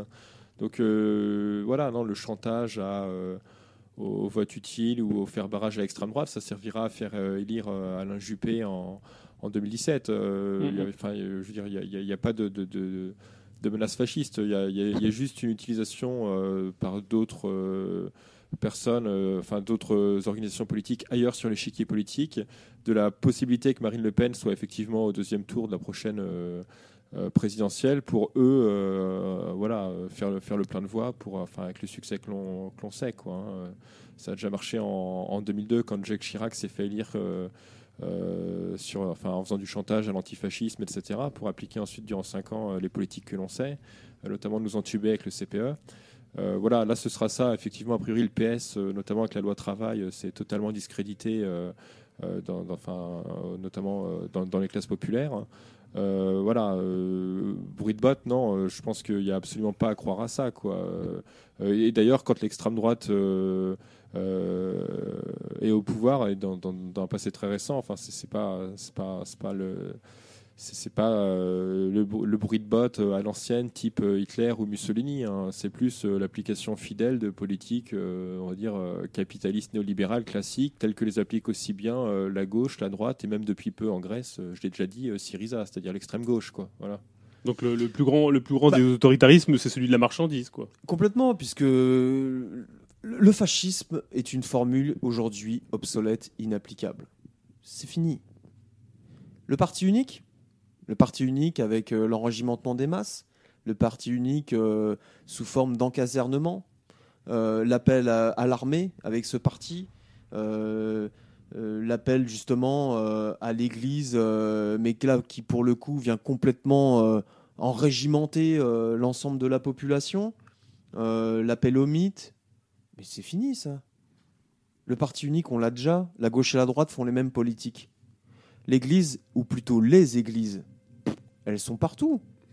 Elles sont partout aujourd'hui. C'est pas la peine de, de faire appel euh, à, à- à des, à des vraies théocraties. euh, c'est fini. Tout ça a été complètement balayé, pulvérisé par le développement du capitalisme. Donc il reste la religion marchande. Ou la marchandise religieuse. la religion marchande ou la marchandise religieuse. Il reste pas qu'elle, mais c'est une grosse tendance. On résume pas complètement Oui. l'analyse du capitalisme à ça. On parlait ce soir de l'identitarisme euh, comme une grosse tendance du, de, de- de l'évolution euh, du capitalisme contemporain, si on peut dire ça comme ça. Euh, voilà, qui, qui, qui surfe sur. Enfin, qui, pas qui surfe, qui. qui qui, qui un vecteur, s'inscrit, qui, est un vecteur, qui s'inscrit dans la, libérali- la libéralisation totale, le déchaînement marchand. Voilà. Et la crise, une crise fondamentale du capitalisme qui renvoie aussi à une crise de l'humanité. Bon, voilà. Bon, on a, on a conclu. Il y a des choses qu'on a, qu'on a oublié de dire, peut-être? Non. Si- Peut-être, certainement. mais- Bah, euh, en tout cas, euh, déjà, merci. Je, bah, déjà, je tenais à vous remercier d'avoir euh, participé à cette émission. Euh, c'est pas, ça a duré quelques quelques temps. Euh, bien évidemment, s'il y a des réactions à cette émission, n'hésitez pas à nous envoyer un mail, euh, à nous insulter, euh, à nous dire toutes vos critiques. On retransmettra à qui de droit. hein. surtout, soyez euh, très précis dans vos critiques. Euh, on sait que c'est un, on nous atteint un peu au tournant. C'est un sujet complexe euh, qui, qui, qui, parce que je dirais euh, tout le monde en prend un peu pour son grade aussi. Euh, on nous attend au tournant. On a l'impression quand même que, euh, enfin, Vic tout, disait tout à l'heure qu'on on a l'impression d'ouvrir des portes ouvertes. Sincèrement, j'ai pas l'impression. Enfin, on a l'impression qu'on, c'est un peu des des, des, choses qui euh, qui ne sont pas véritablement explicitées, des, des sons qu'on n'entend pas ou peu et qu'on se désespère d'ailleurs de ne pas entendre. Il y a quelque chose d'assez affolant d'ailleurs pour le coup parce que euh, les voix restent très minoritaires. Voilà. Ouais, je pense qu'on est attendu au tournant par vraiment une très très large gamme de. En tout cas, merci, merci d'avoir été présent. Après, bon, voilà, on fait ce qu'on a à Euh, faire. hein, euh. On va se, re- on se retrouvera dans, dans- peut-être certainement dans des prochaines émissions. Merci d'avoir participé à tout ça et puis euh, bah, à très bientôt. Merci à vous, merci pour, Merci. euh, pour, euh, pour cette émission, pour avoir eu l'idée de la faire, euh, pour aussi bah, voilà, le courage de l'organiser, le travail que ça implique. Euh, bon, et espérons que. Espérons quand même que sur cette question-là qui nous pollue énormément, il y ait du courage. Voilà. Il y ait du courage qui se mette en place, qui se mette à l'œuvre. Et qui casse des tabous, qui casse des liens claniques, qui classe des espèces de chape de plomb comme ça qui pèsent pas mal parce que euh, on veut pas vexer le copain ou parce que voilà ce qu'on pense peut-être que c'est pas bien faut arrêter Oui, puis il y a le ventre mou aussi. il y a le ventre mou aussi on s'en fout l'indifférence voilà bon Mhm. l'espèce d'apolitisme euh. nous là on n'est pas là pour, euh, pour pour prêcher la bonne parole hein. on dit ce qu'on pense on peut se tromper on est tout à fait ouvert à la discussion. Euh, maintenant, ce qui est clair, c'est que euh, il y a énormément de forces ultra réactionnaires qui, à notre époque, essayent vraiment de nous la boucler, quoi. Si ce n'est pas plus. Voilà.